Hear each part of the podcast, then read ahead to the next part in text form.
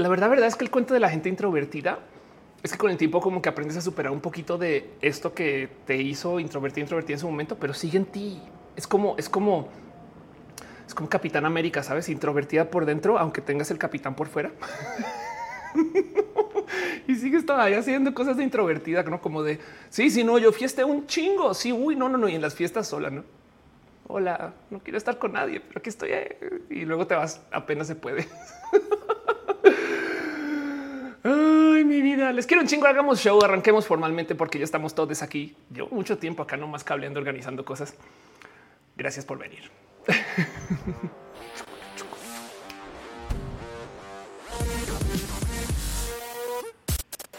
Muy buenas tardes, muy buenos días, muy buenos todos, muy buenos, lo que sea que les haga a usted su día, su noche, su tarde, muy buena luna, muy, muy buenos momentos especiales, muy bonitos momentos del corazón.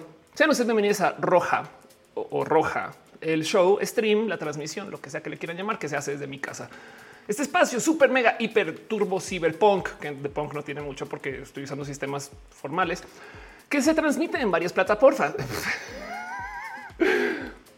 No me dio dislexia, es que su conexión está mala. Voy a echarle la culpa a ustedes. Fui yo, fui yo, fui completamente yo. Pero sí, se transmite en varias plataformas. Estamos en vivo en youtube.com diagonal of course, en facebook.com diagonal of course y en twitch.tv diagonal of course. Denise dijo que viejo. Y justo por eso tenemos un chat. Ahora déjenme decirles que el servicio que uso para transmitir a todas estas plataformas es un servicio que se llama Restream, que por si quieren vayan en se conozcan Restream tiene mucho cariño porque es un espacio muy chido. Restream en lo que me estaba conectando a transmitir hoy me dio una notificación que decía cuidado, alerta, hay problemas con el chat. Entonces espero que no moleste. Al parecer todo el mundo está acá. Quizás lo que es un problema con el chat de Restream, entiéndase que, que literal vayan a Restream a chatear, saben? Pero de resto, aquí estamos, todo está funcionando y eh, en fin, qué chido verles acá. Denise, este Luis Antequera, que saludos. Uriel dice viva la gente introvertida. Exacto. Meliwich dice a mí si me da. Dice Jorge Juan, para los que no nos alcanza para Adobe, pero si lo ocupamos, ¿cómo podemos cambiarnos sin perder nuestra fuente de trabajo Windows 11? ¿Cómo es eso? Windows 11 no corre eh, suite de Adobe y no me digas eso porque mañana viajo. Instalé Windows, soy un irresponsable, güey. Esto no se hace. Perdón, es que si les dijera cuántas veces me he sentado, faltando cinco minutos para que arranque roja, y hoy es buen momento para hacerle actualización a OBS, el software que uso para transmitir. Y después, como por qué no funciona nada durante roja? Y es como de pendeja porque no actualizas cuando ya estás en vivo. Yo soy la clásica que yo soy la clásica que miren, saben que yo me crié en la generación que publicaba al FTP del servidor en vivo o sea, como así que servidor de pruebas, güey. O sea, que es esta clase de burguesía del desarrollo. No, no, no mamen. Pero bueno, el caso, muchas cosas suceden en roja. Eh, y sí, tenemos Windows 11. Al parecer ya no funciona con Adobe. Entonces ya me jodí. Killer Queen dice dónde viajas. Voy a ir de nuevo a ver a René, dueña de mi corazón, la persona más especial de mi vida. Y, nada, pues está en Nueva York un rato. De hecho, eh, roja se corre del lunes de la próxima semana, el miércoles, justo por eso. Pero bueno, no puedo arrancar este show sin súper darle las gracias a la gente chida que está suscrita de los sistemas de suscripción. Esto es un mega abrazo para ustedes en el Patreon, a Ana Navarrona, lógicamente a Ana Marquitsuru, Ballena Gordita, Guillermo Lanfar, Simja, Jarajicheja, Aflicta, Choc Cuevas, Francisco Godínez, Ignis 13, Javier Tapia, Rodrigo Pérez Enrique y Trini P. Muchas gracias por su amor y su cariño. Denis dice mi programador acaba, eh, mi programador internet se acaba de atacar con esa confesión. Pues ya es que ya tengo, ya tengo edad, Denis, es lo que pasa o sea, te conectabas al FTP y en vivo, en vivo, Denise. O sea, no había de otra. Pero bueno, de paso también hay mucha gente que está eh, hecha member eh, desde el YouTube y les quiero súper dar las gracias. También abrazo a Peggy Santoyo, Ale Galván, Jessica Santini, Manuel Marroquín, Natalia Rosada Lazo, José Cortés, Ana Cristina Mola, Ardilla de la familia Maite y Turral de Farias, Yadeloid Angélica Porreas, César Mariscal, Brenda Pérez Lindo, Nora GR, Jerónimo Quintero, Daniel Pérez, Sol Media Studio, Arbano Bobski, Luis Rodarte, Samsilo Flores, César Imperator, Alejandre Auster, Aragones, Magdalena Álvarez, Zenit Mercado. También abrazo a Germán Briones, Arnulfo García y Chico Chavi, Flavio Mandaya Cira. Un abrazo especial a Estefana, Estefanía, Alanis B, Daniel Vargas, Wendy, Alejandro Ortega, Brian Marroquín, Lucia Fernández Ansures, Jorge Díaz, Sensatez de Mente, Bruja de Marta, tú, quien hace transtojes bien chidos, Talía Monserrat, René Alberto Ortega, Irene RN, Gustavo Rocha, Angiaries, Úrsula Montiel, Rama del New Snake, Jessica Díaz, Guadandino, Renier Cruz, Un abrazo también a Pamela Gutiérrez, Mavila Morales, Mike Lugo, Miss Wiz 02, Katzak, Cintia Kent, Azucena Baeza, Fernando Rivielo, Uric Bondar, Raúl Fomperosa, Héctor F. Arriola, Pasos por Ingeniería, Cristian Franco, Adrián Alvarado, Sailor Fisherson, Gabriel Mesa, Pollo Rico, Pollo Gibran Rivera, Víctor Hugo, el Calderón Lucero, que llega Afrodita, borracha. Soliloquio de Lun, Perro Noche, te queremos, Ophelia, también te queremos a ti, Perro. Un abrazo a la Val, Valentina, Luis Maclach, André Bete, Carlos Comaras, Steiser, María Ron Galvez, Aflicta, Edgar Riego, Leonardo Tejeda, la gente chida que está suscrita desde el YouTube. De paso, también este eh, eh, un abrazo súper especial también a la pastera de la cocoa, que yo sé que andas por ahí. Pero bueno, Meli Witch dice: Perdí mi contraseña de Twitch. Chale. Lo siento por ti. Denise está dejando el enlace al Patreon. Muchas gracias para que dejen sus piñas. Eh, y también el chat, Isabel Lozano están dejando, están que muchas personas están dejando muchas piñas. Wow, es que no manches, perdón, porque me desconecté dos segundos. Un abrazo a Flicta que se hace member, a Pequi Santoyo que se hace member y a Wendy que se hace member el YouTube. Gracias de verdad por su amor y su cariño. También Miguel H. Soria deja unas stars. Dice buenas noches. Cadmiel Jiménez también deja stars. Gracias por su amor y su cariño. Gracias por estar. Flicta se resuscribe también en el Twitch. Mecato GG se resuscribe también. Perdón, se suscribe y Krirenath se resuscribe. Gracias de verdad por todo.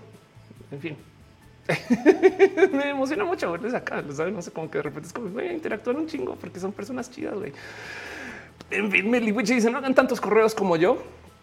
Te voy a compartir un tip. Esto es un tip súper viejo, todavía funciona y no dudo que es porque a propósito en Google saben que funciona y les vale gorro. Pero todas las direcciones de Gmail las puedes multiplicar como si fuera Strange. Perdón, es que está viendo mucho Marvel. Estoy repasando toda la saga del MCU en orden. Eh, Entonces, podemos hablar algo de eso también. Pero bueno, como si fueras Strange, que, se divide en 19 personas. eh, tu correo electrónico, digamos que tu correo electrónico es meliwichi.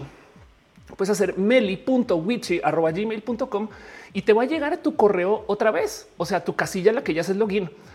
O, sea, asum- asumiendo que la tuya es meliwichi.gmail, ¿me explico? O también puedes hacer me.li.wichi y eso es un tercer correo para las plataformas, pero te sigue llegando a tu Gmail. Entonces, con una cuenta de Gmail puedes tener como Strange muchas presencias y abrir varias cuentas en otros lugares y te sigue llegando al mismo lugar. Ahora, el tema es que no se te olvide dónde pusiste el punto a la hora de hacer login, pero bueno, tips con Ofelia. Heredo Pinchera dice que necesita el ser humano para ser feliz. Eso es bien difícil de responder. Cada quien, la neta. Maniux dice por fin te caché en directo. Gracias por estar acá. Kitsuni dice hola. Sandra Ortiz dice hoy andamos filósofes con las preguntas. Vamos a tener todo tipo de pláticas raras. Ale Chica Pulque está, le está hablando de Denise. Dice es divertido cambiar de identidad. La neta, sí. La neta, neta, neta, sí. Recomiendo de vez en cuando. De hecho, es parte de lo que me gusta hacer teatro impro también, que eres muchas versiones de ti. O si quieren, también pueden hacer esto del roleplay. Pero bueno, esto no lo dijo Felia todavía, pero el caso. Krienath dice para ser feliz hay que ver roja. Y yo soy feliz porque tú estás acá. Luis Castro dice Ophelia hackeando el sistema. Eli Wichi dice lo probaré. Nada más que no se te olvide dónde pusiste el punto. Pero, pero capaz si ya sabes que las cuentas alternas son con el punto en el medio. Me explico. Eh, A veces pasa. El caso. Eh, ¿Quién más está en chat? Chica Gaga dice cómo se cambian los nombres en el chat Eh, en YouTube. Creo que tienes que ir a la cuenta en sí. Fernando dice tengo tres correos o cuatro, pero ya las contraseñas uso una base y modifico con detalles. De paso, también les recomiendo hacer uso de un software para mantener registro de sus logins y claves, no este, las PAS y estas cosas. Lo recomiendo de verdad. Cuiden su seguridad y usen tu step siempre. Ana María, y si pueden tu step desde la app, no desde el mensaje de texto. Ana María dice: Me llegan los correos de algunas personas. Qué miedo. Este Natalia dice: Arranca el show. Exacto, ya está arrancando este show. Este y dice Morphin, me urge un video de Dungeons and Dragons. Eh, Bueno, si te interesa ver cosas de Dungeons and Dragons, em, checa todo lo que hace Daniel Mastreta de MTTA en Twitter. Tiene una cosa que se llama Ventideus. Si es que D&D, supongo que lo hiciste por Dungeons and Dragons, pero bueno, el caso. Seguro conoces. Jorge Bertrand dice: Hola, Ofelia. Saludos desde Guatemala. Saludos, Jorge. Y dice Ignacio: Presume la taza de vaca. No es una taza de vaca, es una vaca completa. Y, y está aquí para asegurarse que el show tenga muy buena calidad. Básicamente, Lili Rossi dice: Con a cada rato me llegan de una Liliana, un banco colombiano. Ándale. Angélica dice que está aquí y que la vamos a pasar bien, o eso te estoy diciendo yo a ti. Dice este también Cherry Nuevo de D&D también chequen Critical Role. Sí, claro, por supuesto, pero también no descarten que esta gente que está haciendo cosas acá en México, que está arrancando en mal de servilla, también tiene un poquito de audiencia. Por supuesto, eh, todos los esfuerzos también de morras. En fin, eh, Anka Nirvana dice: ¿Viste la noticia de Alec Baldwin? Sí, la vi. Para la gente que no sabe qué pasó, em, le disparó una persona, al parecer por accidente, y yo creo que le doy la razón. Pero ahorita hablamos de eso. Si quieren, más la poner en la escaleta porque no lo incluí, pero sí vale la pena platicarlo porque he visto cosas similares. O sea, no balazos, pues, pero he visto, eh, lo voy a poner en la escaleta más bien. Va a poner Alec Baldwin este, para que lo platiquemos y lo hablamos un poquito más a fondo. Dice Leticia Padilla que pensaría un vegano radical de que tomes café en una vaca. Pues sí, la verdad es que este, este eh, digo, sí, bueno, es que la palabra radical ya me asusta, pero te entiendo. Sí, por supuesto. Eh, el que seguimos. Dice Daniel GR. o Gracias por estar acá. Pero bueno, entonces el caso es muchas cosas están pasando hoy y quiero de nuevo eh, seguirle dando las gracias a la gente chida que está suscrita a los de los millones de caminos por los cuales se suscriben. De verdad, muchas, muchas, muchas gracias. Un súper abrazo a la gente que está suscrita al Twitch. Digo, el mero hecho de que lleguen ya es súper especial. Saben como que gracias por conectarse, chatear. De hecho, si no hubiera chat, no hay show, saben? O sea, yo puedo grabar todo lo que quiera, pero pues para ese chiste yo grabo sola, saben? Eso se trata de platicar, de dialogar, de leerles a ustedes, de no de, vernos. Es un abrazo. Esto es más que un show. Para mí es una conversación, pero también quiero súper mega darle un abrazo especial a la gente que se suscribe, porque gracias a ustedes la, vaquita no le he tenido que eh, vender para usos malévolos con gente que quién sabe qué le hará esa vaca. Un súper abrazo a la Bravu Delfis Mirandalico. No estoy. Había un website hace muchos ayeres que te chantajeaba y decía si no me donas dinero me como un conejo y entonces te, te las fotos todas tienes un conejo así pero es todo, todo bonito güey. y era de no el conejo tiene que vivir y le donaban varo al güey es como de gente güey gente lista en fin, un super abrazo a la Bravo, Delfis Miranda, Licosignio, Cadabret, Lux 002, Garnachita, aquí a M0207, Alex Declare, Aflicta, Ballena Gordita, un abrazo ahí, Santos G. Mort, Fida, Bren Verán, Anayas y Coconut, Adhercar, también abrazo a Carlos Creveto, Antarctic Penguin, Arby, AB, Jimena, OR, Sancocu 666, Denis Condos, César Julián Galo 6, un abrazo también a Antonio Cerna, Café, Iguana, Oax, a Carlos Toledo 98, Amber Carmelo y Miel, Javier Saurio 93, Emile Valls. Sí, solo sí, pero no. El caldito. Luna Guerra 95, Jessica Santina, Jessica.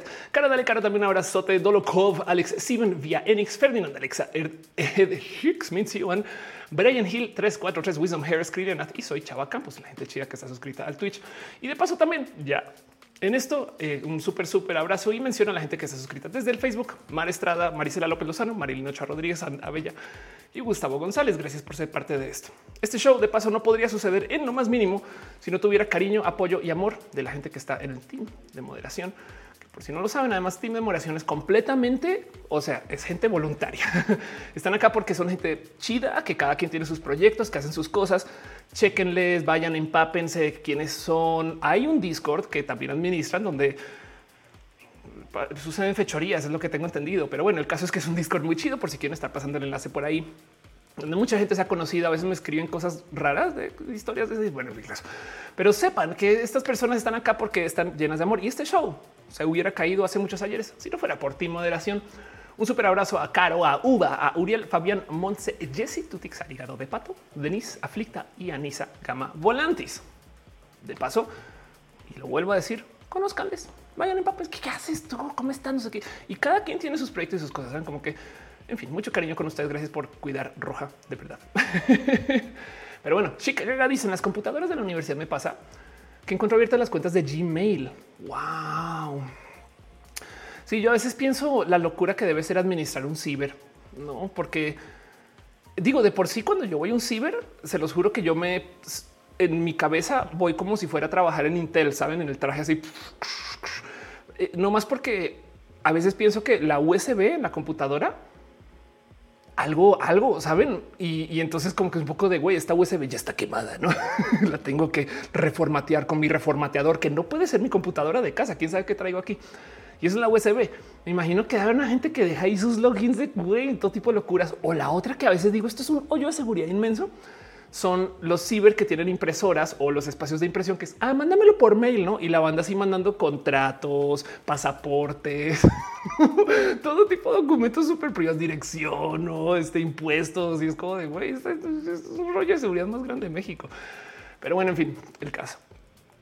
Claro que en la universidad eso también sucede, no? Irma dice: Yo esperaba ver Ofelia con disfraz de piña diabólica. ¿Cómo sabes que las piñas diabólicas no se ven así? Irma, todo lo que tengo que decir. Mary Wichim dice: Me creé otra cuenta y me di cuenta que Google aún no tiene opciones de género no binarias. ¿Para cuándo? Es verdad. ¿eh? Killer Queen dice: Tú al final del show lees todos los nombres de la gente que estuvo presente. Tristemente, no, pero te voy a decir por qué no.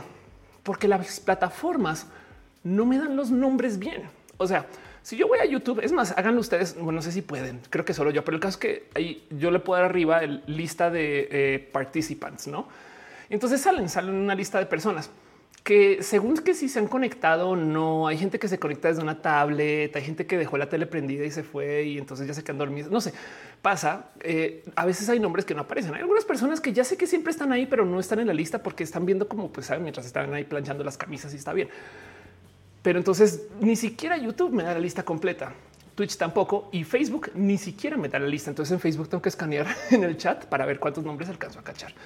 Así que quisiera desde el fondo de mi corazón por leer todos esos nombres. Es más, tengo por ahí pendiente un desarrollo a nivel programático de que alguien se siente a hacer un desarrollo es complejo y estoy muy dispuesta a pagar este desarrollo por si alguien lo quiere tomar. De paso, escribamos un DM y después coordinamos. Pero tengo ahí pendiente desarrollar algún modo de hacer un query a la API de cada servicio para la gente que no programa, es de hacer una consulta a Facebook, una consulta a Twitch y una consulta a YouTube para que me dé una lista. Y esa lista tiene, requiere mucha programación porque esa lista de por sí va a pedir que y si se conectó, estuvo 10 minutos y se fue. No, entonces em, tiene que ser muy inteligente ese software y, la verdad es que está pendiente de hacer. En el interior trato de hacer mi máximo esfuerzo por leer todos los nombres porque es mi compromiso con ustedes y de paso es lo que me va a hundir. Un día Roja va a ser una hora de yo leyendo nombres y que les digo. Ojalá y por lo menos sea este eh, eh, eh, entretenido. el caso. La pastela de la coca dice que pena, no te preocupes. Yo también por decidiosa no le he perseguido. De hecho, no te, te metí, lo recordé ahorita que te conectaste. Entonces, porque eh, la pastela le iba a desarrollar y, quedó pendiente, no pasa nada. No te, no te no sientas culpa. Al revés, agradezco mucho que estés acá. Pero en general, eh, luego, si les interesa ese desarrollo, mándenme DMs. Yo, yo, yo feliz. Yo, yo, yo, siempre pago por la chamba de paso en lo que pueda. Jenny Molina dice un consejo para acompañar de la mejor manera a alguien que empieza su transición de género. Escúchale, Jenny. Lo más difícil cuando eres una persona de la diversidad es que siempre te sientes sole. Nadie te entiende y tienes millones de pedos que son nuevos y ya. Entonces, con que mero le digas, tú cuéntamelas y ya, no hagas más. No es como que, sepa que siempre hay alguien donde puede llegar y, así vomitar sus sucedidos del día. Súper especial. No necesitas hacer más. Ojalá, pues digo, la verdad es que puedes estar ahí, abrir camino, ir, este, no sé, arreglar problemas, etc. Pero lo más importante es acompañar. Cherry Lim dice qué piensas sobre el efecto mariposa. Bueno, me da mucha risa pensar el cuento del efecto mariposa porque podemos que hoy cambiar las cosas. En fin. Eh, dice mi novia Cass es tu fan número uno. Un abrazo, este novia Cass de eh, user. En Twitch tienen un reto de tener los usernames más difíciles de leer y por eso les quiero. Jorge García, si tienes algún rojo hablando de las teorías de la realidad, no, y me lo merezco. Es, es un rojo muy pesado y eso. Ay, Vamos a ver. Vamos a ver, a añadir esto. A ver, voy a añadir esto a mi lista de ideas, de teorías de la realidad, pero porque, porque eh, es un tema que les digo. Beliwich dice: Ahora tengo roja en dos monitores. Gracias. Gracias de verdad. Dice Daniel Gerra, mi user está fácil, tu user está fácil, eso es verdad. La vida misma tiene efecto mariposa, dice Jesús López, total. Así que em, hay algo, hay algo ahí que decir eh, acerca del tema del que voy a levantar hoy. Nirma dice: Conocí una eh, niña trans que aborrece a la comunidad. Sí, no pasa nada. Es a ver, antes de irme a tema, pensemos que transgénero y transnacional comparten muchas similitudes. Que es ser transnacional? Naces y te asignan una nacionalidad que nunca pediste. Nunca la pediste, güey, pero ya no eres de este país. Y entonces te identificas de que eres de otro y vas y vuelves y no sé qué. Eventualmente transicionas y te vas y estás en otro país, cambias quién eres, cambias cómo te vistes, cambias hasta cómo te llamas en algunos casos. Y estando en el otro país, de repente, nada, pues haces tus papeles y tantos papeles que dicen ahora ya eres de acá y todavía algún pendejo que te dice tu genética no es de acá, tú no naciste acá, entonces no eres realmente mexicano. Saben como que esa gente me la he topado mucho. Em, y, que no me cree que yo soy mexicana. Yo sé que, está, que es estúpido, pero esto pasa. Es igual que ser transgénero. Y entonces ahora pensemos, Nirma, en cómo hay gente que vive en otros países y le tiene cero orgullo a su país de nacimiento. No o sea, yo soy también muy orgullosamente colombiana y, sé que soy muy transnacional con eso. Soy muy, muy de muy, muy fluida. A veces muy colombiana, a veces muy mexicana, es las dos. Y, no sé, también he vivido en otros lugares. Entonces manejo como estas identidades de otros lugares, no? Pero por supuesto que hay gente que no quiere saber Y esto también le puede hablar quizás a cómo le enseñaron a no querer a la comunidad y no pasa nada. No todo el mundo tiene que tener la bandera puesta. Lo importante es que tenga compañía, pero eso sí, yo sí dibujo una raya aquí. El momento que la gente que maneja poco orgullo se voltea contra la comunidad, ahí ya no mi ciela. el momento que una persona trans, transfóbica se voltea contra la comunidad es de perdón. Tenemos que hablar, no? O gay homofóbico, no? O bisexual bifóbico. Todo eso existe. Pues. El caso, perdón, este dice Melewich mis cromosomas MX. Nunca. Exacto. Yo tengo cromosomas MX. Em, gracias por estar acá. Y entonces quiero irnos adelantando hacia de lo que va el show de hoy. Hoy quiero hablar de un tema triste. Les voy a decir ya triste. Dice Leticia Padilla, eh, Leticia Padilla, los conservas dirán que ser transnacional no es una realidad biológica. No, pero es que es verdad. O sea, sí es exactamente por eso. De hecho, no solo eso, lo mismo que pasa con el racismo. La gente racista insiste que la realidad biológica es que la gente blanca es superior a la gente negra. Por eso es white supremacy. Por eso es tan pendejo ese argumento. Y por eso mismo hay gente que insiste que su tierra es de donde nace y no sé qué es exactamente igual. Es el mismo discurso. Si, si lo piensan, es exactamente lo mismo. Pero bueno, no quiero hablar de eso. Es más, les explico un poquito cómo va el show, aunque claramente ya lo saben, pero ahorita voy a hablar de un tema en particular, el tema que está aquí en la, diminutiva descripción del video. Y luego voy a repasar tantito noticias y luego, si hablamos libre, todo lo que quieran, el show va a durar más o menos unas tres, casi cuatro horas. Entonces hay tiempo suficiente. Motivo por el cual les invito a que ustedes vayan por lo que sea que hagan mientras hacen roja. Saben como que si ustedes, si ustedes consumen este, algo, adelante. Yo no les voy a juzgar. Eh, siempre y cuando no le hagan daño a nadie. Si ustedes se desconectan o se conectan o si ustedes ahorita están programando, te falta una punta y coma. Si ustedes en este momento se quieren distraer con algo y quieren tener roja de fondo, por favor. Eso sí, como en todo lo roja, no más les voy a pedir el favor. No es obligatorio para nada, menos más mínimo. Pero si pueden avisarle a alguien que Roja está en vivo, un tweet, un retweet al mío, saben, no sé, eh, decir a alguien en WhatsApp, lo que sea, se agradecería. No es para nada obligatorio, pero es que mi capacidad de difusión es así, es un chingo, pero gracias a ustedes que suscriben. Pero ustedes también le van a llegar a alguien y siempre hay alguien que se conecta. Miren, es que es que recuerden, me llevo cuatro años hacer esto y todavía sigue pasando, pero siempre hay alguien que se conecta por dentro de una hora así de de qué me perdí. es como de no. Y, lo que me da mucha rabia es que luego dicen no me notificó. Y es verdad, yo no logro cifrar porque YouTube a veces sí, a veces no. Y es como cuando decide, no? Porque gente que tiene campanita, notificación, la tabla abierta y todavía no notifica. Pero entonces, como sea, al ustedes avisarle a la gente, a lo mejor están rescatando una pobre alma que no se ha dado cuenta porque el lunes les agarró en curva. Alex Sánchez, estoy buscando en Mercado Libre audífonos de diadema Bluetooth mientras veo rojo. Muy bien. Fernanda dice sí soy. Sí, es más, a mí me pasa a veces roja pues yo tengo unas horas en particular los lunes donde ya sé más o menos qué debería estar haciendo, no tipo dos de la tarde debería estar haciendo tal, cuatro de la tarde debería estar y de repente ves como que no mames, ya son las cinco. En fin, el caso. Ignacio Sajé dice a mí siempre me notifica que chido. Fabián dice es el momento para compartir el link de en ese grupo de WhatsApp al que nadie te preguntó que si querías entrar o al que te entraron o al que te entraron. Grupo de amigos de la colonia. Es como yo no sé quiénes son ustedes, pendejos, pero bueno, caigan la roja. Igual nos conocemos aquí en el chat. Jorge García Benítez dice roja. La otra vez sí me salvaste mi código y sí me faltaba un punto y coma. Muy bien. De paso, también otra cosa que se hace en roja es dejarles a ustedes un pequeño amable recordatorio que hoy su tesis avanza. Así sea una línea. ¿Cómo va a avanzar su tesis hoy? La van a abrir. Y yo sé que no han trabajado mucho en su tesis últimamente, pero saben qué van a hacer. Van a ver dónde están las cosas y van a como que tomar nota de ah, sí, verdad, me hace falta hacer esto y tenerla abierta no es más para que mañana en la mañana que sigue abierta, ahí sí trabajan. Pero bueno, dice Leticia que le gustan mis labios rojos. Muchas gracias. Yo a veces soy muy insegura con eso o a veces estos labios rojos acaban en estos dientes que a veces no son muy rojos.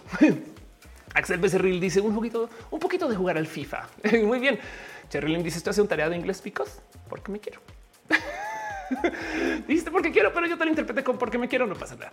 Muchas, muchas, muchas gracias. En fin, Dice Donovan, estoy haciendo trabajo de la maestría en francés, pero Roja me anima muy bien.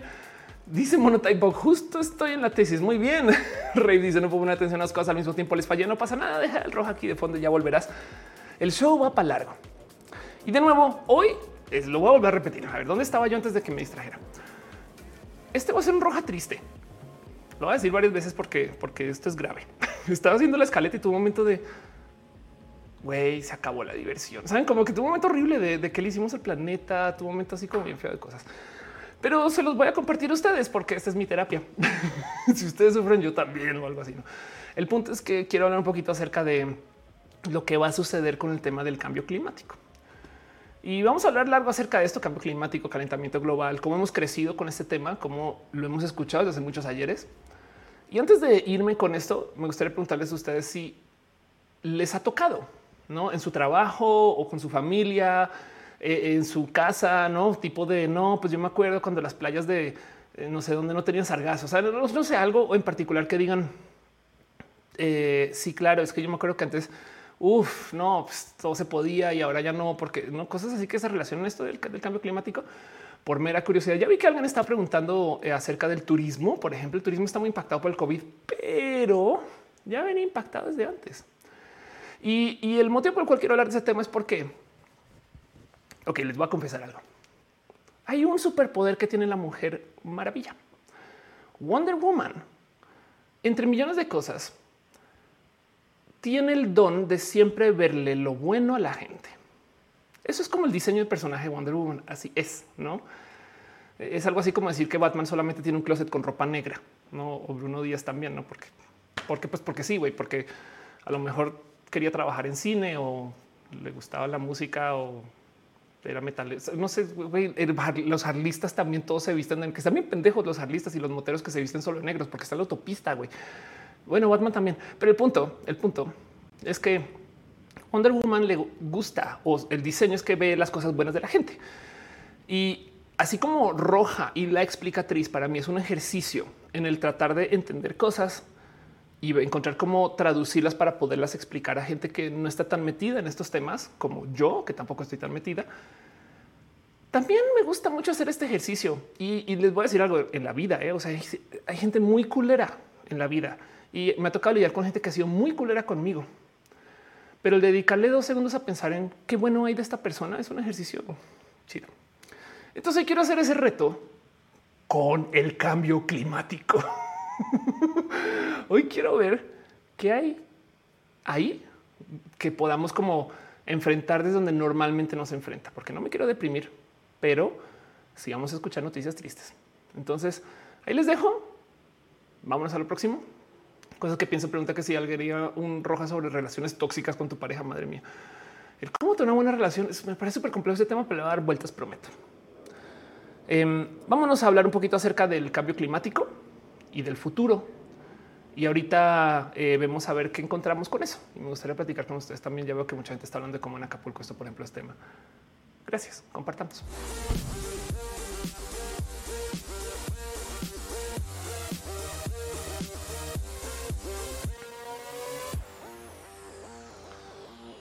¿Hace cuánto recuerdan ustedes el tema del calentamiento global? La neta como que yo me senté a pensar que esto viene desde los ochentas fácil. Ahora en los ochentas se decía de otro idioma o en otro lenguaje, perdón, otro idioma. Se, habla esto en otro lenguaje, como que se, usaba este término justo del famoso calentamiento global. Y era un poquito esta cosa que nos presentaban a todas horas de cómo la temperatura va a subir, no? Que tiene además un sinfín de consideraciones porque es el que significa que suba la temperatura. Porque además recuerdo de chiqui que me dijeron por tres grados y yo así de hasta que mucho tiempo después entendí qué significaban esos tres grados, como tres grados promedio en todo el planeta. Y el por qué esto sucede, pues hay millones de explicaciones. Evidentemente, el tema del este calentamiento global no lo presentaron como parte del famoso efecto invernadero, que por si nunca se han sentado a ver qué es o no tienen presente exactamente cómo funciona esto, dónde viene. En esencia, el sol nos irradia y mucho de esto se rebota y se va y se pide adiós, bye, porque somos una esfera muy, muy, muy brillante, muy reflejosa, mucha agüita, muchas cosas que reflejan. Pero al llenar nuestra atmósfera de todo tipo de gases que tienen ciertas composiciones que absorben esa energía, todo ese calor se retiene. E, es como si nos estuviéramos cubriendo de una mantita, cada vez más densa esa mantita. Y el tema es que esos gases no son solo CO2, hay una cantidad de gases, millones de gases que son gases tipo invernadero que retienen ese calor. Al retener el calor, entonces en esencia nos estamos calentando más. Entonces esto, esto es, esto es lo que está pasando. Estamos viviendo un invernadero hecho a la medida que se está creando por todo ese tema de soltar, no soltar así todos los gases por todos lados. A mí siempre me daba mucha rabia esto porque yo siempre desde chiqui pensaba por qué chingados los coches tienen que sacar el humo. O sea, cómo no diseñan los coches de tal modo que todo eso sucio lo sacas como en píldoras o algo así, no como que y luego, luego entendí que ese tema es claro, es que tendrías que tener a gente manejando CO2, pero la verdad es que también manejan todo tipo de químicos de todo el mundo, que el aceite, que no sé qué. Entonces, como que todavía no, no me hacía mucha lógica, pero aún así, todo la otra pregunta es: y ahora que lo sacas y tienes toneladas de CO2, ¿dónde las pones? Bueno, eso es otro tema, pero si de todos modos esto no estuviera en la atmósfera, yo creo que no tendríamos problema con muchas cosas, aunque de todos modos, pues nada, esto es lo que sucedió en ese entonces. Ahora, esto no es lo único que hemos hecho. Somos una especie horrible tenemos un ego titánico, entonces creemos que la tierra es para nosotras o así. Como que la gente piensa mucho acerca de los seres humanos y la verdad es que lo que somos son depredadores asquerosos que, por ejemplo, o sea, digo, les dije que nos íbamos a entristecer. Em, este eh, es posible que, digo, no se habla mucho, pero por ejemplo, em, eh, está esta duda de que si las jirafas van a entrar a este sistema de peligro de extinción, no? Y, el tema es este, no científicamente sí, no más por conteo. Esto es algo que lo dejo aquí como ejemplo por decir que hasta los animales más como de libro de niños de los animales están en todo tipo de problemas porque güey, entre que los cazamos, entre que no les damos un hábitat, no hay un espacio donde puedan vivir. Dicen y somos parásitos. Exacto. Vivimos como tan encima de nosotros que lo que hay son animales que están en la lista de potencial en caminos eh, eh, eh, o, ya de hecho de, plano a dos de, extinción, no? O sea, la cantidad de pandas, obviamente, tigres grulla, la ballena azul, elefantes, saben? Es como de estos otros animales de, caricaturas de niños chiquitos, saben? Leopardo, no gorila, demonio, tasma, es como de güey, que, o sea, como orangután, en fin. Em, por dar un ejemplo, y estos son los notorios, o son los famosos, pues porque luego también están estos animales que evidentemente no escuchamos mucho, pero pues que también son parte de esta lista. Y esto lo dejo aquí como para dar un ejemplo de la cantidad de pero marranadas, perdón el chiste, que hemos hecho como seres humanos para vivir. O sea, que que este, contaminamos el agua, el aire, que eh, nadie puede vivir en paz porque hay unas zonas irradiadas, eh, porque hemos hecho todo tipo de literal catástrofe. O sea, es que es el tema de que, ah, sí, claro, esa gente que dice de repente, pero ¿por qué los coches eléctricos? Sacar el litio y es de güey, sacar el petróleo, que es la alternativa, ha creado lo que quieren en derrames petroleros. Saben, es como de yo no entiendo en qué momento eh, salen con este cuento de que, de que eh, el petróleo es mejor opción que el litio, aunque el litio también es horrible. Me explico, pero el caso es que hemos hecho tantas cosas fuertes. Y esto todo ha llevado a que cambiemos, a que literal término que hacer que terraformemos nuestro planeta. Y el tema es que nuestro planeta es muy resiliente. O sea, lo que puede acabar sucediendo es que nos asesina a nosotros, desaparecemos, nos hunde el planeta y sigue viviendo por miles de millones de años. O sea, eso es posible, pues. No mi Camacho es más triste cuando le dices a alguien que haces lo que puedes para ayudar, em, que no se tan rápido y te responden con que de todas formas lo que uno haga no sirve. No, sí sirve, pero sí te entiendo eso, no? Fernando dice alguien raro ve el video de Kurzgesagt. Todo lo de Kurzgesagt es chido. Es muy bonito el cómo simplifica cosas. Nats Lima dice igual siempre nos enfocamos en los animales. También hay mucha flora que está en peligro de extinción. Totalmente de acuerdo. Arcángel dice existe la figura de un Mario Molina moderno. Em, no conozco ningún mexicano latino que haya hecho más aportes. Me gustaría saber si alguien sabe en el chat, por favor. Killer Queen dice cuando logramos incendiar el océano, supe que la humanidad había demasiado lejos. Exacto. Sí, este ha ido muy lejos la ciencia, no es como ese meme has science gone too far. Em, pero bueno, el punto em, es que eh, esto es en esencia todo lo que nos dijeron que iba a suceder. Y sí, sí es verdad. O sea, la verdad es que tenemos tanto tiempo desde que se nos avisó que iba a pasar que ya pasó. Entonces ya podemos como darnos la vuelta y decir, no es que güey, es que sí era verdad. O sea, sí es un hecho que sí, sí se está calentando el planeta. ¿Dónde nos damos cuenta de esto? El mero hecho de que el océano maneja las temperaturas más altas que se han manejado. Punto. Y las aires también. O sea, según la NASA, el 2020 empatado efectivamente al 2016 como el año más caluroso registrado. Punto. Más cálido la referencia del 51 al 80 Em, y no, no podemos dejar de lado también que eh, los últimos siete años eh, han sido también los más cálidos. Me explico. O sea, no es como que hoy de repente tuvimos un año muy caliente y los otros no. Entonces, lo que hay que tener presente de esto es que vivimos en un sistema, un ecosistema. y por consecuencia, las cosas hablan entre sí.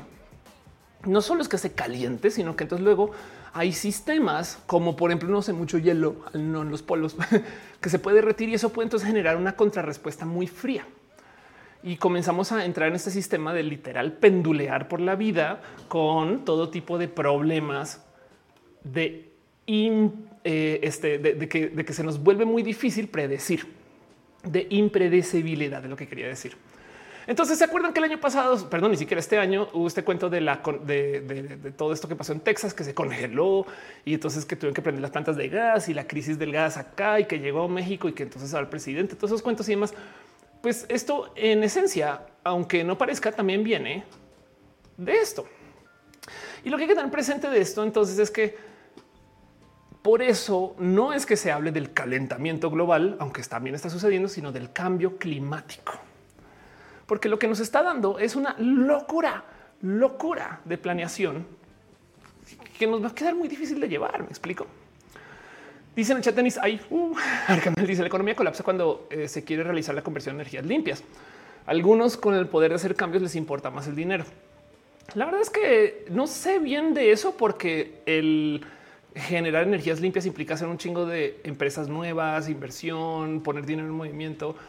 Em, pero, pero más bien lo que se colapsa son los viejos poderes, según yo. Pero aún así entiendo.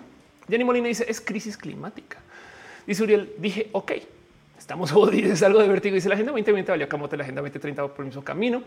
Uriel Montes dice cuando la gente eh, del Acuerdo de París dijo que ni deteniendo todas las emisiones de CO2 podríamos evitar que el planeta se caliente algo así como 1.5 grados. Exacto. Y entonces hay que tener presente que eso es en esencia eh, eh, lo que sí está sucediendo. No, o sea, ya, ya nos dijeron que se iba a calentar el planeta. Entonces están estas como simulaciones de las cuales hoy en día ya, más que simulaciones, no como que yo me acuerdo que nos amenazaban con esto, no como que en el futuro no tendremos, no eh, aquí están de lado a lado. En el futuro no tendremos hielo en los polos y no sé qué. Es como de ya, pues bueno, ya llegamos al futuro. Hola, futuro. Ya no tenemos hielo en los polos. es más, les voy a decir algo de las muchas cosas que he hecho en mi vida viví en algún momento en Alaska, Alaska, al norte. Y recuerdo visitar glaciares y hoy en día veo fotos de esos glaciares y ya no existen.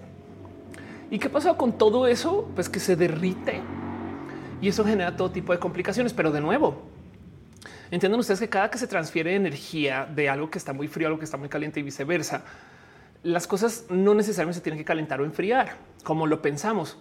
No se sabían cómo funciona un refri. El refri en esencia lo que hace es que como que lleva todo el calor en un sentido para que se enfríe en el otro. ¿Por qué?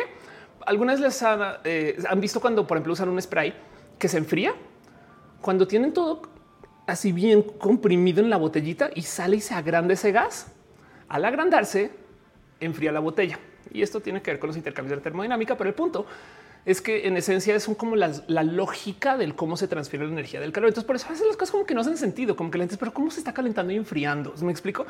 Y es porque estamos pasando por estos raros momentos de eh, corrientes que venían en un sentido que ahora de repente se fueron por otro o sistemas que al derretirse, entonces ahora obligan a que el aire pase por un sentido. No, ese tipo de cosas son, son tan complejas de la palabra aquí es modelar que en esencia hace muy complejo el entender qué chingados está pasando. Y por eso tenemos estos pendulazos, pendulazos.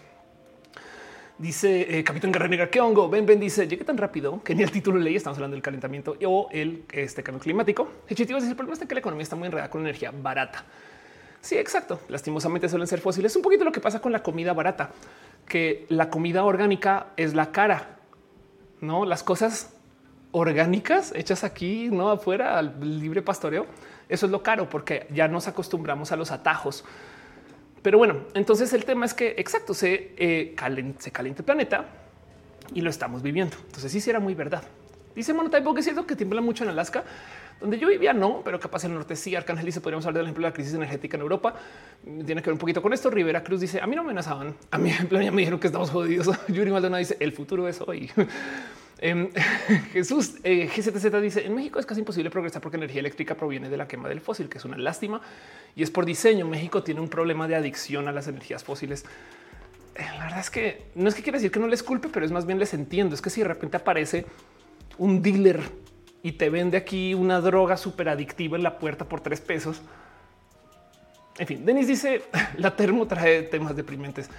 Ella yo Mel que dice horas en glaciares en los desiertos árabes usando la presión de líquidos. Meliwich dice debería ser más barato, no encuentro sentido. Eh, JK lo dice que pasó con Greta todavía existe y ahí sigue nomás que eh, eh, no, todo el mundo le hace caso. y Aflicta dice a mí que es cuidemos nuestras mayúsculas. Exacto. Muchas gracias. Y entonces el tema es que entre las cosas que nos dijeron, quiero repasar un poquito el qué está pasando, porque si es el cambio climático, no solo es eso que se haya calentado el planeta. De hecho, la otra cosa que nos dijeron que iba a suceder eh, eh, para, para no más como acabar este análisis de, lo que, de lo que nos avisaron y pues ya estaba ahí en lista, es que en esencia se iban a inundar, no este, eh, todas las costas y estas cosas. Les, presento, a ustedes Strategic Risk Zone Map. Esto es un, sistema de cálculo de, este, de inundaciones. Ahí está cargando, está cargando tan lento que vamos a ver. Em, pero el, tema es que eh, nos hace como un pequeño análisis, si es que quisiera, de más o menos cuánto em, o, qué tanto se va a inundar. Entonces, por ejemplo, estás violento, querido servidor. Gracias por no este, colaborar mucho, pero podemos medio ver aquí de todos modos. No, aquí le estoy calculando un metro y medio, que esto de paso es el nivel de agua que se espera que se suba de aquí como que hacia final de siglo. Y yo sé, les voy a decir algo. De hecho, tenemos un tema porque como que no nos han enseñado a pensar en el futuro, pero que no se les olvide que estamos más cerca al 2000, o sea, estamos, estamos, estamos acercándonos muy rápidamente al 2050. Vamos a vivir en el 2050, esperemos, en muchas personas, ¿saben? Y es muy probable. Yo, por ejemplo, estoy planeando vivir por lo menos 2070, 2080. Y les pregunto a ustedes, ¿cuántos años tienen?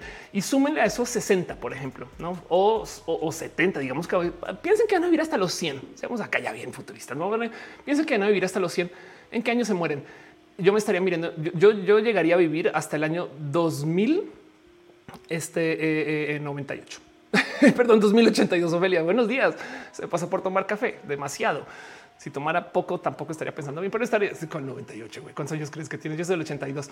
Entonces estaría bien hasta el 2082. Les pregunto a ustedes hasta cuándo estarían viviendo y piensen entonces en eso cuando piensen en la ciencia ficción, en el futuro, cuando nos dicen en el 2070 eh, lo van a vivir, van a vivir hasta el 2070. Yo creo. Entonces piensen ustedes que de aquí al 2070 van a pasar cosas como Mérida. Este definitivamente eh, es más que buscar otro mapa. Vamos a buscar otro mapa. Dos menos segundos. Este eh, flood map eh, este a ver si hay otro porque tiene que aparecer. Mm, flood map eh, global warming, uno que funcione tantito mejor. Yo he mostrado varios ya en este show, entonces este, no, me asusta esto lo más mínimo, pero vamos a ver cuál parece que sea bueno. Em, aquí hay uno que parece un poco más dramático, pero esperemos que funcione. Esto es este arranque en la Gran Bretaña. Gracias. No, a ver, vámonos aquí a nuestro, a nuestro bello continente. Y vean nomás, vean nomás, esto es calculando con dos metros de elevación. Se supone que se espera que para fin este, de siglo estemos en un poquito más de un metro y esto es este, tirándole a lo bajo. Entonces, de nuevo, este es mi ejemplo favorito para la gente que vive en Mérida, Yucatán. Quiero que sepan que progreso eh, eh, playa ya no va a ser. Me explico. O sea, eso, eso ténganlo ahí presente. Pero podemos seguir con este análisis. Por ejemplo, eh, si están ahorita comprando terrenos en Cancún, eh, eh, ahí les dejo, no para que se hagan este cálculo. Lo mismo podemos seguir Tulum. Adiós. O sea, los Tuluminati, güey, nos podemos ir despidiendo esta zona en del total. Eh, vean esto donde estamos. Felipe Carrillo Puerto. Ok. Em, ¿Qué tal si nos vamos acá? esto es Ciudad del Carmen. Vayan a Ciudad del Carmen ya antes de que en, los próximos 50 años pase esto. Que de nuevo, esto es, tiempo no donde dice eh, eh, ya yo Melques, ¿puedo decir cuántos años vives? Puedes decidir, no más por favor no decidas enfrente nuestro si tu decisión es muy drástica. Em, ahí viene el campotero a decir, no, Ophelia, eh, vamos a ver, Veracruz al parecer se mantiene muy sano, es un decir, pero podemos seguir. Estoy todavía repasando solamente México. Por ejemplo, me acuerdo que por acá había, bueno, así Estados Unidos, bueno, evidentemente en Estados Unidos vamos a tener todo tipo de problemas. O sea, esto es una realidad. O sea, Miami se va a la chingada, no? el sur de Miami también. Eh, y este también acá hay eh, todo tipo de complicaciones con esta zona que me parece bien entretenido que la hunda siempre. Ahora, esto es un metro que es como el, por así decirlo, el espacio conservador, no? Si lo subimos a dos metros, hagan el cálculo y vayan y miren y, ven como tantas ciudades literal se van a la requete mega chingada, sobre todo en, las costas. Y esto estoy hablando de Latinoamérica. Eh, diviértanse con esto. Esto es como ver el, mapa del terror, porque, porque luego, o sea, piensen en esto. Nueva York va a estar tanto bajo agua. Esto no es solo que se hunda la ciudad. O sea, cuánta gente se va a tener que mover, migrar. Saben como que, o sea, ven esto. o sea, saben como que eh, si ustedes están ahorita pensando en comprar algo, algo súper chido por acá o viviendo su familia, les está dejando así su, terreno en, Isla Magdalena. Pues, eh, al parecer va a ser como Atlantis Magdalena y de aquí al 2050. Saben como que, en fin, el caso es que eh, esto es una realidad y, yo me, eh, yo observo mucho esto porque el tema es que pues, sí, sí es un hecho que esto va a suceder y lo digo porque, por ejemplo, esto lo había mostrado antes en el 2019 teníamos estas noticias. Progreso Celestún y el Cuyo podrían quedar bajo el agua en 2050. Y en el 2021 ya tenemos estos eventos. La lluvia que dejó inundaciones en progreso. la peor hasta ahora. Em, eh, eh, esto, esto es una realidad, saben como que van y miran y es de pues sí, güey, esto, esto pasa. Em, como, que no, no podemos evitar que eh, esto vaya a no suceder porque es un hecho que está pasando ahorita y no le vamos a poder poner freno. Dice en el chat, eh, un segundo que tengo aquí tan desorden porque aquí estás. dice en el chat, psicoterra. Lo bueno es que vamos a tener la playa más cerca. Pero Ventalto dice no, es el de los camotes, un instrumento prehispánico de la muerte. dice Fernando que ya no haya más dependencia humana por 50 años. Saxmeo dice nunca imaginé que nos tocaría vivir una segunda pangea. El chistito dice la gente piensa que la elevación del mar es solo pérdida del espacio. En realidad es pérdida de comida, de agua potable. Sí, y, y ahí les va otra. Es gente desplazada es gente que no va a tener a dónde ir, que su terreno ya no existe y que ahora qué onda y, a dónde voy. Pues nada, la ciudad arrancar desde ceros. Entonces, un chingo de presión económica y un chingo de, apoyo necesario para estas personas. Me explico. O sea, si lo piensan, debería existir una suerte como de no sé, sistema de apoyo a gente desplazada, pero pues ni siquiera podemos con la gente mayor de edad. Pero bueno, el caso Luigi 27 dice: Soy nuevo. Saludos. Cinco Terra dice: ¿Cuántos metros necesitamos para que el mar llegue a Guanajuato? están jugando SimCity, ¿no? Es como cuando de repente este, ya, ya se ponen acá bien, bien, este, bien destructivos, ¿no? Y de repente dicen, yo, que se hunda todo, ¿no? Em, vamos a ver qué pasaría si esto sube este 13 metros. Adiós. Digo, para que suba 13 metros algo tuvo que haber sucedido, me explico. Pero bueno, entiendan que entiendan que 13 metros ya, eh, o sea, esto, esto sería muy loco. Esto pero, pero bueno, siempre mire, cuando vean esto, tienen entre uno y dos, uno y dos. Eh, sí lo vamos a ver en nuestra vida. Y piensen ustedes en qué va a pasar con toda esta gente que vive en estas ciudades no tan costeras, porque además como seres humanos eso hemos hecho por muchos años, buscar las ciudades cerca al agua, cerca al agua y el agua entonces va a subir. Es más, es un hecho que en Miami ya hay espacios de inundación eh, eh, eh, sucediendo. Me explico. O sea, ya, ya, ya, ya, ya se vive Miami flooded. Vamos a chachachan. Ya, se vive este tema en Miami. O sea, porque se supone que la ciudad en esencia pues, no está planeada pensando en esto y casual ahora lidian con esto a cada rato, a cada, cada rato. Y la pregunta es si la ciudad va a poder existir. Me explico. Eso es un tema como de pues sí lo saben, ¿no? El cambio climático pues, le va a costar a la ciudad, lo único que dicen, básicamente.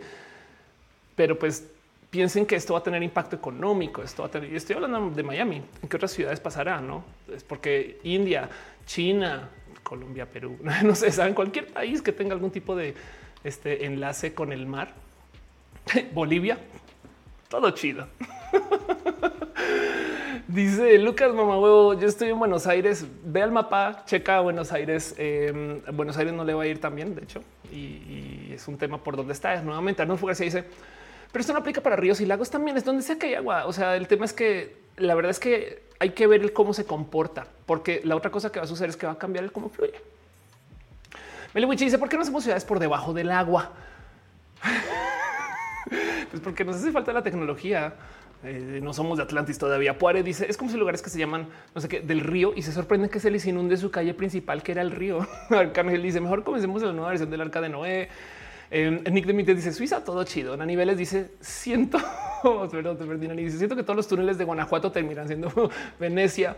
Eh, Banana no y dice acabo de llegar. Ya vi que según ese mapa mi casita se va al agua. Qué buen recibimiento. Lo siento. De nuevo, hoy estamos viendo un show un poco más triste de lo normal. Eh, me disculpo de antemano, pero, pero es, es por un quiero hacer un ejercicio. Quiero hacer un ejercicio y no es más. Pero bueno, el caso. Eso es lo que sabíamos de el calentamiento global. Esto no lo enseñó en los 80s, en los 90 Esto es el Capitán Planeta. Eh, creo que requiere estar en el chat que, dice que hay en cuenta que por eso le llaman patrimonio o inversión, em, porque eh, al ser propiedades caras que en teoría aumentan de valor, pues no más van a desaparecer. Sí, claro. Y, esto va a traer un chingo de complicaciones que, no solo es no tener dónde vivir, es, vienen complicaciones. Entonces, ¿cómo les vamos a lidiar? Eh, ahí el reto. Pero bueno, esto que les estoy diciendo es lo que ya nos taladraron el cerebro desde hace mucho tiempo. Pues se va a calentar el mar y va a subir el nivel y entonces se van a hundir las islas y estas cosas. Sí, eso está pasando y va a pasar más, sobre todo de nuevo, porque que no se les olvide. Es que les invito a que si salimos con algo de roja hoy es que tenemos un imaginario de cómo hacer nuestra vida en el 2050, porque si lo vamos a vivir, no? Y tengan eso presente cuando vean la ciencia ficción. Pero bueno, el caso es que cuáles son las cosas de las que no se hablan. Bueno, la primera ya la hablé aquí en roja y la voy a repasar. Esto también es un cambio ridículamente importante. Creo yo que esto es hasta más importante de observar que el tema de las inundaciones.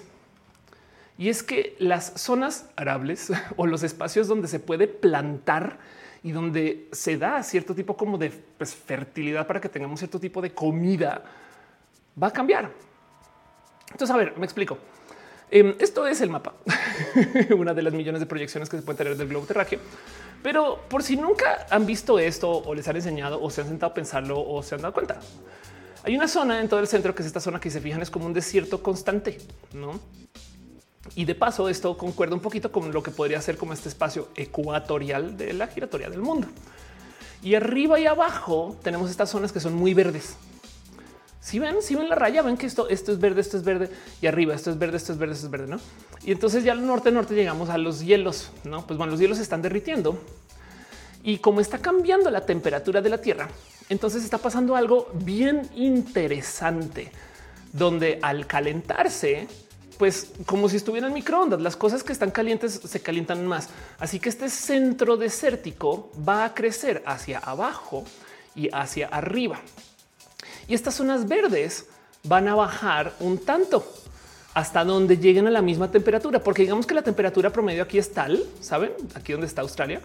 Eh, y la temperatura promedio aquí es tal aquí, eh, pero al calentarse, entonces esto baja un poquito porque ahora la temperatura promedio que se hacía aquí, como donde está el Amazonas y más, va a estar acá abajo y la, la temperatura promedio esto que se está haciendo acá arriba va a estar tantito más arriba. ¿Qué quiere decir esto? Que esto es lo que va a suceder se espera. Digo, tomando en cuenta las formas de, cada continente, porque están así. Porque, por ejemplo, parte del motivo por el cual Australia, ah, esperen, voy a quitarme aquí mi imagen. parte del motivo por el cual Australia es tan desértica en el centro y tiene un filito aquí de ciudades es que acá tiene un chingo de montañas.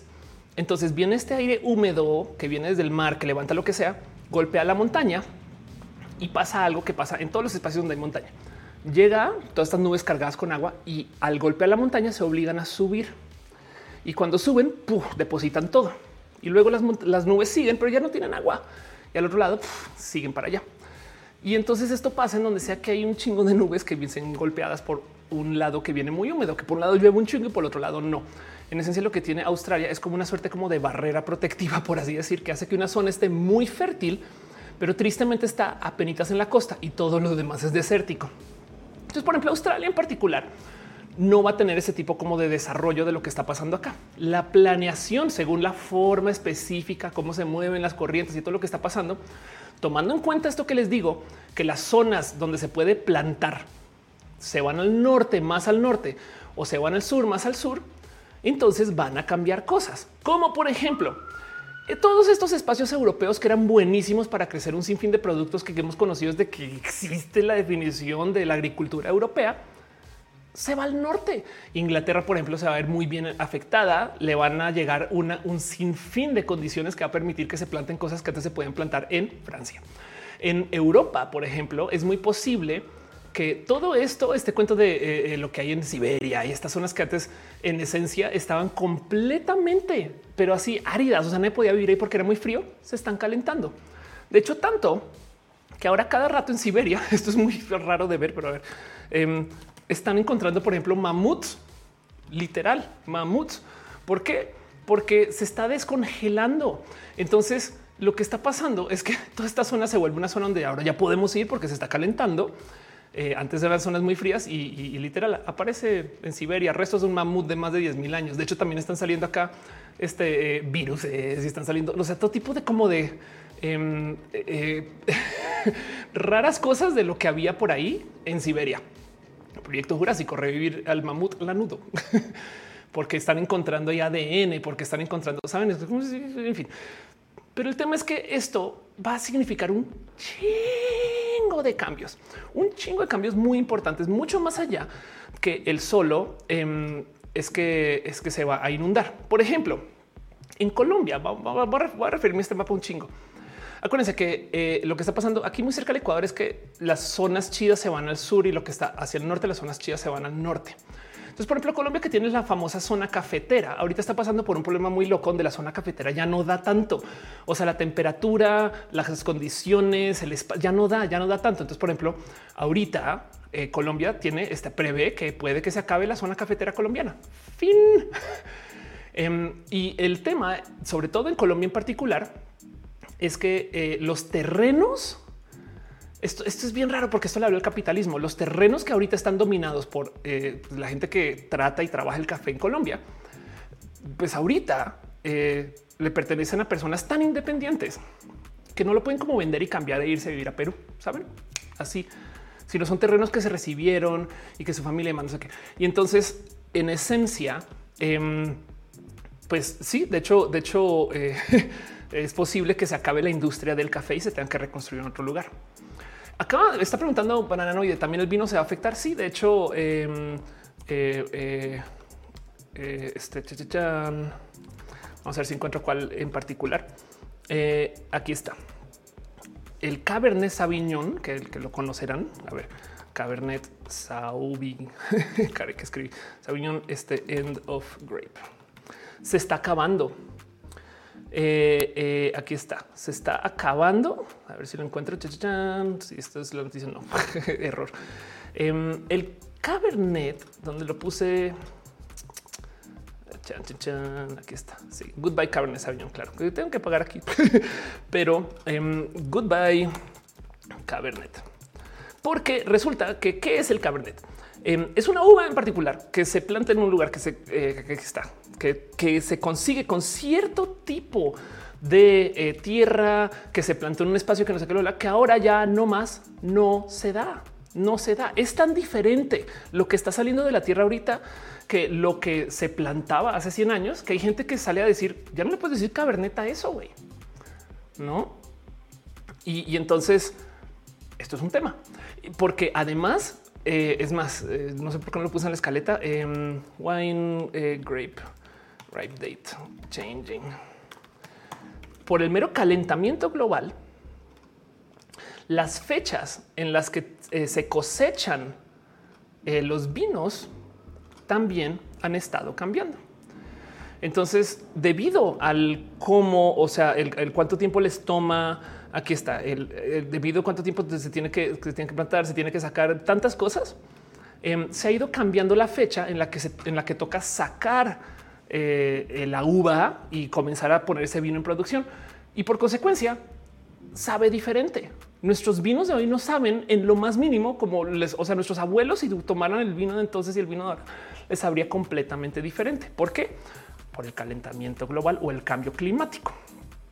¿Y dónde se pueden dar con más estabilidad estas uvas ahora? Más al norte. La pregunta es qué tanto más al norte, todavía no sabemos. Y es más, el tema aquí es que para rematar estas tierras en algunos casos han sido tratadas por sistemas pues, centenarios, no familias que comenzaron a trabajarlas hace 200, 300 años y ahora la tierra tiene como que ciertas como pues no sé, características y es como de pues en Inglaterra nadie ha hecho eso. Entonces obviamente toca arrancar desde ceros y, vas a ver diferente de todos modos. Así que es muy probable que el vino como lo conocemos cambie, no? Dice Elizabeth, ya reinicié. Gracias. ah, seguramente tenías temas con el chat, estas cosas, claro. Em, dice Emanuel, eso sí menciona que las cepas de virus que estaban congeladas en el hielo se están descongelando. Exacto.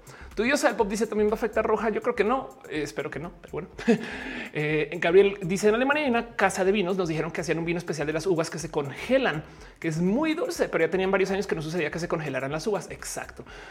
Y, no más el problema aquí es que, a ver, a veces la solución a estos temas es un se sigue dando, pero cambia de país y en este otro país no hay apoyo para esa industria o no existe esa industria. Saben? O sea, también es un tema como capitalista, no es un tema como de la logística en sí. Como que de repente resulta que imagínense que México, por ejemplo, es central del cacao. Aquí se hace y luego se procesa y no sé qué, y entonces sale el chocolate. Pero resulta que volviendo a nuestro mapa, México no va a ser tan chido para este tipo de productos.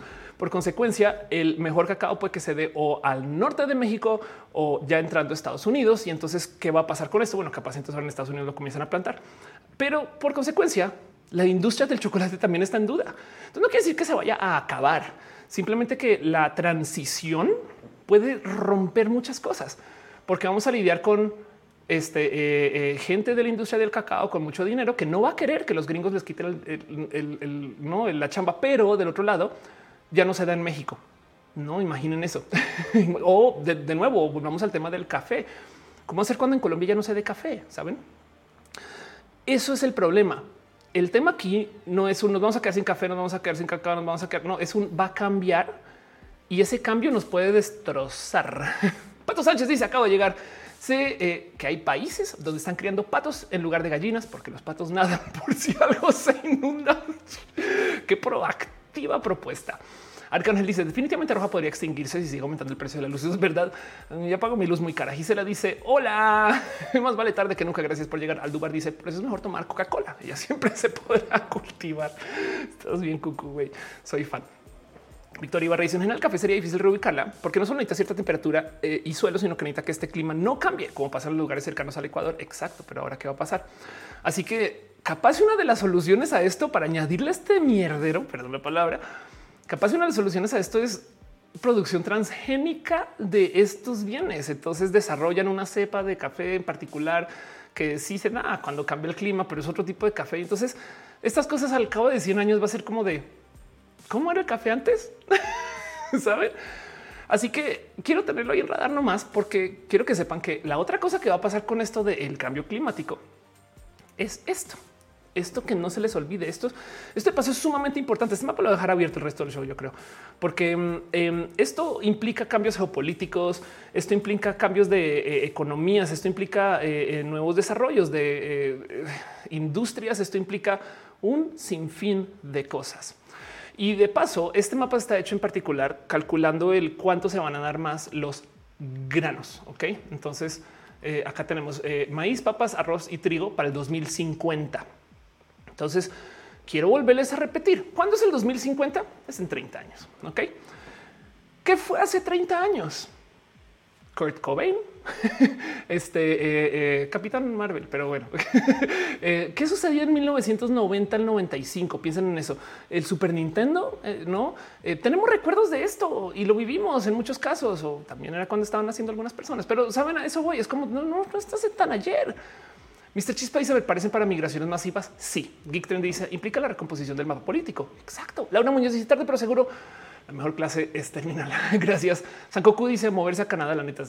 Fernando Cenas dice increíble pensar que echamos a perder el planeta en 200 años. Pues el tema aquí es, y por esto quiero hablar de ese tema, es tratemos de si lo arruinamos. No, no estoy negando eso, pero tratemos de pensar un ok, esto va a pasar, no? Y, y, si, más que se arruinó, es un ya sabemos que va a pasar. Y yo creo que eso tiene tantito de poder. Está la chingada, pero tiene poder.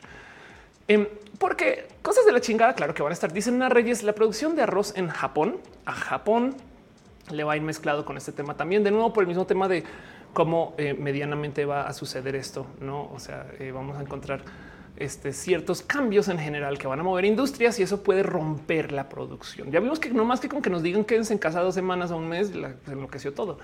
Bueno, Fred dice los cultivos que sean los trópicos también se afectan. Sí, porque lo que va a suceder con toda la zona ecuatorial es que se va a desertificar y también se va a desertificar, pero se va a llenar más el desierto, se va a volver más desértica. Entonces lo vamos a vivir y nos quedan de aquí a 2050 para que lo vivamos. O sea, ya no es un, dejemos de pensar en cómo lo vamos a detener. Ojalá lo a detener, no? O sea, no se quiten eso encima, pero comencemos a pensar en esto ya va a pasar. Entonces, ¿cómo lo enfrentamos? Porque van a pasar cosas muy culeras, muy culeras. Esto todavía no es lo más culero de todo. Les voy a decir lo que a mí me parece horrible y yo creo que mucha gente sí la va a pasar muy mal por esto, por no decir la van a sufrir. Y es que la otra cosa que está pasando, y eso también lo mencioné en otro roja, eh, tiene que ver con el hecho del cómo eh, eh, construimos nuestras industrias de todo esto de los granos, no? O sea, como los granos, los granos, de dónde viene el arroz, de dónde viene el trigo, maíz, estas cosas. Y por consecuencia, existe este cuento del cómo las industrias de la comida consiguen comida más barato que lo que se consigue de modos orgánicos. Y, a, qué voy con esto? A que eh, hay países donde pues no, no tienen para tener el grano que viene del ADN modificado, ni las fábricas, ni los super tractores, sino güey, es gente, gente no plantando arroz y listo y se va. Y el tema es que para muchas personas ese es el único modo con el cual pueden conseguir comida. Bueno, pensemos en esto. ¿Qué hacen las plantas? Reciben CO2 y entonces todo eso luego lo procesan. Si tú le das más CO2 a una planta, en esencia podría trabajar como que más en chinga, por decir. O sea, si usted le sube el nivel de CO2 disponible a una planta, la planta entonces trabaja un poquito con más ganas. Esto suena a ah, qué chido. Entonces quiere decir que cuando yo planto arroz y le doy más CO2, que es lo que hay en el medio ambiente, entonces va a crecer más. Sí, no más que cuando crece ese CO2, perdón, cuando crece ese arroz supercargado de CO2 que ya hay en la superficie, que ya hay afuera, en los, ¿no? ahí suelto, crece más rápido y genera menos nutrientes. Entonces, estamos creando una nueva agricultura, por así decir, libre, que va a tener muchos menos nutrientes. Y es un tema que se viene observando desde hace muchos ayeres. Hay un sinfín de eh, eh, este, temas eh, vitaminas, hay un sinfín de no. aquí está. Las plantas necesitan dióxido de carbono para vivir. Sus efectos son complicados. A medida que el nivel de dióxido de carbono en el aire continúa aumentando debido a la actividad humana, los científicos han tratado de determinar cómo se afectan las plantas. Y el tema es que descubren que, por ejemplo, diría que son más grandes, entonces están creciendo en la misma cantidad de tiempo, pero he notado que si se bien se hacen cosechas más grandes, tienen menor cantidad de nutrientes. Entonces tenemos un arroz, por ejemplo, que se está plantando, que no es tan bueno, tiene muchos menos nutrientes. Redujo múltiples medidas clave del valor nutricional del arroz. Para resolver disminuciones promedio del 10% en proteínas, 8% en hierro, 5% en zinc. Cuatro importantes vitaminas B disminuyeron un 30% y esto se acaba de publicar.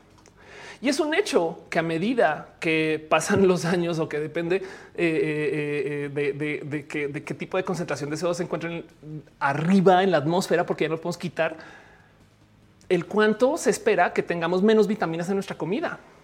Por esto mismo es que ahora existe esta gran industria de los suplementos, pero volvemos al mismo pedo si tú vives en un lugar donde no puedes comprar el grano hecho con el ADN modificado de Monsanto y no tienes acceso a comprar estos nutrientes, te chicas, ¿cuánta gente va a seguir comiendo ese arroz que ya no está bueno?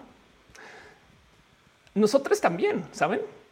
La ironía de todo esto es que debido a que contaminamos y dejamos todo ese CO2 allá afuera, entonces lo orgánico va a dejar, si es que no ya, de ser lo bueno. Saben, para toda esta gente bien tu Illuminati que no, la Tierra nos da lo mejor que tiene. No, la Tierra ya no nos puede dar lo mejor que tiene porque la Tierra se está alimentando este super CO2 que hay en el medio ambiente.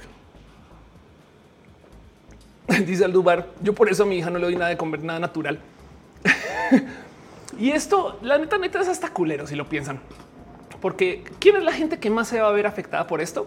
Pues la gente que no tiene acceso eh, este, a eh, estos como estas super tecnologías para compensar. Calentamiento global me la mayor parte de la producción mundial de trigo.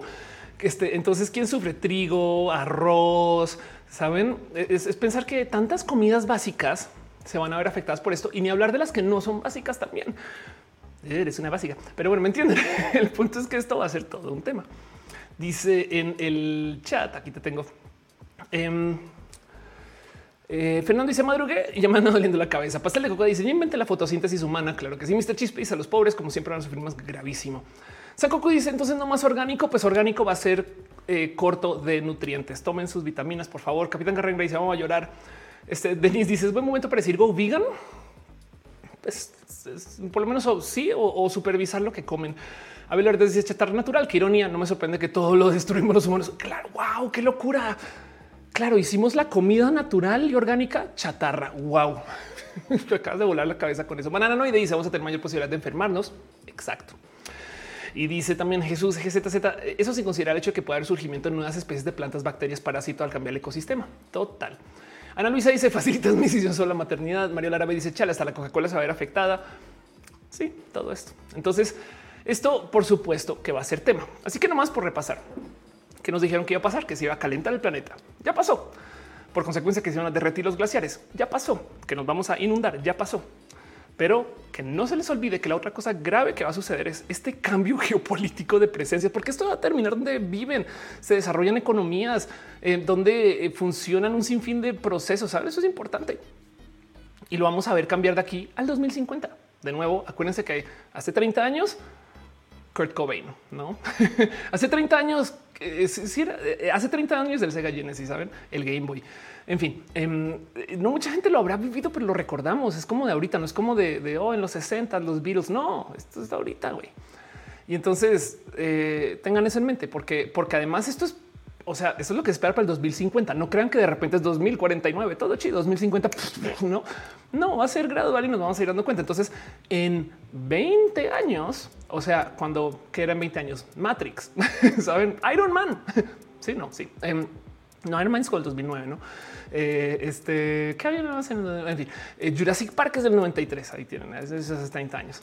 Pero bueno, el punto es que en 20 años ya vamos a sentir los efectos de esto. Erika yo pienso que hace 30 años eran los 70 para Andrea dice que no la en las montañas aprender a producir nuestros propios alimentos.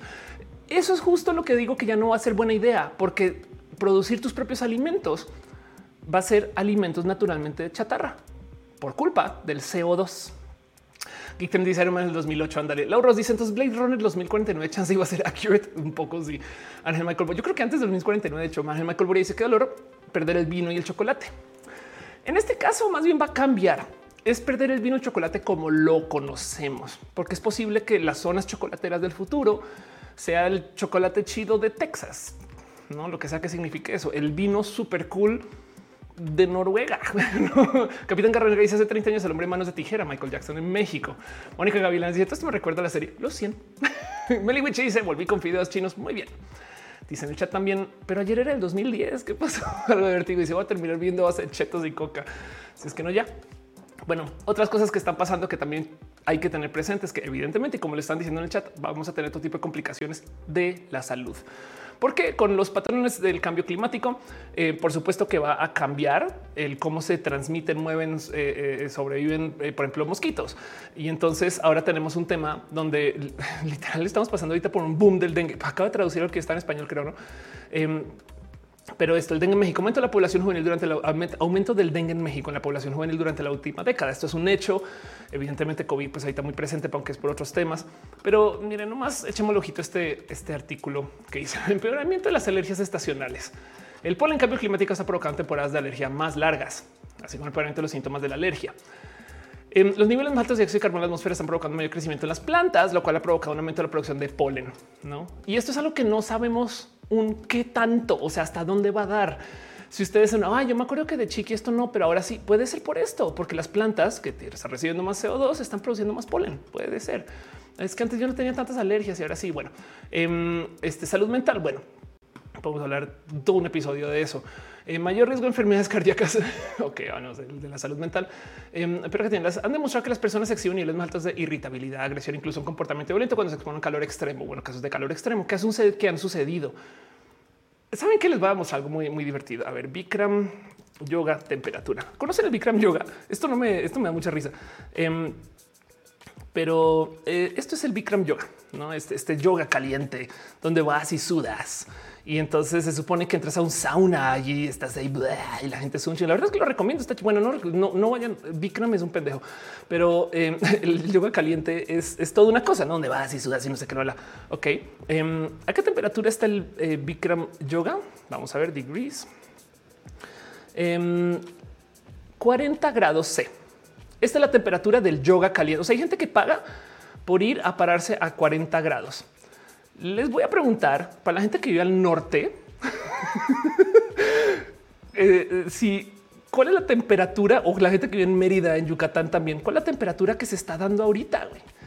Y piensen ustedes que hay toda una industria de ir a hacer yoga caliente donde sudas y les ponen emojis de calor y no sé qué, porque están a 40 grados. 40 grados es la temperatura que se consigue en Mérida, güey. Pueden salir a la calle hacer yoga en la calle. Es lo mismo que hacer Bikram. Acá en Coahuila todos los días hacen más de 40. Ahorita dice Bikram yoga fácilmente podría practicarse en noche, no después de 40, claro. Ya yo dice... Ahorita hacen sin too far away, anda 40, 50 grados. Capitán Garrenga dice mejor un temascalito casero. Eric Hernández es más vamos a esta busca este eh, temascal. Ah, me pregunto, ahora por mera curiosidad la temperatura. Em, ok, el temazcal dice la temperatura del temazcal es de entre 40 y 50 grados. ya vivimos en este planeta donde ya normalizamos el que la calle es la temperatura del temazcal. Saben, ahí los dejo. Algo de vértigo dice: Me está diciendo que yo me estoy ahorrando mucho dinero y no lo aprovecho para hacer ese tipo de yoga. Exacto. Mexicano y nos quedamos en llamas. Ale Carre dice: Sin miedo al éxito. Los de Mérida hace frío. bueno, no dice para sudar me encierro en el auto en el estacionamiento. Ándale. Entonces, pues sí, el tema es que claro que también estamos enfrentando más momentos de altísimo calor que de paso también recuerden a la vez se pueden responder con altísimo frío. Ese es el problema del cambio climático, que van a ser pendulazos difíciles de predecir. Mayor riesgo de enfermedades cardíacas. La última década fue la más calurosa registrada. Esto causa estrés térmico, lo cual lleva a cambios fisiológicos que incluyen aumento de la sudoración, frecuencia cardíaca más alta. Y entonces, pues nada, esto puede concluir en riesgo de enfermedad cardíaca, mayor riesgo de enfermedad renal. Trabaja la libre, entonces van más calurosas, problemas de salud importante. Entonces hay gente que es más susceptible a uno, el perdón, los riñones son los órganos más susceptibles a los cambios eh, de, calor, a los impactos de calor. Y entonces esta es una lista medianamente corta de la cantidad de cosas que van a pasar. Ahora aterricemos esto un poco al que significa, no porque no solo es en nos vamos a. Es, es, tenemos un tema que lidiar con que va a llegar mucha gente que se va a enfrentar con esto desde el, el IMSS no les ayuda. Saben nuestros tíos, abuelos, o sea, de hecho, de por cierto, tenemos un problema con esto del fondeo de, todo lo que se relaciona con la medicina, porque se han puesto a pensar el cómo todo el mundo usa GoFundMe para pagar sus procedimientos médicos. Y es como de güey, eso no es un problema con las aseguradoras. ¿Cómo es posible que ya hayamos normalizado que las aseguradoras no cubran nada? O sea, al parecer las aseguradoras solamente reciben gente que no se enferma y si tú te enfermas te bajan pues así muy fácil cobrar, ¿no? Y entonces, evidentemente por eso todo el mundo está tratando de pagar sus procesos médicos con dame dinero. no, Elizabeth dice, ¿tiene otro tipo de posturas con respecto a los temas de índole no cultural? ¿Qué, tipo de posturas? No te entendí. Banano y dice, piensa hay más calor, se va a querer beber más agua. Habrá agua potable. Eso también es otro tema. Eso es verdad. Exacto. Es otro tema. Arcángel dice, mi ciudad hay un letrero que dice, si no le gusta el clima, regresa en 20 minutos. Nos estamos preparando para el cambio climático. Erika dice, para evitar enfermedades cardíacas, adopte gatos. Antonio Rosas y las emociones de CO2 eh, de los buques de carga es muy importante. Las, las emisiones sí, de los buques. Sí, total. La ONU, los acuerdos de París ignoran ese tema. Sí, total. Hola, estoy muerto. Dice, ¿qué opinas, Selina? Es un buen momento para hacer un pequeño break de Selina. Selina dice que todo está muy bien. Y Arcángel dice, es el problema. Vamos a tener agua, pero no va a ser potable. Exacto. Entonces, nomás por em, repasar un poquito todo lo que estaba mencionando. Vamos a tener el tema del calentamiento, el tema de las inundaciones, Vamos a tener el tema del el mapa, llamémosle el mapa, el tema del cambio geopolítico. Esto va a pasar, esto para mí esto, es inmenso. Pero bueno, vamos a tener ese tema. También vamos a tener el tema de lo que se relacione con la salud. Y evidentemente vamos a tener todo lo que quieran con problemas económicos. O sea, vamos a tener que lidiar con el eh, eh, gente desplazada, temas de salud, temas de imprevisibilidad. Porque luego están las raras ocurrencias de la naturaleza que estamos viviendo ahorita y que a veces me sorprende que la gente no lo ate inmediatamente con el calentamiento global. Por ejemplo, está el famoso caso del sargazo. Si usted no viene a México o no se acercan a la playa nunca, como yo a veces, em, el sargazo en esencia es una locura que comenzó a aparecer hace muy poco, que antes sucedía, pero es que de repente así, este, o sea, inundó las playas. De repente llegaron muchas algas, algas, y entonces se comenzó, a aparecer esto en la playa. Ya antes se veía, pero de repente fue así inundada de algas. ¿Por qué? millones de motivos. Uno de ellos, el calentamiento global, que ha podido cambiar, por ejemplo, cómo se mueven algunas corrientes, que ha hecho que las algas crezcan más, porque hay más CO2. ¿Se acuerdan que les dije que más CO2 implica más crecimiento de plantas? O em, que eh, hay gente que está tirando lo que quieran en fertilizantes al mar. y entonces, pues, ¿qué creen? Pues que, las plantas que están en el mar van a crecer diferente. No estoy diciendo que sea mejor o peor, pero el punto es que esto ha llevado a que se cierren un chingo de playas. Y lo digo porque, a ver, vean, en Tulum sacan el sargazo de a camionazos, güey. O sea, vean esta imagen, güey. Ahí están así de playa no se puede usar, güey. Llévatelo, güey. Yo no sé dónde, dónde le ponemos, no sé. Y, en algún momento, esto en los miles y no antes de la pandemia, me acuerdo de toparme con gente, por ejemplo, que me decía cosas como no, bueno, acá se están creando industrias de qué hacer con el sargazo, ponerlo en platos para comerlo, crecerlo para hacer cremas. Es como de ahora qué hacemos con esto. Nadie sabe, güey, pero lo están tirando y ahí, pues nada, la basura de una persona es el tesoro de otra persona. No dice Abel, es la tierra vomitando quien sepa cómo capitalizar el sargazo se va a hacer millonario. Dice Mr. Chispas. Geek Trendy dice dónde queda el supuesto plan Illuminati para detener esto. A lo mejor es lo que están haciendo. Es como Ultron. Les digo que estoy viendo mucho Marvel. Licia y se supone que eh, ya hacían hasta materiales para casas con sargazo. eh, hígado de pato. Eh, este dice se podría usar como combustible. seguramente no muy bueno, pero sí, claro, 5J ya nosotros nos mandaron sargazo para intentar hacer biopolímeros, hacer papel. Sí, es como de claro que el sargazo es parte de esto, no? Em, y el problema de nuevo les voy a decir por qué importa esto. aparte de que, pues, evidentemente hay mucha gente. O sea, si tu playa está llena de esto, no puedes llevar turistas y se caen. Aunque ahorita después del COVID ya que nos importa este tema, aún, pero va a seguir siendo presente. Como sea, cremita de sargazo, dice Jacob. Mmm, cremita. Piensen en que el problema del sargazo es que no lo podemos planear. No sabemos si de repente se va a caer una playa la noche a la mañana, va a tocar tener camiones listos para sacarlo o no va a llegar nada. El problema de eh, el, cambio de temperatura que está moviendo, por ejemplo, donde se pueden plantar las uvas para el vino, es que no sabemos cuándo va a parar. O sea, capaz y para cuando el espacio más chido para plantar uvas es al norte de Inglaterra, saben? Entonces, pues inviertes allá en eso, no? El problema de todo esto es la impredecibilidad, porque entonces otras cosas que han estado pasando que nos ha tocado vivir, pues por supuesto que a cada rato y de nuevo me asombra que la gente no lo ate con el cambio climático, pero pues a cada rato está este famoso cuento de eh, la, temporada que tiene más huracanes. No es como que cada año es como de oh, esta nueva temporada de huracanes sorpresivamente incrementó y es como de llevamos como de cinco años de que este es el huracán más huracán de los huracanes y luego próximamente es un huracán más huracanado y tenemos un huracán que y, los huracanes están haciendo cosas muy locas, golpeando ciudades que antes no golpeaban, llevando agua a lugares donde antes no se llevaba.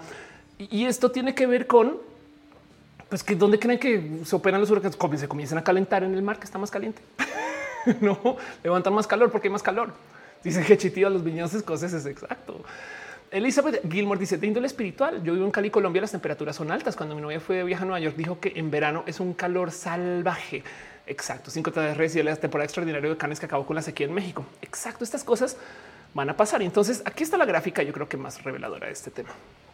Y es que el clima se va, como dice, el clima se va a poner muy salvaje. Estos son los cambios o los eventos climáticos a lo largo de los años, desde 1980 hasta el 2014 está, pero pueden ver como claramente cada vez hay más eventos climatológicos, ¿no? Porque se acuerdan como antes de la pandemia, ¿qué estaba pasando antes de la pandemia? Se estaba, pero así incendiando Australia. ¿Por qué? Pues porque había una super hiper mega sequía, pero también está pasando en el norte de México, donde se está certificando de paso.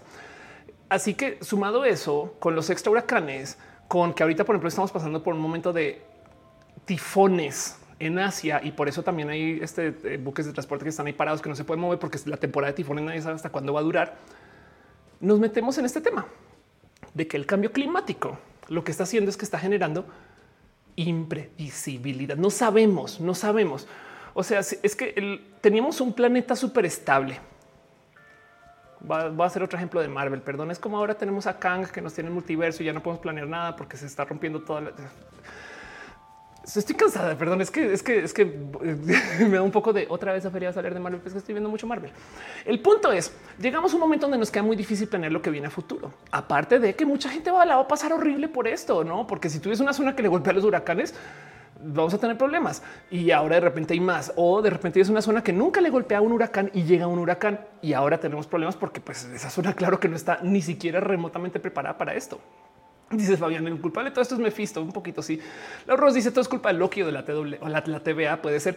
Emanuel Ariza dice los huracanes son como los villanos de Dragon Ball. Siempre llega uno que es más fuerte que todos, pero luego parece otro más fuerte. Un poco sí. Geek 3 dice Kang regresarán los Vengadores. Yuri Madonna dice esta es la versión de What If de Roja. Verdad dice nos movemos hacia el sol. Sí, un poco. La verdad es que estamos trayendo el sol un poquito para acá, no? Y entonces más cosas van a pasar. De, nuevo, les dije que hay raras ocurrencias de la naturaleza como estas. Esto también me da un chingo de locura. La otra cosa que está sucediendo es que evidentemente los océanos que están más calientes o que tienen patrones de temperatura completamente diferentes han hecho que todo lo que se relacione con es que volvemos a este mapa. Acuérdense, se está calentando el centro, por así decir. Entonces las zonas que eran chidas, como digamos que medio tropicales, los trópicos se van a, por así decir, estirar hacia el norte o hacia el sur, por así decir. Y entonces está pasando que estas zonas donde antes se dan ciertos tipos de eh, peces o pescados eh, o que había cierta industria de la pesca va a cambiar. ¿Qué va a pasar con estos espacios que viven explícitamente de un tipo de pez que ya no se va a dar o va a llegar o no puede vivir o que se va para el norte o que se va para el sur? Y entonces este tema nos va a seguir persiguiendo y han pasado todo tipo de cosas raras. Eh, la más rara de todas es que habían estos animales que vivían en espacios muy profundos que de repente ya no están pues tan abajo, como por ejemplo el caso de este calamar. Esto es, esto es real, güey. Eso es un calamar gigante que apareció afuera de Japón.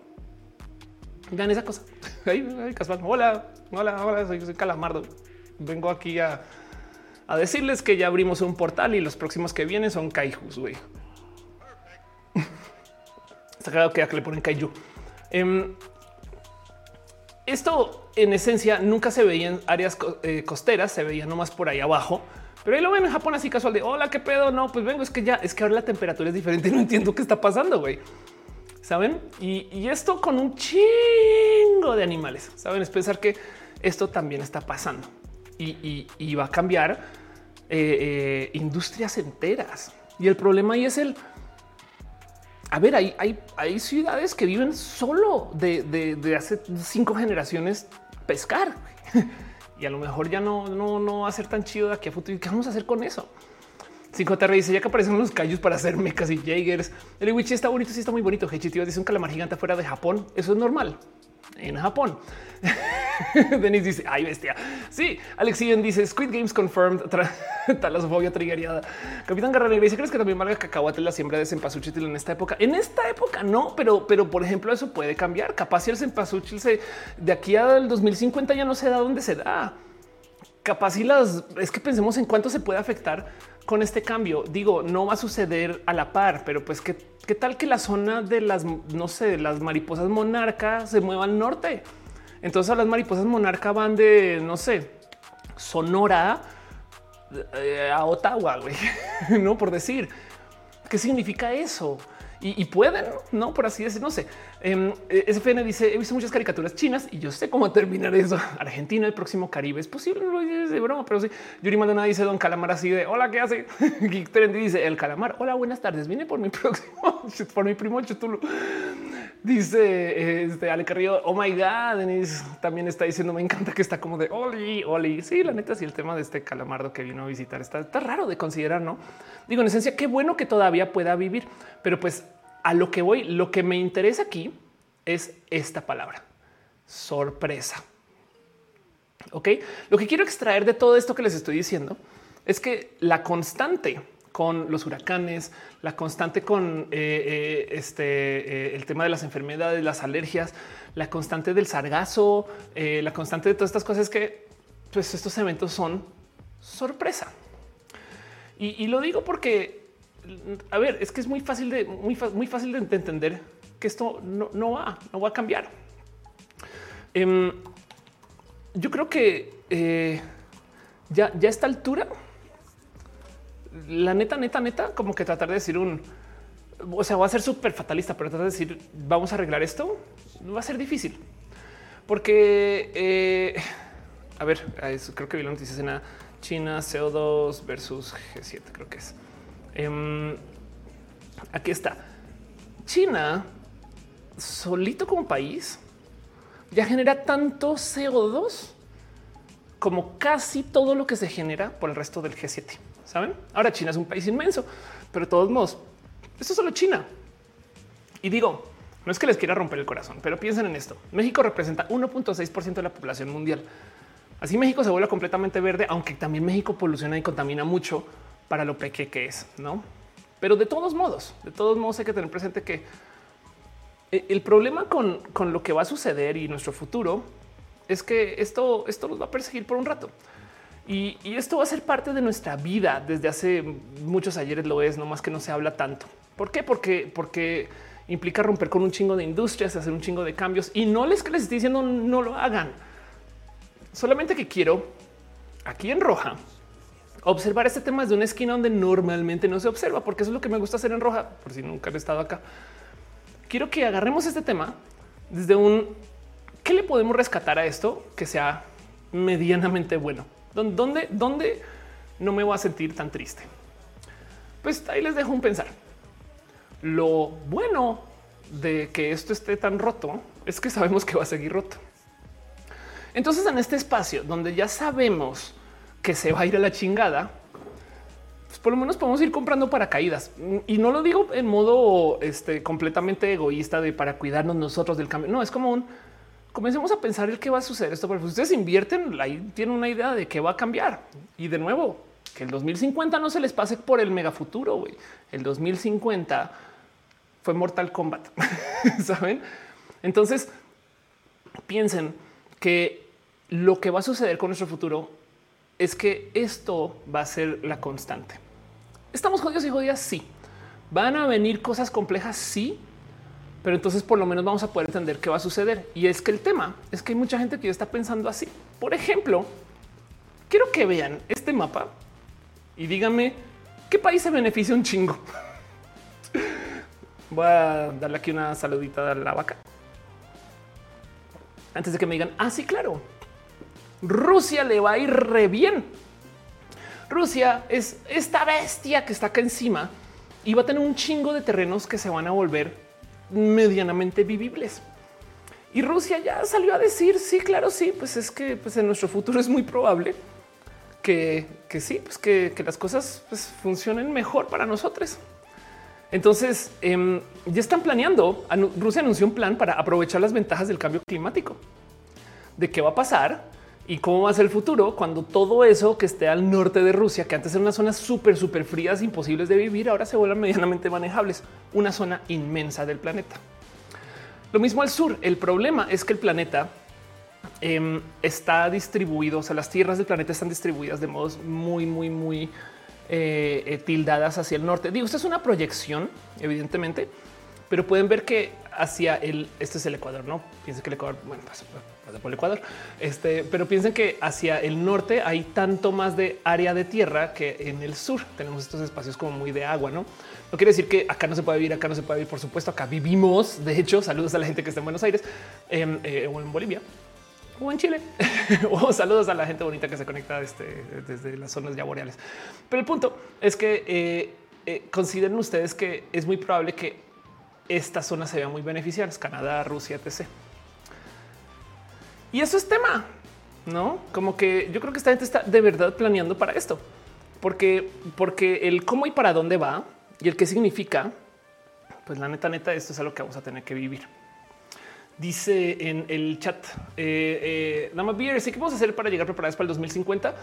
Bueno, la verdad es que sí, sí sería bonito ir comenzando aprendiendo a vivir de modos donde por lo menos sabemos que se consume, que tenemos enfrente, que vivimos, no como que, como que si, si la vida, miren, lo bonito de la vida vegana, aparte de la vida vegana en sí, es que te fijas ¿no? el de dónde viene cada cosa, porque consumo esto, por no qué significa eh, el que yo tenga esto enfrente mío. Eso yo creo que es muy importante. Em, porque es que les voy a decir algo el salir huyendo a decir es que esto ya se fue a la chingada y deprimirnos y demás. Eso es lo único que no podemos hacer porque en esencia ya sabemos que va a cambiar. No, y hay gente que va a comenzar a trabajar en ese sentido. Y sí, no le quitemos energía a los esfuerzos del freno, porque una cosa es que cambie un poquito, otra cosa es que cambie un chingo, no?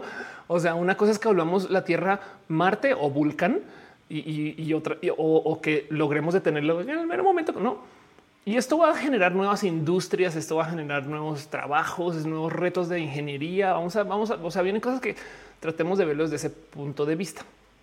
Dice Baranoide, ojalá le diga que nos aguanta hasta el 2050 para amenizar ese próximo sufrimiento al vivir.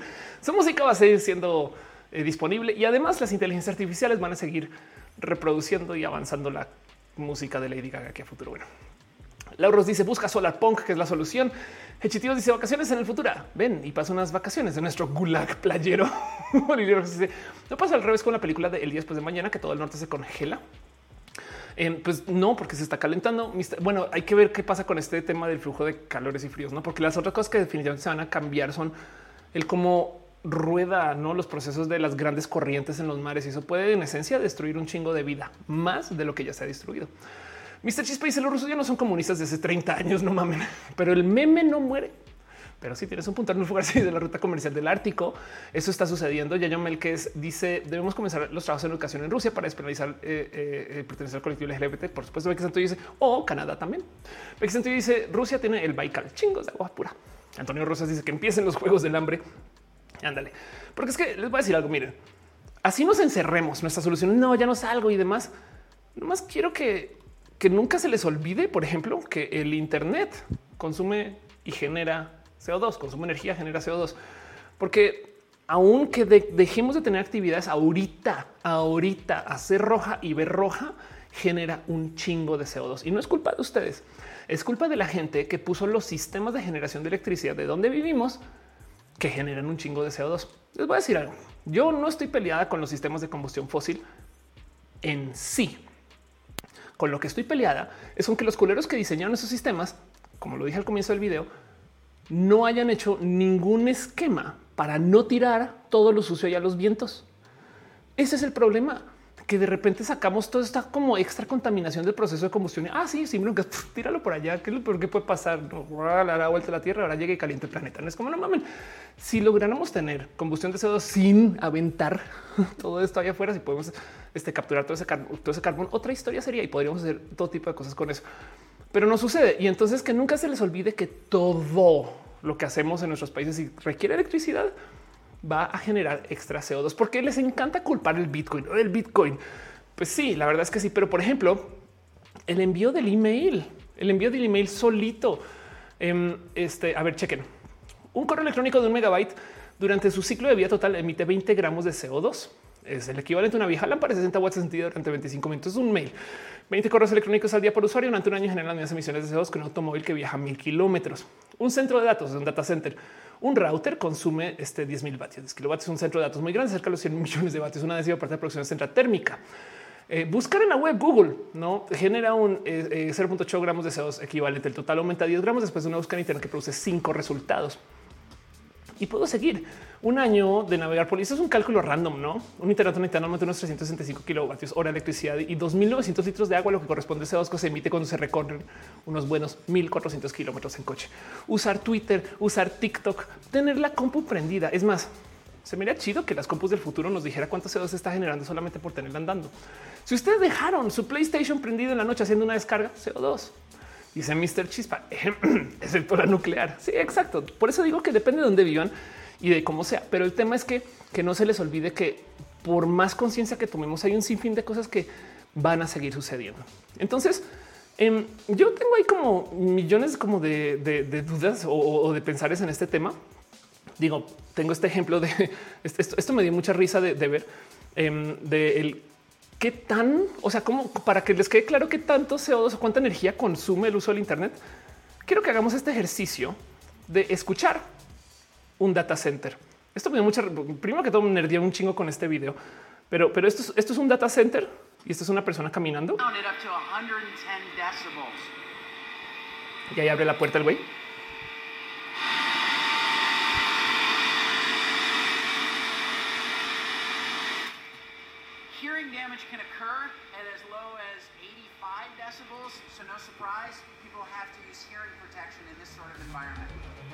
Me da mucha risa que el güey dice, sí, claro, este, eh, esto te va a generar daño auditivo, pero mira, checa, es como güey, no te expongas, pendejo. Pero es pensar que ese es el Internet, saben, como que Em, no, es que hay que descentralizar el Internet, es que Bitcoin, es que güey, esto, esto es un chingo de, computación que se está usando nomás para, pues la neta, neta, mantener los videojuegos andando. Aquí está Overwatch, aquí está Google, em, aquí está Amazon, saben, es como de, de nuevo. Eh, también me gustó nerdear mucho en este video solo por ver un data center, la neta. Pero bueno, para la gente que no sabe cómo funcionan estas cosas, esto es un servidor. Esto es otro servidor, esto es otro servidor, esto es otro. Bueno, depende, no? Pero eh, este cada, es, cada una de estas rayitas puede ser un servidor, por así decir. Eh, tienen varios usos, pueden ser rasgos. De hecho, el servidor, por ejemplo, puede ser este acá arriba o demás, o puede que sean simplemente puntos de conexión, puede que sean pilas, pero entiendan que un, un servidor es una, una de esas y piensen en esos cajoneros inmensos, cada una con una computadora prendida. Es un chingo de energía y no me quiero quejar. Becky Santo dice Netflix eh, Prime, claro, sí, toda la nube de Xbox, exacto no me quiero quejar de esto y más bien lo digo porque quiero traernos a este pensar. Este, este es, mi, este es mi momento de encontrarme algo bonito de esto. Es posible que todo este mierdero ecológico que hicimos fue de cierto modo lo que nos tocó pagar como desarrollo de especie o como humanidad para podernos conectar tantas personas a hablar. Y lo digo porque del otro lado hay que sentar cabeza con que hay 4 mil millones de personas conectadas al Internet. Nunca en la existencia del planeta habían hablado tantas personas. Y entonces yo creo que eso no sé si puedo decir valió la pena asesinar a tantos animales o vale la pena ensuciar tanto el planeta. No, yo creo que lo pudimos haber hecho mucho mejor. Pero ya que lo tenemos, entonces esto puede ser una de las salidas de esto, el hecho de que nos estamos desarrollando ahora en conjunto. Y no quiero dejar eso de lado, ni olvidado, ni descartado, porque quiere decir que vamos a encontrar modos para colaborar que nunca antes hubiéramos visto.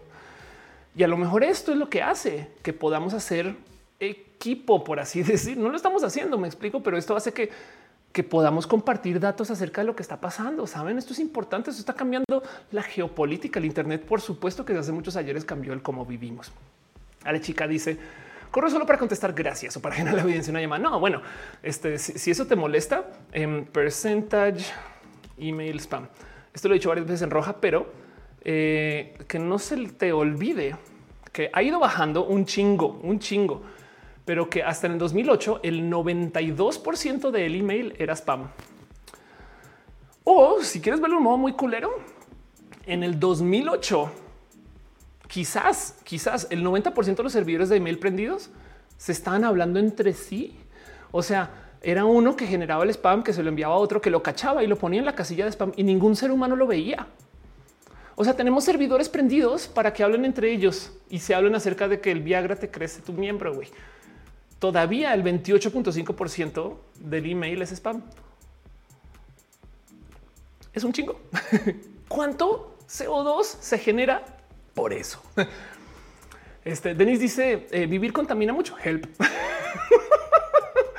Meliwich dice cuánto genera un WhatsApp. Pues eh, eh, considéralo como un email. De hecho, eh, dice que opinas del uso de la energía nuclear. ojalá tuviéramos más energía nuclear. De hecho, cada vez se desarrolla energía nuclear más chida. La verdad es que también todo lo que sea renovable, todas esas nuevas tecnologías se deberían usar mucho más, pero es que hay que destruir la industria anterior. Pero como sea, de todos modos, eso se está dando porque tenemos intercambio de energía. Entonces, no quiero que nos quedemos acá con este, con esta bola de tristezas, que nunca se les olvide con estas cosas que, aunque tristemente o para bien, fue un reto más pequeño, pero que, por ejemplo, como humanidad logramos tapar el hoyo de ozono, el famoso hueco en la capa de ozono que se daba porque estamos usando este, eh, eh, este eh, CFC es clorofluorocarbono. Bueno, pues estamos usando cosas en el spray que eran muy dañinas, que generaban este, estos hoyos y que se prohibieron en un chingo de países y que por consecuencia, por mero supervisarlo y verlo, hasta el 2020 ya se logró registrar que se tapó el hoyo en la capa de ozono. Entonces espero que eso les dé tantito de esperanza, no, no necesariamente porque quiere decir que ojalá pudiéramos tener este tipo de actividad para eliminar esto del cambio climático, pero sí quiere decir que tenemos esta capacidad de coordinación. Es como cuando sientas cabeza que, pues sí, sí logramos cambiar un poquito la humanidad del día que la gente aprendió a no fumar tanto o adentro, saben? No sé. Em, también están estos cuentos de cómo digo, hay animales que están evolucionando por así decir. Digo, evolucionando es muy difícil de decir, Pero por ejemplo, en el caso de eh, los elefantes es una situación muy culera. La verdad, más bien lo que está pasando es que los animales que viven son los que no tienen lo que les hace atractivos para la gente que los está asesinando.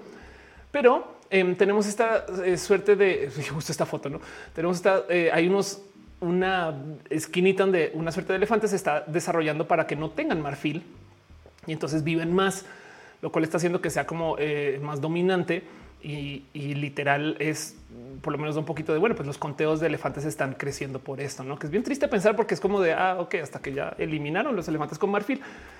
Sí, pero bueno, quiere decir que por lo menos están, no sé, están pasando estas cosas. Y miren, en roja por lo general, a mí me gusta ver todas las cosas que se consideran horribles y feas desde el punto de vista del no juzguemos, observemos y, vemos a ver qué podemos aprender de acá para seguir trabajando. O sea, tratemos de quitarle la capa de esos sentires de miedo, de, eh, horror, aunque ahí están. No es que los quieran negar. Simplemente quiero darnos un segundo como muy del análisis de bueno, eso está pasando. Que, es lo que digamos una persona inversionista. Me explico em, para, para de nuevo pensar que ahorita somos em, este eh, 4.660 millones de personas conectadas al Internet. ¿Faltan personas? Sí. ¿Es más de la mitad de la humanidad? Sí pero son 4.600 millones de personas conectadas al Internet hablando. Y esto me parece muy bello, aunque sea ahí sí, a qué costa. Pero creo que no quiero dejarlo de lado y quisiera atarlo. Dice Hechitivas, la vida se sostiene a pesar de nosotros. Exacto y nosotros también somos vida. Entonces nos vamos a tener que seguir formando con esto. Luego las locuras que van a pasar cuando comencemos a ir a Marte y comencemos a tener gente en otros, no, en la luna, no sé. No me dice si algo nos enseñó el cine distópico es claramente cómo termina esto. Pues es que eso es exactamente lo que no quiero pensar. Quiero, o sea, no, no, no porque no porque lo quiera negar, sino quiero que nos tomemos dos segundos para pensar un de aquel 2050 en 30 años. ¿Cómo va a ser nuestra vida? Y por lo menos les voy a decir algo. Está bien culero pero sabemos que esto va a pasar. Entonces podemos ir organizándonos para pensar el cómo vamos a enfrentar cuando si ustedes viven muy cerca de una costa, la costa se vaya desapareciendo. Cuando si ustedes este, eh, trabajan con algo que se relacione con la energía, pues la energía a fuerzas en algún momento nos van a mover a eh, otro tipo de energías, para bien o para mal. Cuando en el tema de comidas tengamos que importar, exportar, cuando en el tema de eh, saben como que levanten todo lo que dije hoy. Piensen ustedes en el qué va a pasar en mi ciudad o qué va a pasar con mi familia o qué va a pasar, porque luego a veces pasa que no, pues es que mis tíos tienen hoteles, no? Y es dónde están los hoteles. Pues no sé, progreso. siempre hablo de progreso porque te sirva bastante. Em, y es un, pues bueno, ve pensando que vende. eh, dice cinco este rey. Bueno, ahí está eh, Wally Mad Max Fury Road. También puede ser. También podemos acabar como Mad Max. Hechitivos dice vamos a terminar como en The Expanse. Ok, Gutiérrez, ¿se podemos echar gran parte de la culpa a los ricos países desarrollados? Pues sí, la neta sí, eso es siempre. Es decir, pues sobre todo a esta altura yo voy a decir algo. También estos países que tienen poblaciones inmensas, inmensas, porque en últimas eh, son pocas personas decidiendo por todo el país y, y tomando decisiones que nos va a afectar acá, ¿no? Corona Imperial dice hace falta que la gente le vence el miedo a perder la comodidad sobre muchas actividades y cambiar formas sostenibles desde la dieta hasta el pensar que somos dueños de todo. Sí, exacto. Ese tipo de cosas. Gracias. Eso, eso yo creo que es lo que me gustaría levantar y rescatarle ahí un poquito. Es un está horrible. No quiero dejar en olvido que esto es horrible, pero también quiero también saber un pues por lo menos ya que sabiendo que vamos a ver o cómo va a pasar o cómo vamos a chocar o cómo se va a descarrilar el tren pues nos podemos agarrar de la baranda que no se va a, chiclinclar cuando nos golpeemos con la montaña. Me explico como que hay que tener eso presente. Dices en que solo los ricos sobrevivieron. Pues hay que ver cómo nos podemos meter en su camión, a ver qué pedo saben Arcángel o, cómo podemos sacar de ahí para que más gente sobreviva. No, no sé. Ustedes elijan dónde, cuál es su camino y su papel en esto. Solamente quiero que piensen que de aquí al 2050 es ahorita y no, no va a ser en el 2000 ultra mega futuro. El 2050 es ya. Para cerrar todo esto, y ahorita leo sus comentarios, les quiero dar una pequeña invitación de paso a que le den follow a un grupo de gente que sabe mucho más que yo de este tema. Y quiero que conozcan, porque les quiero mucho a la gente de Planeteando, que su canal ha ido creciendo muy bien y hacen justo este tipo de contenidos. La verdad es que yo soy mera amateur, investigo antes de cada roja y hablo de lo que sé. Esta gente estudió para comunicar esto y viene de la ciencia y son personas que con comunicadores y comunicadoras de la ciencia que hablan de esto, del planeta. Y levantan estos temas, ¿no? Este, eh, eh, las tormentas más peligrosas de los polos. es mala idea colonizar Marte. Em, Saben eh, que los reportes del IPCC, ¿quién limpia el desastre? Estas cosas. la purga podría resolver nuestros problemas hablando de Thanos. Saben como que la verdad es que es gente que sí habla desde el saber de esto. Entonces quiero hacer un pequeño como shout out a Planeteando para que les conozcan. no más porque tengo que ser responsable y decir yo, yo soy youtuber tonta. la gente que sí sabe está ahí. Pero si les puedo dejar un recuerdo de todo este roja, es este mapa. Lo he mencionado 100 veces, pero quiero que lo vean y piensen el dónde vivo yo y dónde van a ser las zonas chidas. Saben como que qué significa esto. Y digo, no quiere decir que si tú vives acá en Colombia ya se fue toda la chingada. No, claro que no. Simplemente quiere decir que va a cambiar, va a cambiar la industria que, predomina, va a cambiar la producción, va, lo que se da en la tierra. No, no sé, afuera de Bogotá hay mucha producción de papas, capaz si las papas ya no se dan, investiguen todo eso y hay que ver qué sucede además con esta producción a futuro. Pero bueno, leo sus comentarios, cierro todo esto este, eh, y les, les este, le paso, me asomo para darles un poquito como abrazos y cariños. Fernanda dice que le gusta levantar las cosas con este enfoque. Yo también, yo no me quiero eh, sumir en el sufrir eterno, aunque quiero, por supuesto, también darle lugar a las cosas que son así negativas. No dice Hechitivas en Colombia. Eh, siempre, siempre todo se está yendo a la pues, en Latinoamérica en general, no? Dice Meliwich em, que nos vayamos a Europa. Dice Yayo Melques dice vayamos encontrando formas amables de Warriors. Burning Core dice vienes mapa a la costa de Lima, es un desierto y luego verde. En un futuro esa zona estaría bajo el agua. Eh, Dama Beers dice vivo Baja California y tengo miedo. Afrodita borracha dice Perú va a estar mojado. la neta, sí. Jenny Molina dice: ¿Crees, amigas, que esté relacionada con la sobrepoblación? Es parte de, pero la verdad es que em, en últimas, a ver, hay algo que decir por el hecho de que aunque mucha gente la pasa muy mal, o sea, no es que estoy diciendo que muy todo el, pero hay algo que decir por el hecho de que tantas personas podamos ocupar el planeta. Me explico, o sea, tengamos de cierto modo tecnología para que un gran grupo de personas pueda vivir, digamos que de modos que no sean tan desastrosos, aunque claramente hay mucha gente que la pasa muy mal, pero pues de todos modos el que tengamos sobrepoblación habla mucho de nuestras capacidades también, ¿eh? por lo menos de coger. Jaime Andrés dice se van a dar piñas en Bogotá. Imagínate, Oscar Rubio dice ya no son noticias, ya no importa. No, claro que sí importan. Arcángel dice yo no pongo mi conciencia saber que todo estoy contaminando, debo ahorrar energía. Eso, eso por lo menos puede ser un gran aprendizaje de estas cosas, no como que el tema es tengamos un poquito como de entender es de para dónde van las cosas y les invito a que sin ser fatalistas, no, o sea, no, no, sean la persona que cuando el coche va a chocar comienzan a gritar no vas a chocar, no vas a chocar y entonces ahora las cosas se vuelven peor em, o no hicieron nada más sino gritar sino más bien pensemos en qué posición podemos tomar en el avión eh, para poder sobrevivir el choque, por lo menos a la mejor de nuestras capacidades. Eso voy con eso, ¿no? Y Juliana dice, si algo les quiere dejar en este roja es que el 2050 es Mortal Kombat. Exacto, Juli. Billy Witch, eh, dice, pero igual hay que servir unas buenas condiciones climatológicas para sembrar si no se aprovechan porque ya la mayoría del terreno está ocupado. Lico Signo dice, ¿qué tal si Venecia se convierte en Rapture? Dice ya yo mi zona era zona chida hasta que la nación del narco atacó. Ándale. Jenny Molina dice eh, tener fe también en los avances tecnológicos o ser esos avances tecnológicos, no? También a fin de cuentas, eso es lo chido de pues, en últimas estar en esta generación que pues, podemos trabajar en esto de un modo u otro. No Cuba va a desaparecer. A Cuba, pues, pues bueno, todas las islas van a tener un impacto con esto del, cambio de, nivel del mar. Alguien raro dice estaría bueno un roja una tercera guerra Estados Unidos versus China. Yo creo que esa guerra eh, puede que no se dé con China, seguramente, pero pues sí. Eh, eh, digo, es más, sí, o sea, India, Pakistán. 5JHR, acuérdense de desconectar todos sus aparatos, salir a dormir o al salir de casa o su planeta economía les agradecerán. Eso es verdad.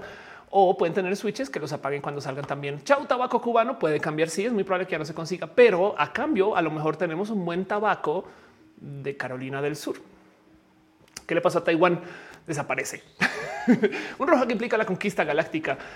Wow, pues tener naves espaciales muy chidas. Meliwichi dice Taiwán existe aún en 2050. Es una pregunta muy difícil. Capaz sí, capaz sí.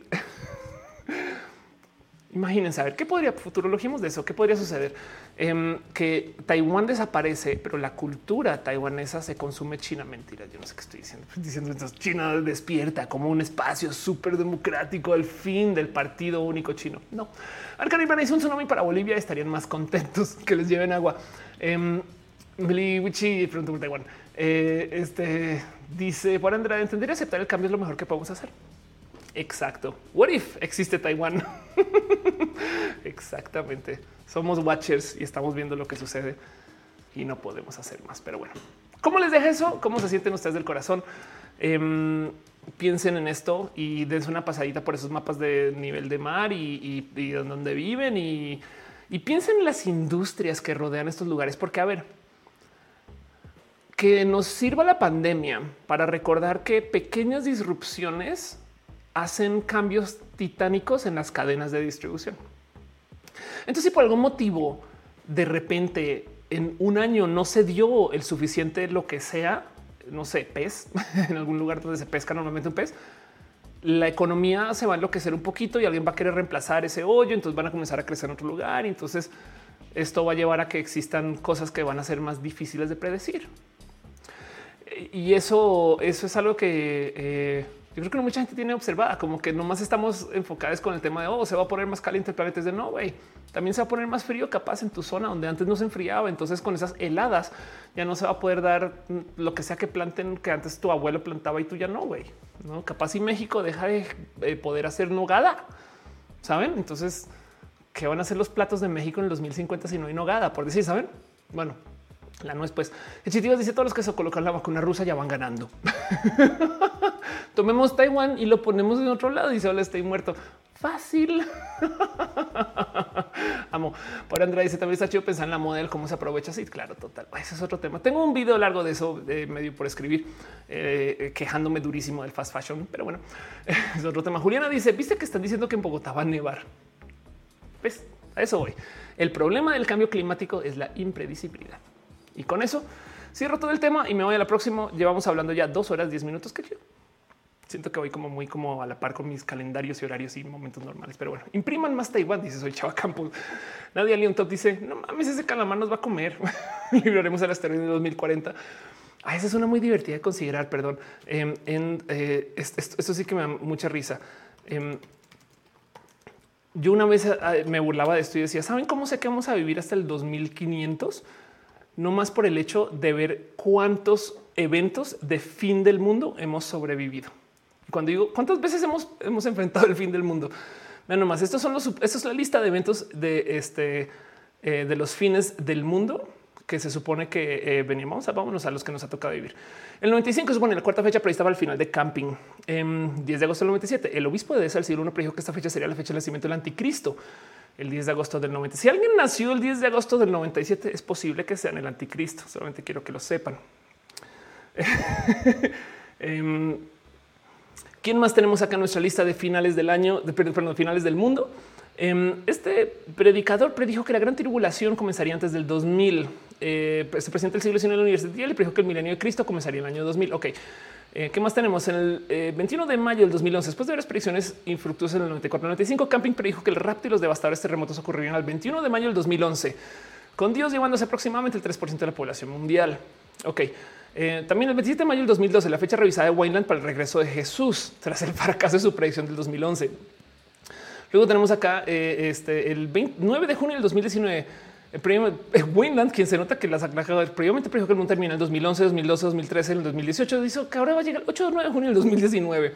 2020, Dixon predijo que Armageddon tendría lugar en el 2020, previamente predijo que el mundo termina en 4 de 62. Y a futuro vienen estas son el 2021, el 2026, el 2028 y podemos seguir, ¿no? Entonces, a mí me gustaría pensar que si hemos sobrevivido tantos fines del mundo es porque somos imposibles de eliminar. Y eso, ahí se los dejo. Ahora sí. Leo un poquito. Ah, perdón, veo que están dejando muchas piñas y estoy muy, muy desconectada. Eh, este, muchas gracias, perdón, a un polinomio quien está dejando sus abrazotes y se suscribe, compra. Muchas gracias a Flicta también, ya te había celebrado. Pero em, Ángel Michael Boria dice que el alma perder el vino, el chocolate. No sé si llorar o almacenarnos. Gracias por tus stars, Ángel, y por tu cariño y tu amor. En este también Fernando Cernas, eh, Wendy y la pastela Cocoa dejan su amor y su cariño en el YouTube. Gracias por apoyar de sus abrazos financieros.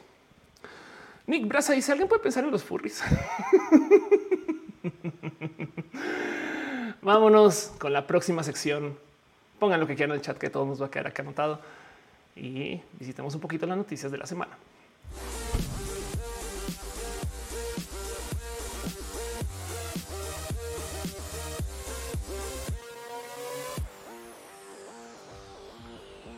Espero no verles deprimido. Yo la verdad es que haciendo ese guion, si tu momento de hoy, está horrible.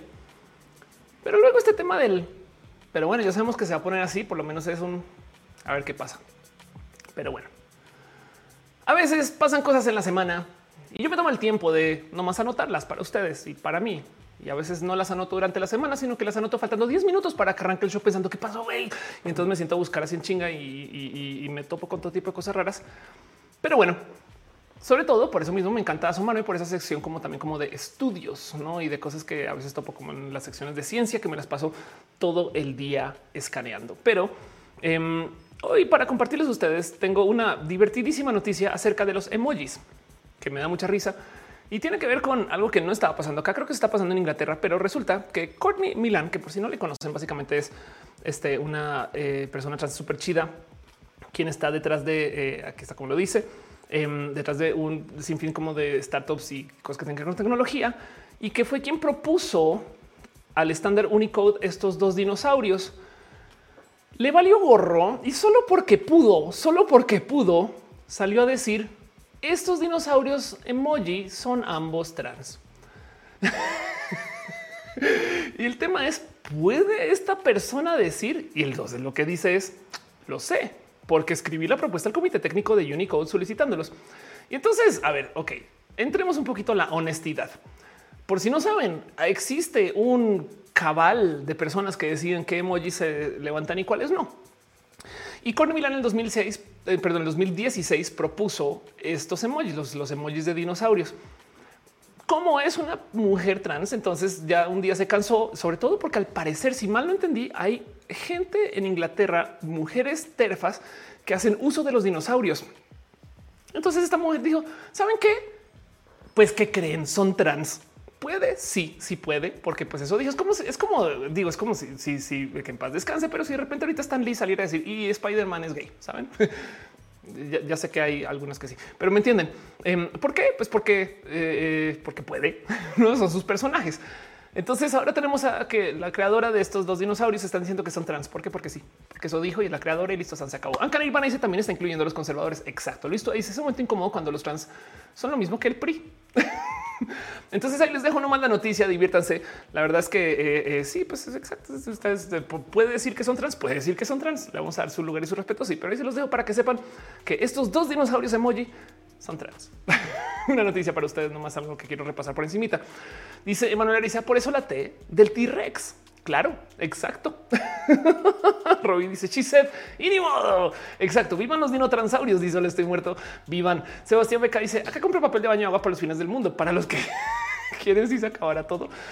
Em, ¿Para qué los quieres si se va a acabar todo? Es verdad. Si tienes toda la razón. Listua dice ese momento incómodo. Ya te había leído, perdón. Meliwichi dice me gustan los dinos a mí también. Transdinosaurios Rex. Exacto. Pero bueno, una noticia ahí nomás para compartirles. Ahí se los dejo. Luego otra cosa, eh, ah, saben que queríamos quería hablar un poquito del tema de Alec Baldwin. Vamos a buscar una noticia cualquiera de lo que sucedió. Em, básicamente lo que sucedió es esto. Em, resulta que para la grabación de una película que se llama Rust, eh, Alec Baldwin, sin querer, le disparó a una persona que estaba en el set, que era aquí está la directora de fotografía, y pues la asesinó. Entonces la primera pregunta es cómo chingados puede un actor este, eh, eh, acabar con una pistola que está cargada y demás. Y esto, miren, yo de nuevo, ok, les voy a decir por qué estoy viendo tanto Marvel ahora, porque hice algo que no había hecho en su momento y era ver las películas y el análisis por gente youtuber nerd de Marvel. Entonces yo antes veía las películas, hacía mis propias conclusiones y, seguía con mis propios hilos y literal he tenido siempre mis diagramas de qué conecta con qué. Hasta hace nada descubrí este fantabuloso mundo de gente que opina de Marvel en YouTube. Yo sé, soy horrible, o sea, después de Infinity, después de un mierdero. Pero entonces ahora las estoy reviendo con todo este contexto de esta bola de nerdos. Y una de las cosas que se la pasan comentando es de cómo Disney en particular y sobre todo Marvel tiene un chingo de protocolos de seguridad de armas. Entonces, por ejemplo, em, vamos a ver si encuentro este eh, Natasha Fight No Cuts. A ver si encuentro esto bien rápido. Em, hay, hay, una escena en particular donde eh, este Natasha Romanoff la graban eh, y, y tiene una escena de una pelea entera, entera que no tiene cortes, ¿no? Vamos a ver si encuentro esto. Eh, no, no lo encuentro. Pero bueno, es, es una escena que se da en eh, Age of Ultron. Y el punto es que eh, se volvió súper viral en su momento. Pero luego tú ves la peli y la peli tiene un chingo de cortes. Pero ¿por qué, güey? Si, si la coreografía se ve súper cool y súper chida, pues porque resulta que hay unos momentos donde durante la grabación, y esto lo levanté justo viendo esta bola de nerdos y nerdas de Marvel, por ejemplo, tipo de para no agarrar el cuchillo donde lo tienen que agarrar, literal lo sueltan y lo dejan y lo agarran al otro lado para no tenerlo que aventar, para no tener lo que no, como que aplican un chingo como de seguridad de armas. Entonces la coreografía se da perfecto, pero de todos modos hacen los cortes en parte también para acelerar la acción, pero porque están aplicando un sinfín como de no es que el cuchillo se acerca demasiado a la cabeza. Entonces ahí nomás desaparecemos el cuchillo y lo añadimos por CGI y lo ponemos al otro lado, ese tipo de cosas viendo, pero dice estoy muerto. Entonces la primera de Avengers, yo creo que sí, pero fue una que se volvió súper viral. Bueno, del otro lado, pues por supuesto que hay un sinfín de gente que no respeta ese tipo de seguridad en el set. Entonces, sí, sí es muy posible que Alec Baldwin no supiera que su arma era de verdad o de mentiras.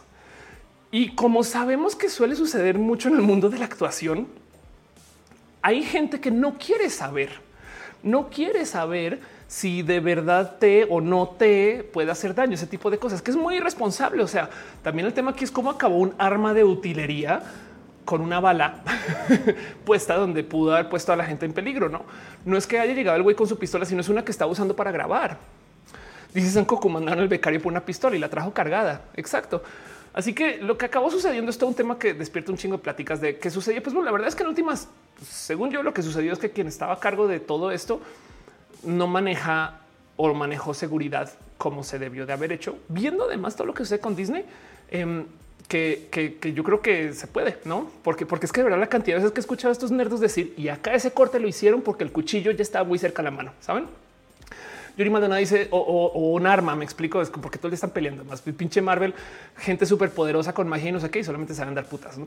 Dice golpes. Dice Yuri Maldonado, Disney hace todo lo posible eh, este, eh, para que su prestigio no sean dañados. Y eso implica que tengan medidas extremas y gastos exorbitantes. Lo vale, claro que sí. Y pueden pagarlo. Además, hechitivos y llegar a pensar que había sido como un Bruce Lee. Juliana dice como realizadora y visual me pregunto si ya hay tantos efectos especiales porque siguen usando armas no letales. Exacto. Supone que la bala era de goma pero él disparó muy cerca. Yo creo, Juli, que tiene que ver justo, pero te digo, Juli, eh, yo creo que tiene que ver justo con este tema también como de el momento de la actuación. Me explico como que eh, eh, si el arma es falsa, no sé, como que también yo creo que tiene que ver algo ahí como de método, no? Y, aquí estoy leyendo sin saber. O sea, también la verdad es que igual, igual a lo mejor Alec Baldwin se le cruzaron los cables. Dijo yo quiero llevar un arma al set, güey, a ver qué se siente. No eso también es muy posible. No puedo descartar eso. Pero todo esto, eh, pues es un al parecer evidente accidente. Y la verdad es que en última le costó la vida a una persona. Entonces, pues va a llevar una investigación. Si eh, quién sabe qué va a pasar con el resto de Rust. Eh, aquí está. Eso se les dijo que Balloon estaba sentado en un banco en el entorno de un edificio, una iglesia, estaba practicando desenfundar en forma cruzada. Decía que la declaración jurada desenfundar de forma cruzada es cuando el tirador saca el arma una funda en el lado opuesto del cuerpo respecto a la mano que usa. Y en eso disparó. Y pues listo, Sousa recuerda a Hutchins quejándose de su estómago, agarrándose la cintura, después de ocurrió el disparo. Y pues lo demás va a ser el que va a pasar con esta investigación y si, si, si, si se va a ilegalizar o no. Es impresionante cómo Estados Unidos sigue hablando del tema de armas, pero bueno, esos son mis pensares de esto, que yo creo que tiene que ver con el tema de, por un lado, que habrá gente irresponsable que le sienta este pensar del es que tiene que ser real. Saben como que em, no sé, como que hay estas historias de actores que que se la llevan más allá donde se la deberían de llevar. Me explico. Y, hay cosas que damos como por logros de Hollywood, como por ejemplo, eh, echémosle ojo a esto, a ver cómo es. Eh, eh, mm, aquí está el tema de cómo Christian Bale es más Christian Bale weight loss, weight este progress. A ver si aparece, porque, porque el tema es que Christian Bale en algún momento tuvo un momento, aquí está, las, aquí están todas las escenas. Esto es una locura. Esto lo damos como por un logro, no como que no lo venden como un güey, no manches. La verdad es que sí. O sea, tener tan dominio de tu cuerpo que esto sea parte de tu vida. La verdad es que sí dice, o sea, podemos opinar mucho y, no es que quiero entrar a espacios de gordofobia, nada. Simplemente quiero que hablemos de cómo esta persona, bien, del 2000 American Psycho 81 kilos, eh, Reign of Fire del 2002, o sea, dos años después 83, luego Maquinista 55, dos años después, un año después 86 en Batman, luego un año después de eso 61 en Rescue luego un año después, perdón, dos años después 86. Vean esto, eh, Fighter 66. Saben como que es un tema de wow, qué locura. Y, entonces, eh, ah, ahí me, colé yo otra vez, no?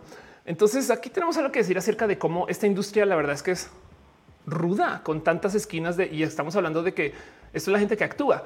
Hablemos de cómo en producción se sabe de gente que eh, eh, en luces, microfoneo, no en edición, no hay como que tantos conocidos abusos ¿no? de, tantas cosas. Es una industria jodida de millones de cosas. Pero yo creo que parte de lo que está pasando en esta escena de lo que pasó con, este Alec Baldwin le habla un poco a lo tóxica que es esta industria con tantas cosas. Yo creo que no me sorprendería en lo más mínimo si resulta que es algo que tiene que ver con ese tipo de pensares Em, de, lo que viene como del que tiene que ser de verdad. Saben como esas cosas, pero bueno, dice Hechitivas Tom Max terminó con diabetes por hacer eso. Eh, del G dice me acabo de dar cuenta que tus tatuajes son banderas. Sí, claro, sí, son varios tatuajes. De hecho, muy bonito. Eh, dice Emily Witch, ¿hasta qué punto es sano que se metan tanto en el personaje a niveles extremos? Es una buena pregunta. ¿eh? Digo, está el famoso caso del guasón, ¿no? Y diviértanse investigando eso si no saben de qué hablo. Camilo Vázquez Caro dice, yendo un poco por el tema de la regulación, ahora pues literal imprimir un arma en tu casa. Sí, claro. Eso es un tema. Eh, dice Ayrton Jiménez, pero Baldwin es un activista contra las armas de fuego. Sí, pero pues ahí ves que pues, quién sabe por qué motivo acabó con un arma con una bala dentro. Me explico. Yo eh, como que lo único que quiero dejar acá sobre la mesa es es posible que no tenga nada que ver con el le voy a disparar a alguien, no? Y qué es lo que han estado diciendo. Como que hay gente que de verdad piensa que Alec Baldwin se despertó ese día con no este, los cables cruzados y no se les cae en la cabeza porque chingados va a disparar, no? Y es como de pues porque güey, es un arma que estaba ahí. No duden que también habrán actores y actrices que jugarán con sus este, eh, otras cosas peligrosas. ¿no? O sea, que se suben una moto y ahí se van en la moto. De, yo, yo me puedo Dice Fabián, a mí me huele ajuste de cuentas. Balvin está en contra de las armas y lo está muerto. Octavio Segovia dice Veracruz, pero 64% de las piñas de México. Combatamos el calentamiento ya. Yo creo que ya no se puede parar. Más bien hay que planear a dónde se va a ir esa industria. Yuri Maldonado dice por eso se murió Ledger por clavarse cañón en su personaje. Exacto. Eh, y dice Anca Nirvana, justicia poética un poco. Eh, la neta, neta, neta. Sí, pero bueno, es una cosa que tenía como para compartirles. Em, otra cosa que tengo para compartirles a ustedes eh, y vamos a esto va a ser muy difícil. Ah, no va a ser así. Había un viejo cómic que les quería mostrar que ahora va a ser muy difícil de encontrar. No, aquí está. Em, esto, esto salió como meme, pero bueno, lo que tengo para compartirles a ustedes es que en La Mujer Maravilla se presenta oficialmente un personaje que es una mujer trans, negra y amazona. Esto es sumamente importante porque la vida de las amazonas son en este espacio se supone que son solo de mujeres. Así que mucha gente que genuinamente tiene muy anotado que esto es un espacio TERF y, me lo han dicho a mí. O sea, como que hay personas que me dicen no, no, no, pero es que tú nunca podrías ser amazonas. Me explico como que es un eres trans, va chido, mujer, sí, pero amazonas no, porque supone que las amazonas son mujeres, mujeres que nacen mujer. Y esto me parece espectacular. ¿Cuál es la noticia? Eh, DC Comics ha confirmado que se une un nuevo personaje LGBT más a su baraja de superhéroes. Y en esta ocasión se trata de una mujer trans negra que aparecerá como amazonas en el último número del cómic de la Mujer Maravilla. Este eh, aquí está como se ve. Em, parece lo máximo. Eh, la verdad es que es toda una historia. Hay mucho que decir de esto pero lo digo porque esto es un tema que yo personalmente he hablado con muchas personas en, esta como nerdez de personajes. Em, a veces me ha salido a, luz o hay gente que me ha dicho nada, pero es que en izquierda no no sé qué. Que de paso hay un cómic falso que yo he compartido mucho de modos muy disruptivos y con mucho dolo. Yo hago, yo comparto esto con em, muchas ganas de, confundir a la gente. Es falso, pero esto es una, esto es una imagen que me compartieron hace muchos ayeres de un supuesto panel de un cómic donde eh, eh, la Mujer Maravilla entonces se queja porque eh, le está diciendo a su madre, hoy aprendí que la gente, chequen esto, madre, estoy muy furiosa, hoy aprendí que la gente afuera de Temisquira le dicen a todas las personas que tienen un pene hombre. lo cual quiere decir que entonces la mitad de las amazonas serían hombres por nuestros genitales. ¿Cómo se te ocurre? Nunca me habría sentido más insultada. Somos mujeres. entonces luego dicen, claro que eres mujer, sin importar tus genitales. Todas las mujeres, sin importar sus es una hija de Temisquera. Y entonces esto es un panel broma, güey. Esto es súper modificado. Obviamente se compartió por no, pero yo a veces cuando ya, ya, muy metí en la discusión para, con, o sea, como dirían en Colombia, para contarle hacer el daño, eh, yo les digo, mira, aquí está, esto está en los caminos. el tema es que ya no tengo que mentir. Afortunadamente, ahora si viene una mujer amazona que también es trans y negra y esto me toca mucho el corazón porque saben, ya saben, esto para mí es muy importante. Les comparto una pequeña noticia. Este eh, dice la química de la fecha. Las amazonas no son TERF. no sé cómo sacan disparates para decir la neta. Imagínate, imagínate que mi activismo trans es poder decir que puedo ir a Temisquira. Eso está pasando. Darwin dice eso tendría muchísimo sentido. Sí, yo creo que sí. Pero bueno, ahí se los dejo una noticia, una cosa para compartir. Pero bueno, ya en gastos hablando de temas de la diversidad, quiero invitarles nomás a que sepan de la historia de Zoe.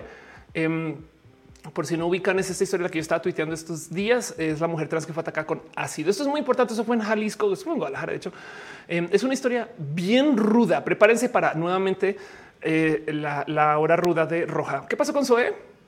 Primero que te fue atacada con ácido. Luego la llevaron a un hospital y ¿qué creen? No la aceptaron.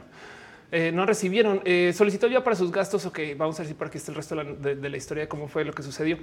Em, pero el tema es que sí, en su momento no dejaron entrar al hospital, fue todo un tema, tocó buscar gente para que le ayuden eh, y le dieran apoyo y, aquí está, ¿no? Aquí está, es una mujer trans sufrió un ataque con ácido, el atacante fue un hombre que en motocicleta sobre la calle Madero y a ver si acá sale algo más acerca de lo que sucedió después del ataque. la Cruz Verde trasladó al Hospital Santísima Trinidad de Guadalajara en donde sufrió discriminación, no la recibieron Em, y entonces eh, dice la familia acusa que fue por su apariencia. Entonces imagínense, la familia te está acusando a ti recién atacada de ácido por tu apariencia. En el hospital no te reciben. Y les voy a decir algo que me enteré yo después en grupos activistas. Al parecer en Jalisco o en Guadalajara hay algunos grupos de apoyo para este caso de temas de eh, violencia con ácido. Son grupos feministas, TERF. Entonces ni levantaron el caso. De hecho, salieron muchos grupos a lavarse las manos luego. O sea, varias como agrupaciones feministas transexcluyentes de Guadalajara, en vez de decir qué grave, qué fuerte, que no sé qué salieron a decir, eso no fue nada que ver con el tema de la mujer. ¿eh? O sea, eso es discriminación, no opresión. Y es de no mames, güey. Si, como espacio feminista, tu primer o sea, tu, energía la pones en vamos a hacer un comunicado acerca de cómo esto, pues nos vale que sepan que es mujer trans. ¿eh? Es de no mames, por, lo menos no sé, vayan y ayuden a otra. Me explico. Es como que qué locura pensar que eso sucedió. Y entonces ahora Zoe, eh, pasando todo esto, em, pues en su momento me habían dicho que estaba todo bajo control y más, pero no, ahora sí está haciendo, eh, está pidiendo ayuda para conseguir apoyo con sus medicamentos y demás. Entonces ahí les dejo la noticia para que sepan si conocen a Zoe, muchos abrazos, cariño o sepan que esto sucedió. Está delicada de salud, solicitó ayuda para sus gastos. Em, y eh, aquí lo, lo, informó Fascinación Jiménez, presidente de la Universidad de Jalisco, en entrevista por programa primera edición. Entonces ahí les dejo nomás para que sepan, porque además hay que entender que esto es un ataque con ácido una mujer trans. Es como que estas cosas como que son de por sí son culeras de tantos modos, pues, saben como que pues bueno, ahí les dejo.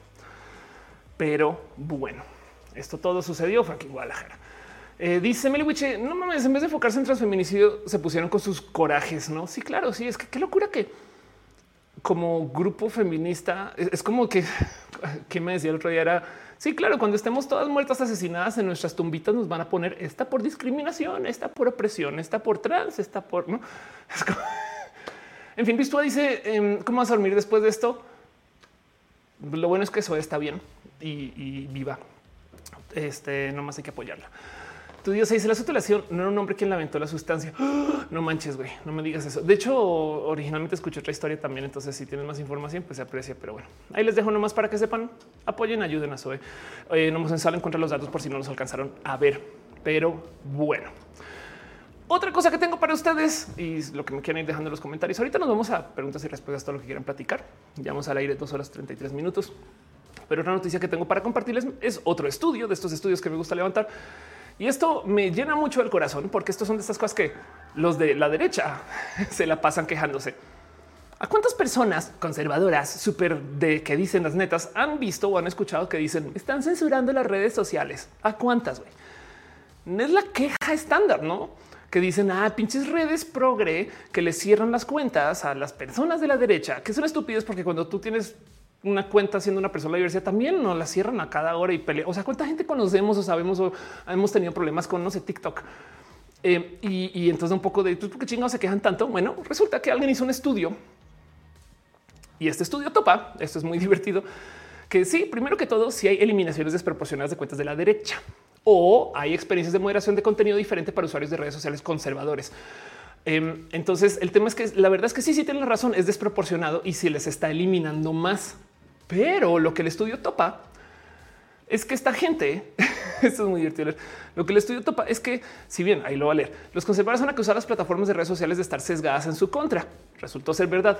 Pero el estudio encuentra que la razón por la cual el contenido conservador se elimina de manera desproporcionada es porque estas personas están publicando más contenido que era de por sí ofensivo o que desinforma o que está mal relacionado con el COVID o que está mal relacionado a temas de adultos o a discursos de odio. O sea, en esencia es porque son personas horribles y no solo están siendo, o sea, no solo son de la derecha o se posicionan, sino es como de, pues claro, güey, es que si eres pinche troll y te la pasas insultando a todo el mundo, luego no te quejes cuando te cierran la cuenta. Me explico. Em, Dice Meliwich y me borra mis TikToks polémicos. Exacto. Sí, eso es verdad. Entonces, nada, me dio mucha risa leer ese estudio porque es como de ah, ya ven, es que les están cerrando las cuentas porque están siendo bien pendejos, no porque sean de la derecha. Ahí se los dejo. Eh, abstracto los sitios de redes sociales y la moderación de contenido para incentivar, para, para intentar cultivar espacios seguros con información precisa para sus usuarios. Em, este es el estudio eh, y demás. Bueno, dice Grecia López, no sabes exacto quién fue. Busca Zoe ha sido si estás buscando esa información, pero bueno, Mary Witch dice a todos. Exacto, a todos. Ahí les dejo su estudio para lo que sirvan. Chitiras a los finales felices. Eh, Nadia John Top dice: Yo sigo planeteando, me alegro. Em, dice tu diosa del pop, el asunto le ha sido un nombre. Ya te había leído. Si dar más datos, sería chido. Y Meli Witch dice: Básicamente no porque seas de la derecha, Juan, es porque eres mala persona y publicas puro contenido pendejo. Exacto. Pero bueno, ahí les dejo un poquito de cosas, eh, noticias y demás. Y la última noticia que tengo para ustedes, creo, Alec, este, ah, no tengo dos cosas por compartir. Em, una es eh, no más una noticia y la otra es más que una noticia. Una está luego, no mentiras. es eh, la historia de Zulma. Em, no sé si saben de quién estoy hablando solo con decir la palabra Zulma, pero el tema es el siguiente para gente que no tiene presente. En México ahorita no hay vacunación para menores de edad. Y esto es un tema porque la verdad es que claro que hay todo tipo de contagios, problemas en escuelas y hay todo tipo de literal complicaciones que han sucedido. Bueno, el caso es que hace nada explotó un poquito el debate em, por culpa de una chamaca de 12 años que se volvió muy viral. Ya la reconocen solo de verla. Ya vieron este video o no tienen la más mínima idea de qué estoy hablando. Les presento la historia de Zulma, quien en esencia le grabó un video a Gatel, güey. Y, y la neta sí está bien como de güey, la generación que viene está bien chida está llena de información. Se nota que está muy planeado, obviamente, igual por su familia, pero de todos modos, el punto es muy válido. Me recuerda, soy Zulma, de Jalapa, Veracruz. A ver. Hola, doctor Gatel. Me recuerda, soy Zulma, de Jalapa, Veracruz. Soy la niña que vive con diabetes tipo 1. Y en abril del año pasado usted me dijo esto. Pero de todos modos, las niñas y niños o jóvenes y, hombres y mujeres que tienen eh, diabetes tipo 1 deben considerarse con mayor probabilidad, mayor peligro de complicarse del COVID. Pues le informo que el Poder Judicial de la Federación ha confirmado que por el riesgo que tengo debo ser vacunada con la... Y es de pensar de... Déjeme decirle, señor Gatel, que según el Poder Judicial es como de... ¿qué? Ese pinches chamacas, güey. Qué pedo con la gente así. Em, esto, esto de paso eh, es notición porque luego de que salió esto a luz y se estuvo platicando y estuvo este, eh, eh, presentando sin fin de espacios, em, nada, llevó a que lo primero fue que Gatel de hecho respondió en algún momento, dijo algo así como tan grave como del orden de cada vacuna que se le dé a un menor de edad es una vacuna que se le quita a un adulto. Eso, eso se dijo pero luego sí logró conseguir algunas vacunas para gente menor de edad y ahora entonces hay como una locura de gente siguiéndole la cuerda Zulma con el mismo proceso legal para poder eh, tratar de conseguir sus vacunas con menores de edad para que se las dé el gobierno, ¿no? Después de estar una hora en la cochera del secretario de Salud de Veracruz, junto a unos baños públicos, lugar donde me he sentido más expuesta al virus durante toda esta pandemia, a pesar de los argumentos expuestos, me dicen que no me pueden vacunar porque no estoy en riesgo, que así lo indicó el gobierno federal.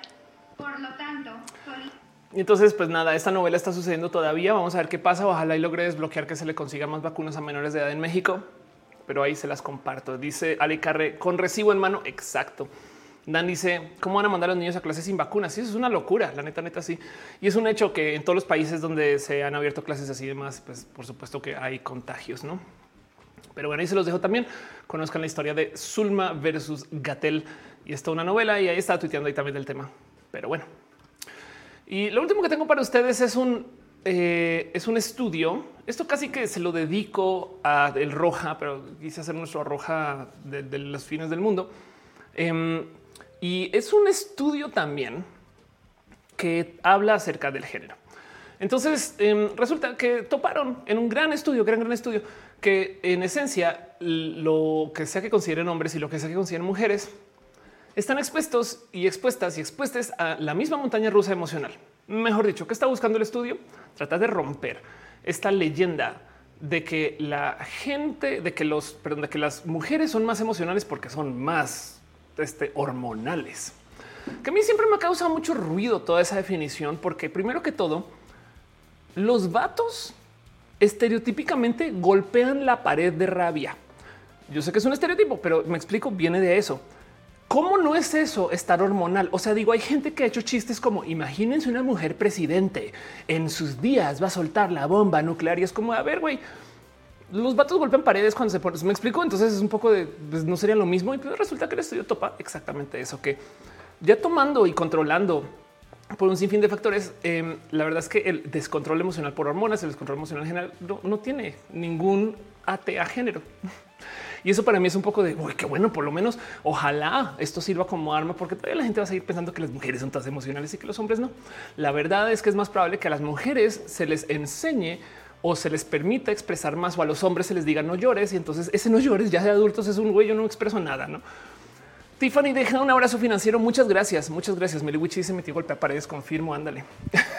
El caldito dice Zulema wins vacunality.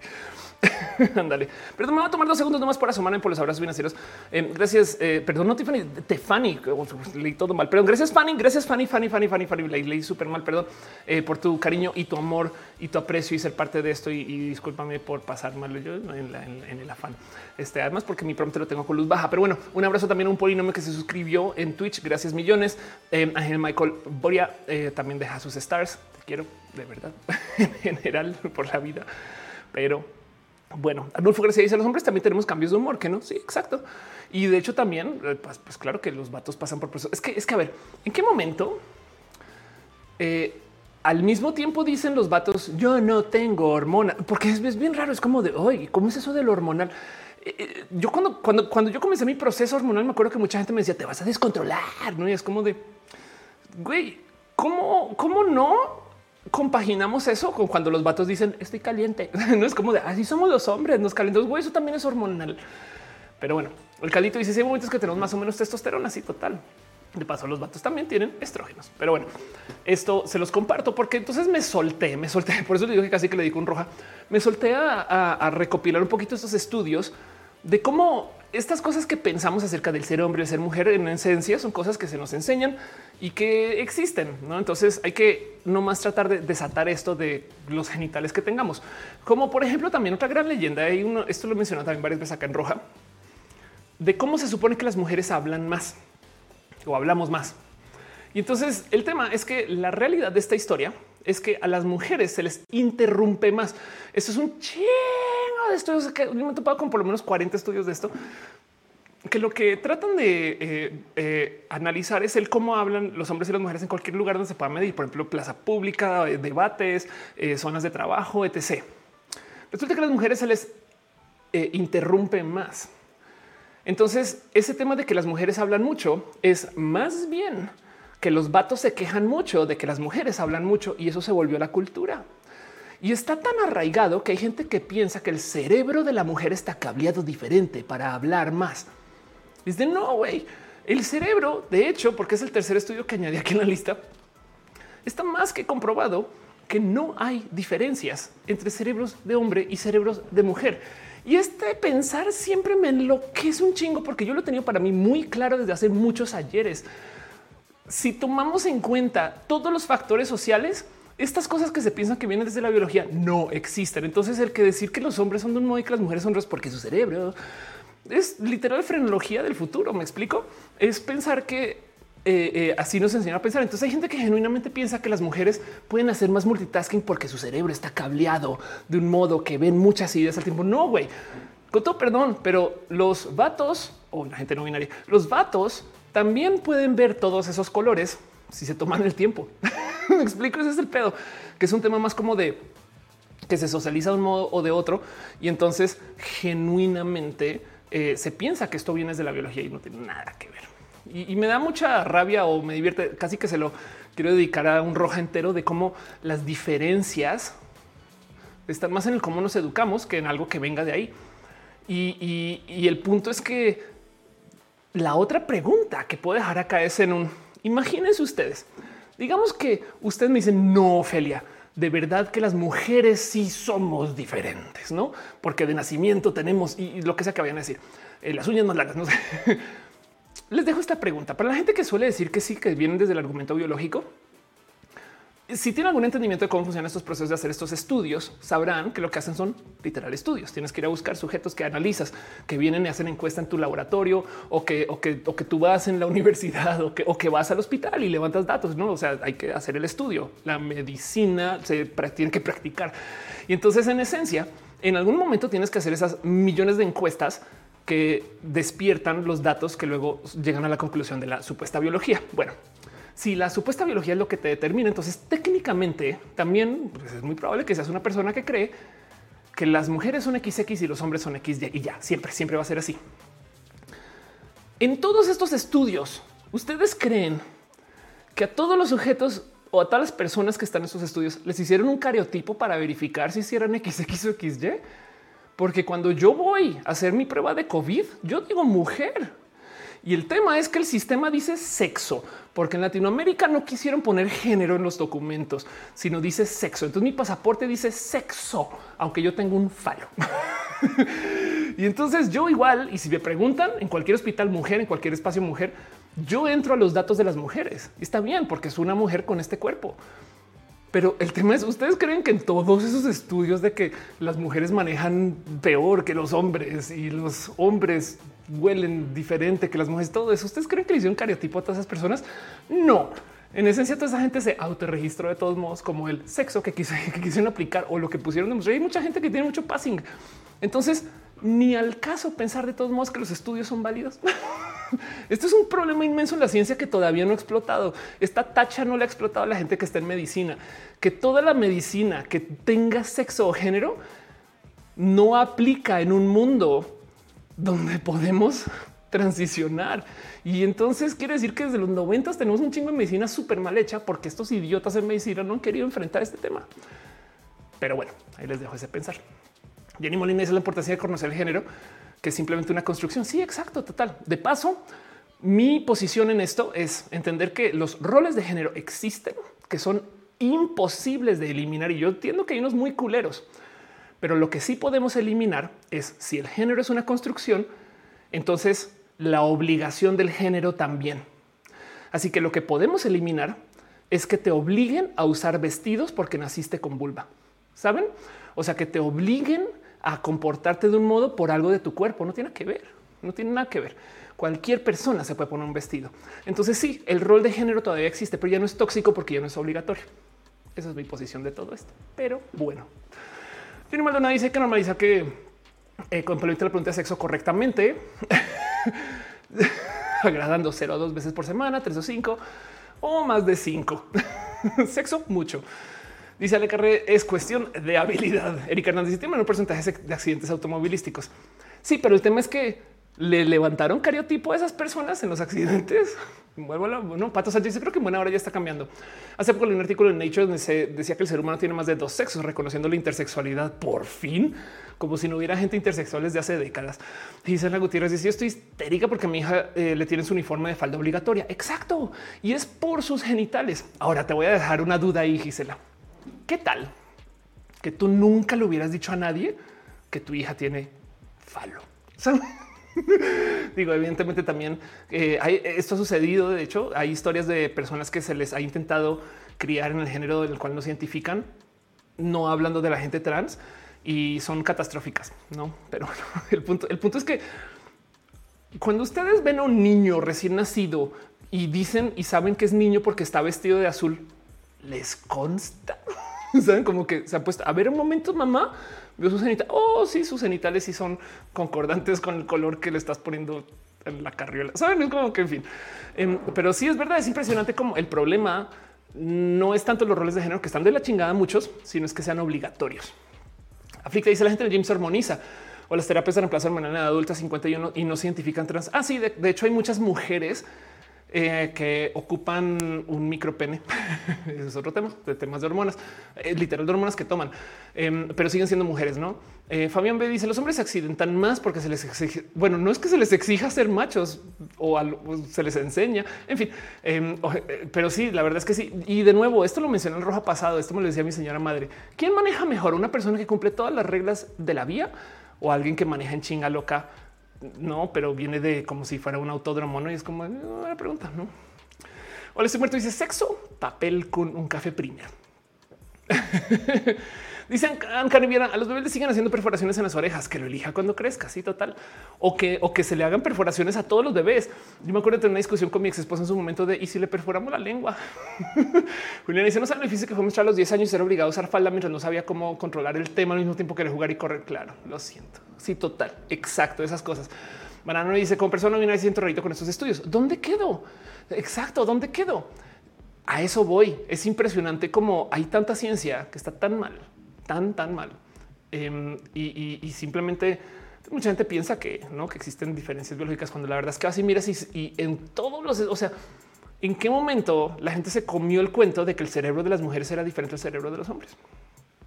Pero bueno, en fin, cierro con eso toda esta sección. Ahora sí, ya oficialmente me quedo sin noticias. Me quedo aquí para leer todo lo que me quiera poner en el chat este y para darnos mucho cariño, aprecio y amor. Vámonos un poquito con lo próximo. Paso la cortinilla super mega pro y les leo.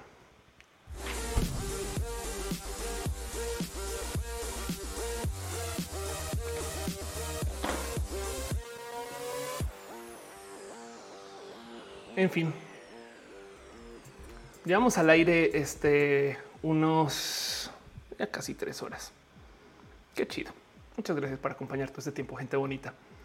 Sandra Ortiz dice que si se fue la hora feliz, por ahora, la hora feliz ahora está de roja. Ahora feliz fue un espacio patrocinado que ya no patrocina, pero no quiere decir que igual y ok, me lo han preguntado mucho. Debería de, hacer la hora feliz solo por hacer la hora feliz, no? No dar vueltas a eso. Gracias por pedirlo. Wichi dice los hospitales me tratan re mal para mis laboratorios. Em, no me quieren poner género femenino solo porque dan ultrasonido mamario y una testícula. Ah, sí, claro, sí.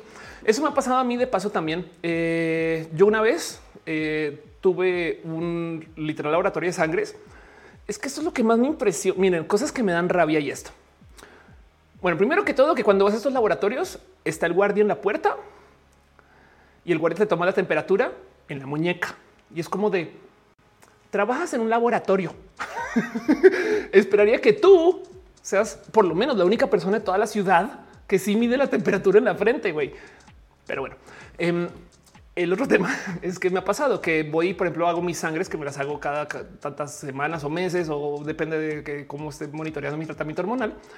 Y mm, eh, me ha pasado que, bueno, me pasó una vez que pedí este justo testosterona, estrógenos y yo además yo mido mis estrógenos E1, E2, E3, no como que trato de, tomar una medida muy, muy comprensiva de, dónde estoy con mis estrógenos, este hormona, este globulina, esas cosas. El caso. Y me acuerdo que una vez me devolvieron los resultados solo con testosterona y yo así de también te pagué unos estrógenos y es como ah, no, no, no, es que los hombres no necesitan monitorear sus estrógenos. Y yo así de ¿De qué pinches hablas, güey? Yo te compré un paquete particular que además tienen uno para hombres, que no incluye el otro, uno para mujeres, que no incluye. Es como de cómo es posible que este es el nivel de ofrecimientos en laboratorios de cadena. Me explico. Em, y fue una plática muy rara que todavía aún hoy vas y, te ofrecen paquete masculino y paquete femenino. Es como de lo mismo que pasa con el tema del BPH, que la gente piensa que el BPH es solamente para personas con cervix, que, no se les cruza por la cabeza, que la gente con falo también se tiene que hacer raspados y pruebas de BPH y también ojalá se pudieran vacunar. Pero bueno, Sandro Ortiz dice como cuando vas a estudios de antidoping para procesos de contratación y te siguen al baño y te ven hacer pipí. ¿Dónde es esto, güey? What? Güey, no mames. Perdón, me acabo, me dio un algo. Ok. Ayalman dice: Está escuchando Rojas salir en mi cuarto cuando regrese. Escuché que hablaba alguien y era Ofelia. Aries dice: Yo me imagino que lo hacen para no batallar con la gente que apenas se detiene para que les chequen la temperatura. Sí, exacto. Pero estamos hablando de que esto es un laboratorio. No me explico. O sea, como que e, e, es como, no sé, es como si tú fueras un restaurante y, afuera vieras a alguien, no sé, lavando el, no sé, güey, aplicándolo con muy mala higiene. No es como de si eso es afuera, ¿cómo será en la cocina? Güey. Este dice J. Carlos: las personas que ponen hormonas pueden donar sangre. Claro. De hecho, a ver, es muy posible que tú tengas una tía ahorita que está tomando hormonas, eh, eh, algún familiar mayor, no sé, mucha gente toma hormonas, mucha, mucha, mucha gente toma hormonas. Pero bueno, Dan dice aquí en México eh, lo odié, lo perdí el mundo, tal vez me tocó contaría la regla, tremenda humillación. Cintia dice mi más sentido pésame toda la comunidad trans por el fallecimiento de Tania GY. Gracias por compartir y échale una buscadita a esa historia.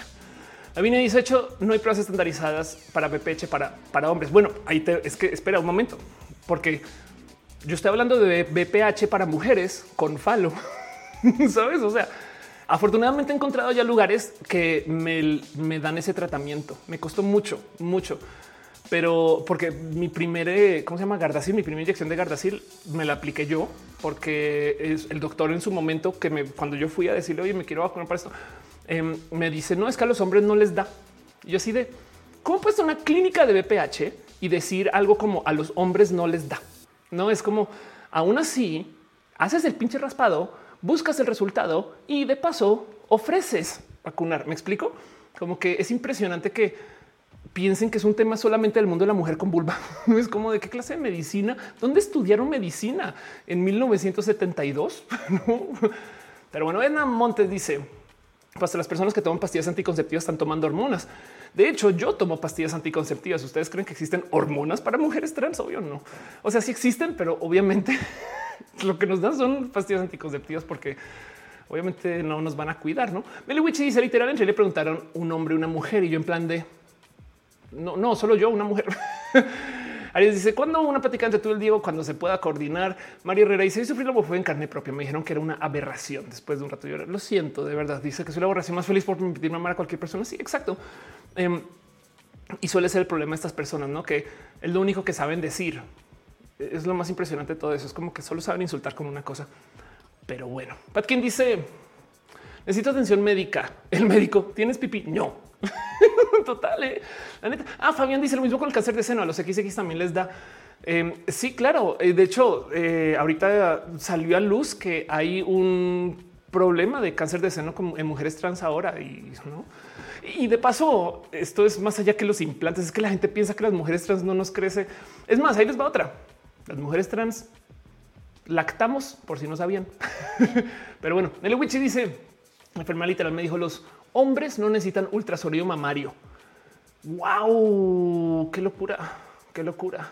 Sí, claro, sí, total. No, y bueno, entonces de nuevo, ¿qué pasa con la gente intersexual? ¿Qué pasa con la gente no binaria? Esto es un tema. Este, pero bueno, dice, sí, de nuevo, Mari, lo siento, lo siento. Karim dice, ¿qué sabes de Ah, que puedes acabar eso, por favor.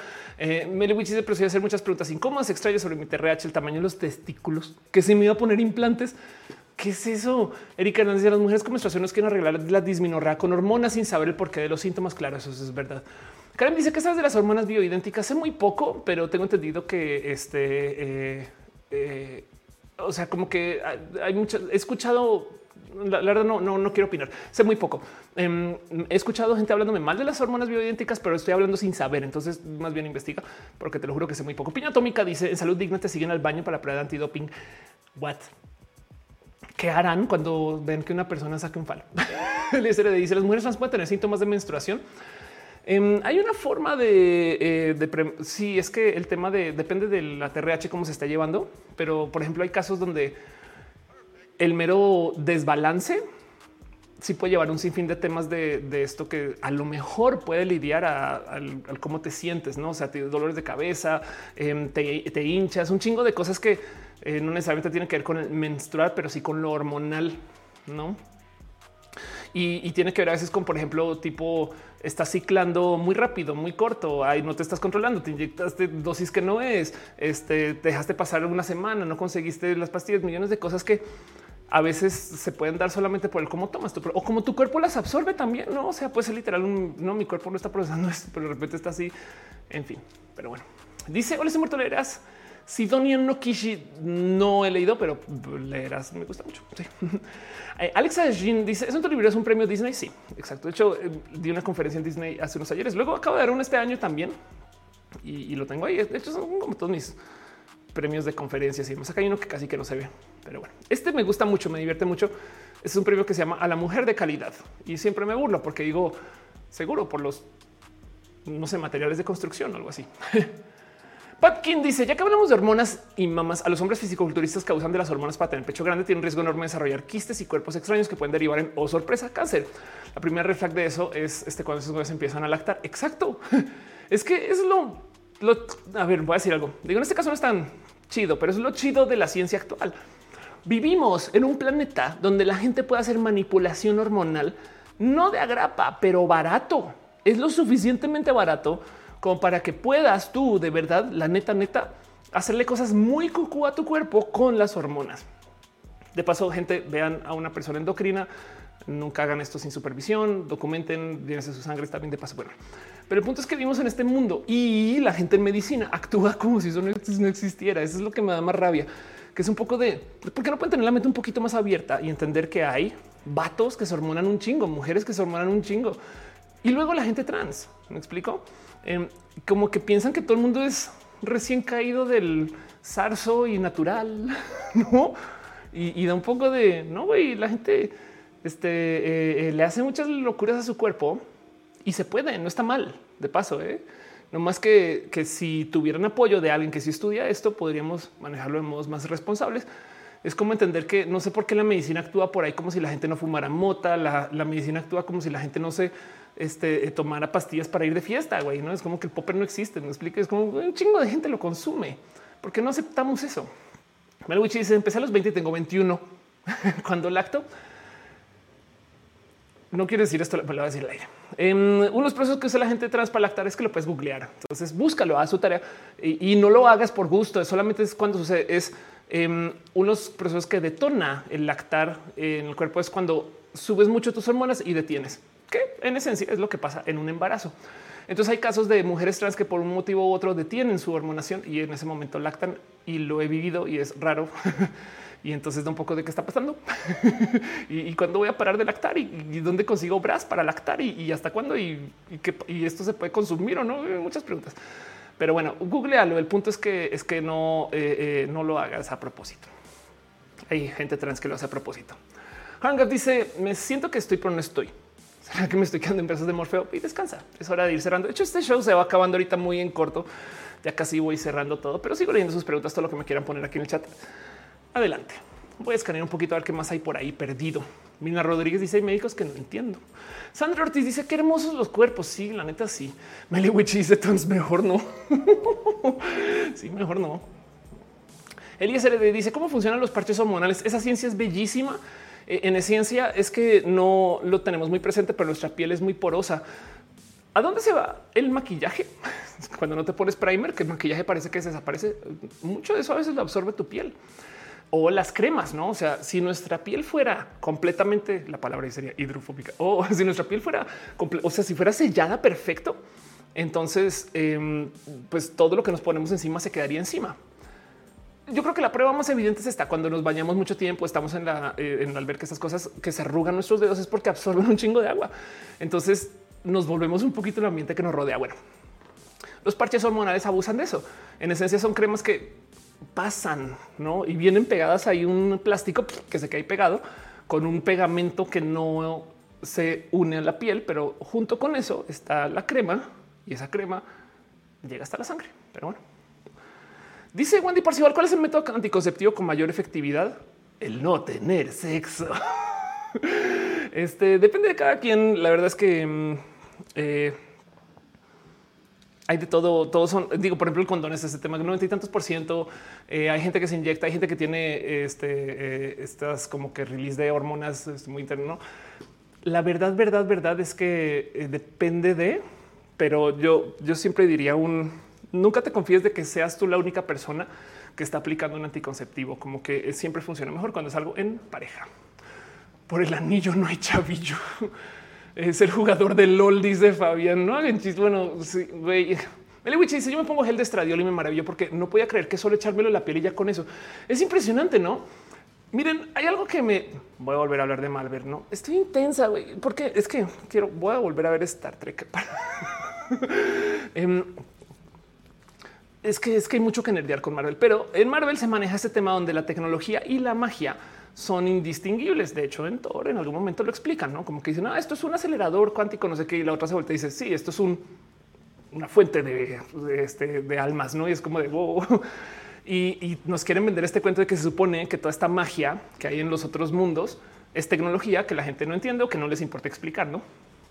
Bueno, em, entonces en eso, eh, este, eh, eh, el tema de el, el gel, el tema de a mí como que siempre me ha despertado mucho gozo el entender un chingo de tecnologías como si fuera, es como ese, ese gel de estradiol sería una pócima de mujer. una mujer, porque también es, que no, o sea, también hay personas que no son mujeres que manejan mucho, mucho estrógeno, pero me entienden. Em, es como pensar que estas cosas son un entendemos tanto del cuerpo que nos podemos dar el lujo de tenerlo solamente en forma de crema. Y de paso hay gente que hace sus propias cremas. Mm, hagan su tarea si lo van a hacer ustedes. Pero hay gente que es súper cremas para manejar su, dosis este, de, muy de cerca. ¿no? Yo la neta daría la vida por poder tener pruebas hormonales en casa. No, pero bueno, todavía hay que ir a un laboratorio y yo creo que es la tecnología para hacer la prueba en casa existe, no más que es todavía cara. Algo divertido dice si me dieran un peso por cada vez que Ofe menciona Marvel ya sería millonario o añadan la lista de los shots y la pasamos muy bien. Em, dice Alejandro Gallardo, ¿en qué peli eh, del, universo de Marvel vas? Ahorita acabo de acabar Ultron hoy. Les estoy viendo literal en orden de publicación. Entonces la que viene es Ant-Man, la planeo ver mañana de viaje, camino a ver a René. Pero bueno, Wendy Parcival dice programación es una carrera muy difícil.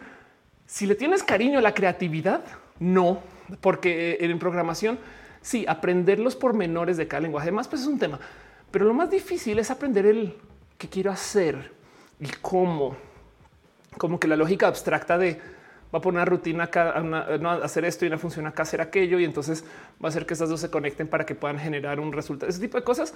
Em, eso es lo entretenido. Mucha gente ahí es donde se vara porque piensan que programar es algo muy como sistemático cuando la verdad es que es algo muy creativo. Pero bueno, Patkin dice Atman, prefiero la ira de Khan por enésima vez. Yo también un poco, pero en este caso es que quiero repasar Marvel porque em, cuando las vi en su momento no las entendía. Marian eh, eh dice: Tengo un amigo que es experto en cambio climático, es activista del cambio climático. Estaría cool que platicarnos, o más bien dinos dónde le conseguimos. Hace videos, está en TikTok, está en Twitter para más, bien ir y que consuman sus cosas. Chido. Y pues sí, algún día que se asome por acá. Lo que pasa es que el video ya pasó. Me explico. pues ya chido. Dice Gisela Gutiérrez, vi a René en fin, pero no me animé a saludarla. Viene René a la Ciudad de México ahorita, entonces sí, o sea, está por acá, aunque seguramente está en Guadalajara, pero bueno, Finpro fue muy chida. Estuve en Finpro también por el día después de René. ¿Planeas ver las series del UCM? Em, sí. De hecho, el problema es este. Yo dejé Marvel en el olvido después de Endgame. Entonces decidí retomar. Entonces, ¿qué fue retomar? Ver este WandaVision, eh, ver eh, la otra del Capitán América y el halcón em, y ver Loki. Y quedé con la cabeza tan quemada que senté a ver videos que me explican un poco qué chingados está pasando, güey, porque está muy cucú. Y de repente me percaté un güey, no entendiste nada del universo cinematográfico de Marvel. Entonces me castigué volviendo a ver Iron Man. Flashazo, ya vamos por Ant-Man, ¿no? Pero bueno, cinco de raíz de la serie, lo que está muy buena. No le tenía esperanza. La verdad es que está muy chida. Soy fan de. Mm, a ver, hay algo que hace Pixar que me parece muy bonito, que Pixar escribe películas de tal modo que una persona muy joven y muy desentendiente de lo que está pasando la va a gozar y una persona muy nerd también la va a gozar. De hecho, por si no sabían, las pelis de Pixar suelen estar en el mismo universo compartido. Entonces a veces ves como la misma casa, el coche, muebles, cosas de otras pelis. Qué raro, porque Pixar tiene cosas muy Y el punto es que lo mismo sucede en el universo de Marvel, pero además los la neta es que se nota que tienen varo, güey. Pero los escritores o las escritoras de estas series, pelis y demás están haciendo algo que me rebasa.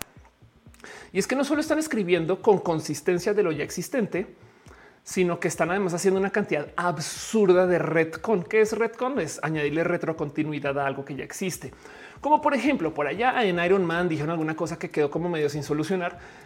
Luego la atan con toda una historia inmensa mucho más adelante en Loki y te quedas un poco de wow, no? Obviamente en el 2008, 2009, cuando se hizo Iron Man, están planeando en Loki, pero la escribieron de tal modo que es consistente y eso me rebasa porque si da un poco de güey, qué locura, porque sí es cíclica y la ironía es que la historia del universo cinematográfico de Marvel es cíclica hasta ahora.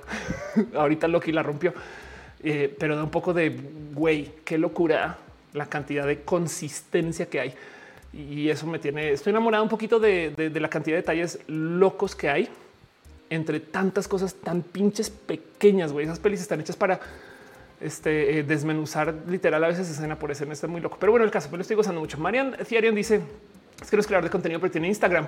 Se llama Jorge Martínez PT en Instagram. Denle follow a Jorge Martínez PT y háblenle de temas del cambio climático. Abril Terrazas dice llegando, pero mañana me pongo al corriente. Gracias. Cap dice Cars también está en el universo de Toy Story. Vamos a ver. Em, este es que hay gente que también se siente a buscar el cómo se atan. Em, este, eh, las pelis, por ejemplo, vamos a ver si aparece pero eh, los suele ser el tema como de los Easter eggs que a veces, por ejemplo, pasan enfrente de la misma casa, eh, pasan, hay, personajes de Pixar en Cars, por ejemplo, ese tipo de cosas. Estoy como buscando unos aquí rápidos a ver qué puedo encontrar. Em, pero bueno, el punto es que sí, la verdad es que igual ibas a topar que sí. ¿Quién fue? Acabo de recordar algo que alguien solucionó el problema de si los coches de Cars van al hospital. no, que si los coches de Cars este, tienen seguro de vida o seguro eh, eh, contra los choques, ¿no? O seguro vehicular. Y, quien lo solucionó fue el papá de alguien bien cool, lo puse en Instagram, que trabaja en eh, la industria de los seguros y dice, bueno, pues es que si llega con un seguro vehicular al hospital, Em, no, le van a hacer caso, mientras que en el taller sí. Y como es un coche, tiene que ir al taller, entonces por consecuencia no necesita un seguro de vida. y se puede desde todo el sentido del mundo, no veo ninguna de esa toda la lógica. Pero bueno, em, dice este Luna Cereza, llegué tarde, pero llegué, estamos despidiéndonos, pero gracias por estar acá. De todos modos, em, Luis Cacho dice, me hartaron las escenas post créditos de Marvel. No tienes que ver, pero sí, está, está bien raro que nos pongan una venta de la próxima película en la película que estamos viendo. Dame chance. Ángel Carvajal dice cuál es la necesidad de estar al tanto del universo Marvel. ¿Cuál no? de hecho, es más, estaba tuiteando de esto. Universos de los cuales hay que estar al tanto. El universo de Star Trek está ahorita llevado para la locura, bien chido. Ahorita están pasando cosas muy, muy bonitas. Alguien me acaba de preguntar de paso que si Picard este, o Janeway. Yo siempre voy a decir Janeway porque morras no, pero bueno, Picard es obviamente casi que role model en mi vida a esta altura, pero em, este, están pasando cosas en el universo de Star Trek, están pasando cosas en el universo de Star Wars, que este, ese sí me resbala un poquito. Están pasando cosas en este, eh, este, el universo de Marvel, están pasando muchas cosas. La locura que viene para Marvel, la neta, neta, hasta me da un poco de emoción porque está muy loca, güey. O sea, yo creo que es posible que mucha gente se caiga del camión ahora porque ya, ya pasando, o sea, ya pasando Loki, ya he visto mucha gente comentar, ya no lo entendí, güey. y, eso yo creo que en últimas capas se acaba, no? o sea, si pierde tanta audiencia que ya no sirve. es muy probable que le tiren la bomba y hagan un reboot, que de paso si hicieran reboot de todo el, universo cinematográfico de Marvel, es consistente con la historia, es que así está escrito. Pero bueno, el caso. Eh, sería muy divertido hacer un reboot y ahora ya no es Sino Kang. Melewichi dice nunca puede interesarme en Star Wars. Eh, hay, quien le, mueve la aguja. Alex dice ahora son shots dobles. Menciona Star Trek y Marvel intercalado. Eh, dice Pat Kinoff es Team Janeway por su pollo. Lucas, mamá huevo, dice creía que creo que Cars será bien en el futuro. Es bien raro el tema de Cars y que los ojos sean en donde está, sabes? O sea, que los ojos no sean las luces. Eh, Fabián V dice sería buena una inteligencia artificial que ayude a eliminar agujeros de guion. No, porque entonces, ¿dónde están todas las teorías raras de cosas que no están pasando? ¿Quieren escuchar una teoría rara? Guardians of the Galaxy sucede en un universo creado por la mamá de Peter. Rara teoría, pero bueno. este, eh, eh, o sea, sucede en su cabeza, pues está muriendo y entonces crea todo eso. Luna dice la fecha Marvel se me hace como One Piece, está súper interesante, pero va a tomar demasiado tiempo verlo todo y no más no termina, no? Y no quieren que termine. Lo que viene está muy cucu. Edna Montes dice también viene más Doctor Who. Sí, viene mucho Doctor Who. Em, este, pues, en fin, sí, es verdad. Alex Sánchez dice muy buenas noches. Ya nos estamos despidiendo. Es verdad. Darwin dice la verdad que plan tan malvado se creó Stan Lee que eh, se creó con el universo mal. Bueno, la verdad es que, a ver, es que también yo me quejaba mucho de esto de cómo las pelis de superhéroes siempre nos contaban la historia de origen. Ya me está, o sea, cuántas veces vimos el cómo se creó Spider-Man? Saben como que alcanzamos a verlo por lo menos tres veces antes de que dijeran, ok, vamos a avanzar la historia una rayita. Y ahora que le están avanzando, de repente en el 2010, que fue cuando comenzó esta locura, te volteas y te topas con 50, 60, 70 años de cómics. Entonces tienes tantas historias. A ver, vienen los Eternals y es de pensar que esto todavía, todavía ni siquiera hemos llegado a. O sea, yo tengo el libro acá de Thanos, es viejo, güey. Em, y, es impresionante pensar que, pues bueno, ya estamos avanzando en ese sentido, pero el tema es que en los cómics, claro que puedes darte el lujo de tener audiencias muy de hiper nicho. Entonces, de repente haces una tierra que no es 616 y pues te conectas con un sinfín de historias que, eh, no sé, que, tienen tanta venta, pero para una película tienes que traerte a toda la gente que viene en el tren ¿no? del MCU, estas cosas. Y eso es mucho más difícil. Entonces, yo creo que este tren va a parar cuando la audiencia ya esté tan dispersa que ya no sé, se va bien por donde menos que el plan sea tener la audiencia súper dispersa de todos modos, ¿no? Y eso va con el multiverso. Pero como sea, el punto es que eh, es, es, bien bonito de ver cómo o sea, los detalles más ínfimos, no el ese día que es que también lo hicieron con, con Star, eh, esta Star Wars, no como que eh, Rogue One es literal. Tomaron la primera línea de la primera eh, Star Wars y la volvió una peli, no? Pero bueno, la primera línea del scroll es amarillo. Algo de vértigo dice Car se desarrolla en la Tierra después de la crisis climática acaba con el ser humano. Es como esta saga sería con ese stream de Roja. Roja ahora forma parte del universo Pixar. Todo está conectado. Exacto. Roja es parte del universo A113. Pero bueno, Samael dice eh, eh, el MCU sería mejor verlo en orden cronológico para entender cronológico de publicación o cronológico de serie. Pero sí, miren, quieren que les, pase un dato que he visto un chingo como tipo de Easter egg. El éter, o sea, la gema roja.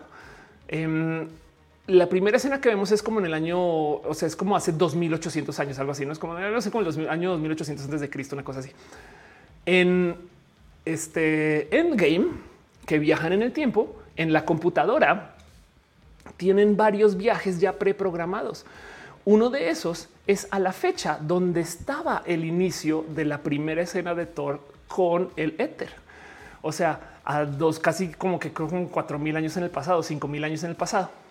Entonces hay gente que dice igual y fueron. y todo eso no está en cámara y a lo mejor después tenemos una serie de cuando antes de Endgame fueron a hacer un mierdero y volvieron. Porque es que básicamente lo que sucede en todo el universo cinematográfico de Marvel era Asgard tenía control de las gemas del infinito y las escondió de millones de modos porque no querían eh, que alguien las pudiera acumular y de repente muere eh, este eh, Odín y comienza este mierdero. Así que entonces, ¿qué sucedió antes cuando Odín estaba buscando o Bor está buscando todas esas gemas. Y eso puede conectarse todavía con pinches Endgame que ya vimos que ya se publicó y capaz esto es una historia que le estoy contando lo que va a pasar en cinco años, güey, en otra película. No olvides pensar de que Así están escribiendo. Es, impresionante, la neta.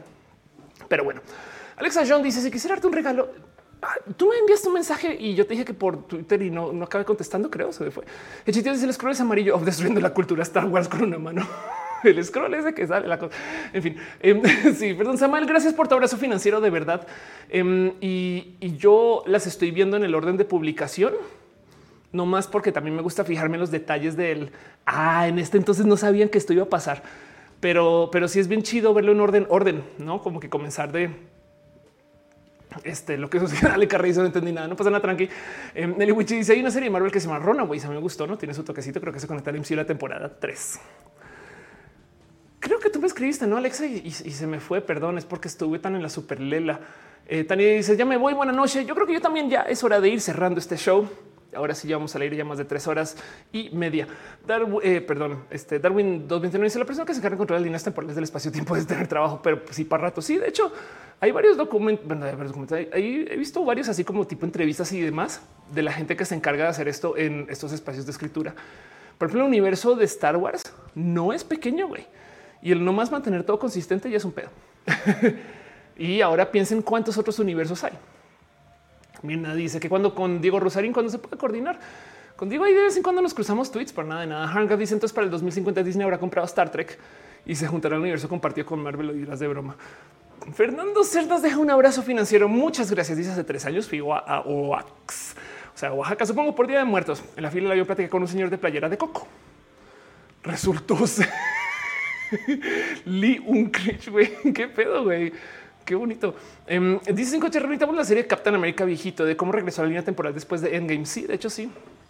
hay muchas preguntas. Ok, ¿quieres una que te puede volar los sesos? Hay una teoría de que cuando el Capitán América está cargando eh, a Peggy Carter, que el Capitán América joven está enfrente. Tres puestos atrás hay una persona que parece ser el Capitán América viejo. Pero bueno, en fin, teorías. Diviértanse con eso. Em, la verdad es, la verdad es que también me gozo mucho esto porque esas teorías a veces no van a ningún lugar. Eh, no más me gozo ver a la gente nerdear. Es que si algo he aprendido en estos años es lo bonito que es ver a la gente pasional. Saben como que hace un poco de no mames que te interesa tanto cocinar postres. es como que es bueno, güey, a qué hora aprendiste tanto acerca de cómo se opera el azúcar, güey. Pero bueno, Alejandra Villalpando dice que es hora de bañarse ok, por favor. Dice Hangaf, imagínate el universo de Marvel, Mix Star Trek y Star Wars, sería una locura. Em, sería bien raro. Ahora, tengo que decir algo. En Star Wars se lavaron las manos con ese cuento. Era una galaxia por allá toda lejana. Desde ahí toman responsabilidad. Alex Ashon dice: Soy otra persona. Escríbeme, perdón, es que ya ves, soy irresponsable. Escríbeme en redes sociales o manda un DM o, en Instagram y prometo que nos damos seguimiento. De paso, también busco a esta otra persona que me dijo que me haga un regalo em, para platicar. Dice eh, Camilo, eso me pasa a mí con la saga de Zelda. Ese es otro mierdero, güey. Sí, total. ¿Cuántos? Eh, ¿Quién era que decía que lo bueno de la saga de Zelda es que siempre podrás decir la sorpresa es que es Ganon? No, Darwin dice, debió y sale Ophelia que, cambie de nombre. Gracias. Dan RG dice, eh, por eso me gusta mucho seguir a los fans de Taylor Swift, siempre en sus pistas o pozos para saber su nuevo lanzamiento. Denis dice, y ni pensar, ah, dijo Star Trek. Claro que sí, segundo manotazo. Camilo Vázquez dice puro shot. Bueno, muchas gracias por esto. Creo que es hora de ir cerrando. Va a pasar la famosa cortinilla Super Hiper Mega Turbo Pro para despedirnos y ya decirnos adiós por hoy. Les voy a decir algo de paso. No me odien por esto, pero el próximo este, eh, roja va a ser la próxima semana, no en lunes, porque va a estar de viaje voy a ir a ver a René. Para la gente que no sabe, René tiene un concierto este fin de semana, que de paso también empata con Halloween, estas cosas, pero es un concierto muy bonito que me lleva a Nueva York y voy a estar con ella y ir a ver a René. Para mí es vida. Fin. Gracias, gente. Em, bonita por estar dejando abrazos financieros. Dice Samuel, me refiero al orden cronológico en la serie. Disney Plus tiene una sección donde está ordenado. Ah, sí, claro, sí, eso es verdad. Em, si usan Disney Plus pueden eh, ver las pelis. están organizadas por fase 1, fase 2 y luego creo que tiene fase tres y cuatro sumadas. Em, o abajo están en orden cronológico y literal pueden verlo como de el orden de la historia. Me explico donde creo que comienza con el Capitán América, que es la más este, vieja y luego eso supongo que salta. No sé si la serie de Peggy Carter es canon para esta historia, pero bueno, el caso. Em, y pueden ver de eso hasta el, hasta el futuro, o sea, lo actual, ¿no? Qué bonito es apasionarse por algo, dice Mina Rodríguez. Estoy totalmente de acuerdo con eso. Sandra dice, te quiero, yo también a ti. te amamos. Eh, Yuri dice, piñas a todo este el universo del conjuro. Este, eh, a mí la teoría que más me gozo, pero porque es el mame, es que todas las novelas de Televisa están en el mismo universo. Pero bueno, Wendy, este Parcival pregunta que si alguien de Celaya en el chat, si hay gente de Celaya, este, eh, repórtense. Juliana pregunta que si me voy a disfrazar de Halloween. Yo creo que no, porque voy a estar en un concierto con René. Igual le llevo algo ahí para divertirme. No sé, ahorita tengo que pagar. De hecho, mañana vuelo. Pero bueno, el caso es que nos vemos la próxima semana, no más que no el lunes. Vamos a estar hablando en redes. Voy a publicar un video el lunes de todos modos, por si quieren. Y como sea, nos vemos el resto de la semana. Dice Ernesto, estoy viendo Doom Patrol y tiene unos episodios muy bonitos acerca de la diversidad. Qué chido. El multiverso del Doom Patrol. Vamos a la cortinilla. Ahí nos despidiendo.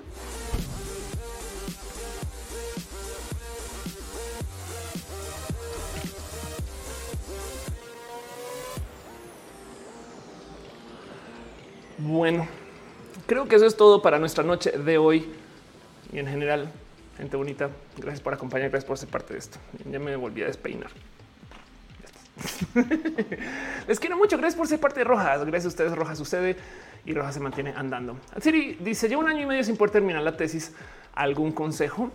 Um, tengo un video acerca de la productividad que puede que te sirva una de las cosas que se hablan ahí es en el cómo a veces las trabas que ponemos es porque nos ponemos la meta por ahí arriba y lo que hay que hacer es escaloncitos. Entonces, quizás si no se trata de acabar la tesis, se trata de añadirle una cosa a la tesis. Piensa que es como cuando te desconectas de hacer ejercicio y de tener una vida activa y de repente quieres ir al gym y compensar todo en un día. Pues no, simplemente un día caminas a la tienda en vez de ir en lo que sea que ibas, no?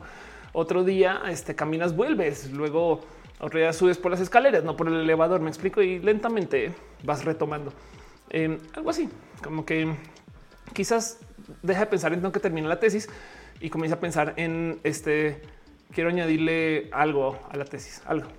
No, si sea mover un punto, no eh, reformatear, asegurarme que los títulos estén bien puestos, cosas chiquitas y, y, a la larga esas cosas chiquitas vas a ver que van a sumar, no? o por lo menos te ponen en este mood de que ya lo estás viendo y cualquier avance es avance. Así sea abrir el documento es avance. Pero bueno, espero haber ayudado más que lo que no. En fin, dice clases FES Aragón, descansen y eso mismo digo yo. Quiero súper dar las gracias a toda la gente chida que ha apoyado en este show, en esta emisión. Este eh, Samael Fernando Cernas, gracias por tomar tu cariño. que dice lo más chistoso fue cuando le pregunté, estás hablando de Lee Unkrich, eh, que si ya me visita Oaxaca, su esposa me dijo mi esposo ya. Para mí es la primera vez que Bonnie. Gracias, Samuel, este Fernando por su amor. Eh, gracias, Fanny. O sea, Stephanie también. Eh, gracias, Wendy, la pastela que dice que dio el Rohan Roll, Aflicta y Becky Santoyo por sus cariños y sus amores, a Alcoboria, Miguel H. Soria y Miel Jiménez por su amor y su cariño en el Facebook. Y por supuesto, también la gente chida que todo su amor y su cariño en el Twitch. Hangaf, un polinomio, Aflicta, Mecatog, Krionath y Via Enix. Gracias por suscribirse y ser parte de esto también. Em, de paso, también hay mucha gente chida que está apoyando desde sus espacios donde normalmente se, se suscriben dejan su cariño un abrazo súper especial a la gente que se une desde el Patreon. A Ficachi, Ana Navarro, lógicamente Ana Marquitsuru, Bayena, Gordita, Guillermo Lanjar, Simjar, Cheja, Flicta, Choc, Cuevas, Francisco Godínez, 13, Javier Tapia, Rodrigo Pérez Enríquez y Trini P. Hay mucha gente que está suscrita desde el YouTube como member. Entonces quiero súper dar las gracias a la gente que está acá como member. Gracias por su amor y su cariño este, eh, eh, y por ser parte de esto. Um, no más por, para mostrarles de qué estoy hablando, porque a veces me, a lo mejor si ven los nombres, dicen ustedes, ah, no manches, están bien pinches locas estas personas. Un super abrazo a Tejeda, Edgar Riego, Aflicta, Mariana Rom Galvez, Luis Maclachi, Arián Satzeitzel, Carlos Como, Andrew VT, Mike Lugo, Brenda Pérez Lindo, Val Valentina Perro, Te queremos completamente, queremos ti, no un abrazo solo loco de Lun, Sam Silva Flores, Josué Cortés, Afrodita Borracha, Lucero Quilla, Ale Galván, Pasos por Ingeniería, Víctor Hugo, Julián Calderón, Gibran Rivera, por Pollo, Rico Pollo, Gabriel Mesa, Maite Torral de Farías, Ana Cristina Mola, de la familia, un abrazo también a Silvio Fischer, Solan Alejandro, Germán Briones, Adrián Alvarado, también un abrazo a Héctor Ferrera, Cristian Franco, Úrsula Montiel, Yadeloid, Raúl Fomperosa, Bruja del Marta Tú, Renier Cruz, Uric Bondar, Jessica Santín, Fernando Rivero, Katza, Azucena Baeza, Jessica Díaz, Cintia Ketmis, Wizera 2, Estefanía, Alanis B, Auster Aragones, Adolfo García, Alejandro Ortega, Pamela Gutiérrez, Mavina Morales, Guada Andino, Ichigo Chami, Mune Snake, la rama del Koala, Jerónimo Quintero, Angie Arias, Irene RN, Gustavo Rocha, Manuel Marroquín, Daría de Monserrat, René Alberto Ortega, también abrazo a Vicky Santoyo, Jorge Díaz, Mente, Lucia Fernández Ansures, Nora G. Marroquín, Wendy, Daniel Miguel Vargas, Flavio Mandayo, Cira Hernández, creo que es Asenet Mercado. También abrazo, Magdalena Álvarez, Estado Imperator, Luis Rodarte, Arbano Bobski, Sol Media Estudio, Daniel Pérez, César Mariscal, Angélica Aporras N y a Natalia Rosado Lazo. Gracias por su cariño y su amor. También está la gente que está suscrita al Twitch. Un abrazo a la Bravu, Delfis Miranda, Rico Signo, Cadáver, Lux 002, Garnachita, Aquí 007, Alex de Claire, Aflicta, Ballena Gordita y Santos G, Mortfina, Bren, Veran, Ana Yancy, Coconut, guion bajo, Ana Yancy, guion bajo, Coconut, Ader, Carlos Cravioto, Tartic Penguin, Army, guion bajo, Ave, Jimena, OR, Sanco, 666, Denis, Julián Galo 6, Antonio Cerna, Café, Iguana, Uax, Carlos Toledo 98, Star Trek, Shot, Amber Caramel, también abrazo, Javier Saurio 93, Emilio Valls, un abrazo así solo sí, pero no, el caudito, Nora Gerro 95, Jessica Santinta, Dale Caro Dolokov, Alex Even, Via Enix Ferdinand, Alexa Ed Hicks, Mincy One, Brian Hill 343, Wisdom Harris y Akrina Show, Chava Campos, gracias por su amor y su cariño. Y por último, la gente que está en el Facebook, que gracias por suscribirse desde Facebook. Aprecio mucho Mar Estrada, Marisela López Lozano, Marilucha Rodríguez Andavella y Gustavo González. Gracias por su amor y su cariño. Y pues también sepan que el hecho de que estén conectándose acá es para mí muy importante. Les voy a decir algo que es bien triste, pero espero lo entiendan. Em, no siempre me dice toda la gente que está en cada plataforma. Hago mi mejor esfuerzo pero quiero super darle un abrazo especial a la gente que se conectó al YouTube 5JH, Realdo Aguilar, Ale J y Ángel Talavera, Ángel Corta García, Acitri, perdón, Atsiri Zúñiga, Banana Noide, Noide, Carlos Yepes, Clases Fes, Aragón Denis, con dos S, Star Trek, Emanuel Ariza, Fabián B, Federica Demisos, Fernando, estoy troleando, Denis, Fernando Landeros, Fran Paradiso, Gabriel Castrejón Martínez, Juliana Lune 07. También un abrazo a María Gutiérrez, Mirna Rodríguez, Pato Sánchez, Piña Atómica, Qué chido que tienes Piña Atómica, Rubén Darío PGB, Samuel Sandra Ortiz, Taiga Montero. Por supuesto, yo sé que andas por ahí. René, besitos si estás ahí. También estás conectado, eh. Yo sé que también por ahí anda Irina. Gracias, Irina, por pasar a saludar. Y la gente chida que no siempre aparece Adri Paniagua. Si estás, estás de viaje, puede que no estés. Pero bueno, lo último es nomás la gente chida que está en el Twitch.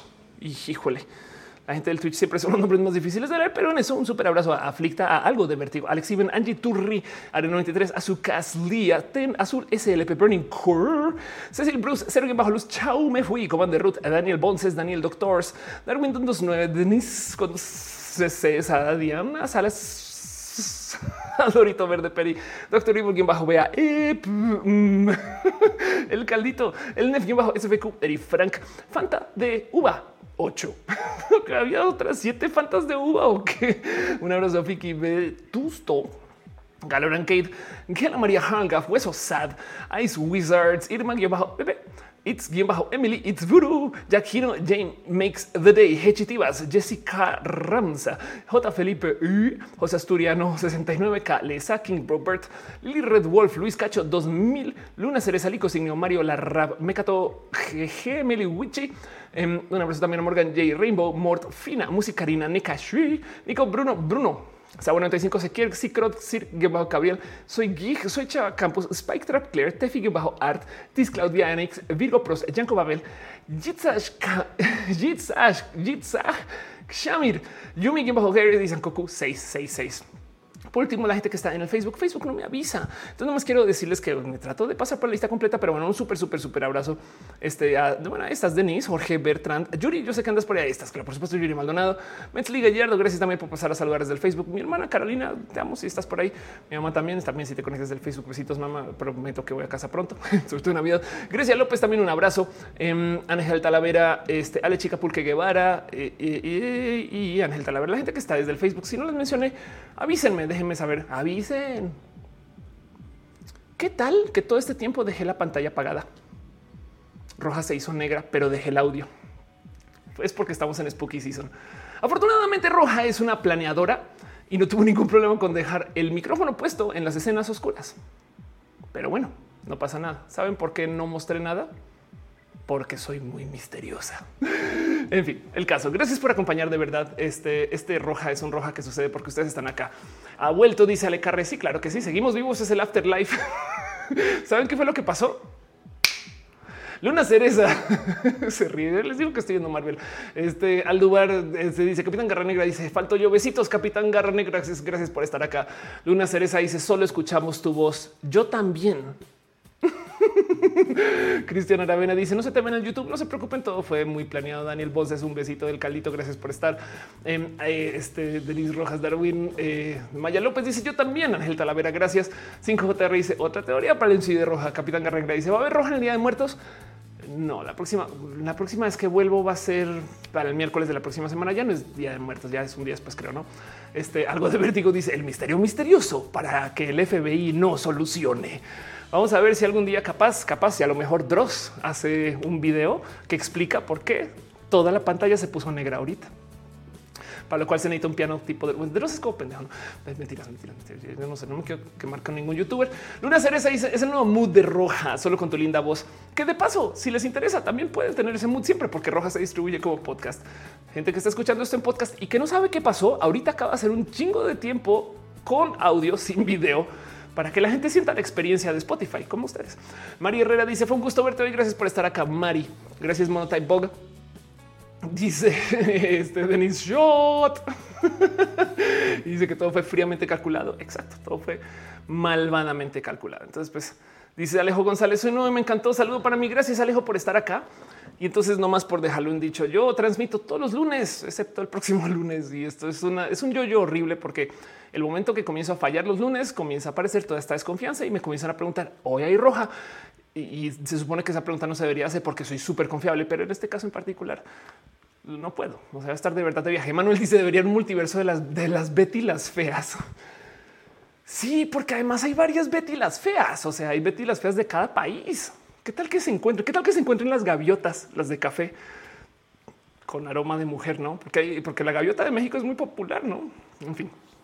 Bueno, también la gaviota de Colombia. Alex dice el misterioso punto rojo de roja en el sentido anglosajón de la palabra. Exacto. Sí, el calito dice el chavo verso. Pues a dónde crees que se va cuando entra al barril? no entra así un sistema multiuniversal. O sea, primero que todo, es un barril inmenso. Si lo piensan, una serie se dice el día que transmitas, podemos fingir que es lunes y ya eso es verdad. O podemos identificarnos como lunes. Les quiero un chingo. Arnulfo dice: ¿Podrías mandarme un saludo? Claro que sí. Gracias, Arnulfo, por estar acá. Algo de vértigo dice: Todo fue planeado. Eso dijeron mis papás de mí. 50 HR se me hizo una que en la Betty la Fea de Estados Unidos sale un personaje de la Betty original. Wow. Samuel dice: Te mandé el video del fantasma por Insta el rojo pasado. Este Samuel, le prometo que ahorita voy. Fernando Landeros dice besitos, salúdame. Gracias por estar acá. Fer. Em, nos vemos en el próximo Roja Base la próxima semana, pasando el lunes, aunque aún así el lunes va a haber video, porque eso sí, por lo menos sí puedo cumplir. Les quiero un chingo, gente bonita. Nos vemos. Este espero, espero que para la próxima tenga un roja no tan rudo como el de hoy. Dice el Calito, buen concierto. Nos vemos. Y si está en la Ciudad de México, René viene a la Ciudad de México después. Les quiero mucho, como sea. Si no, hablamos en redes, como siempre. Ahí.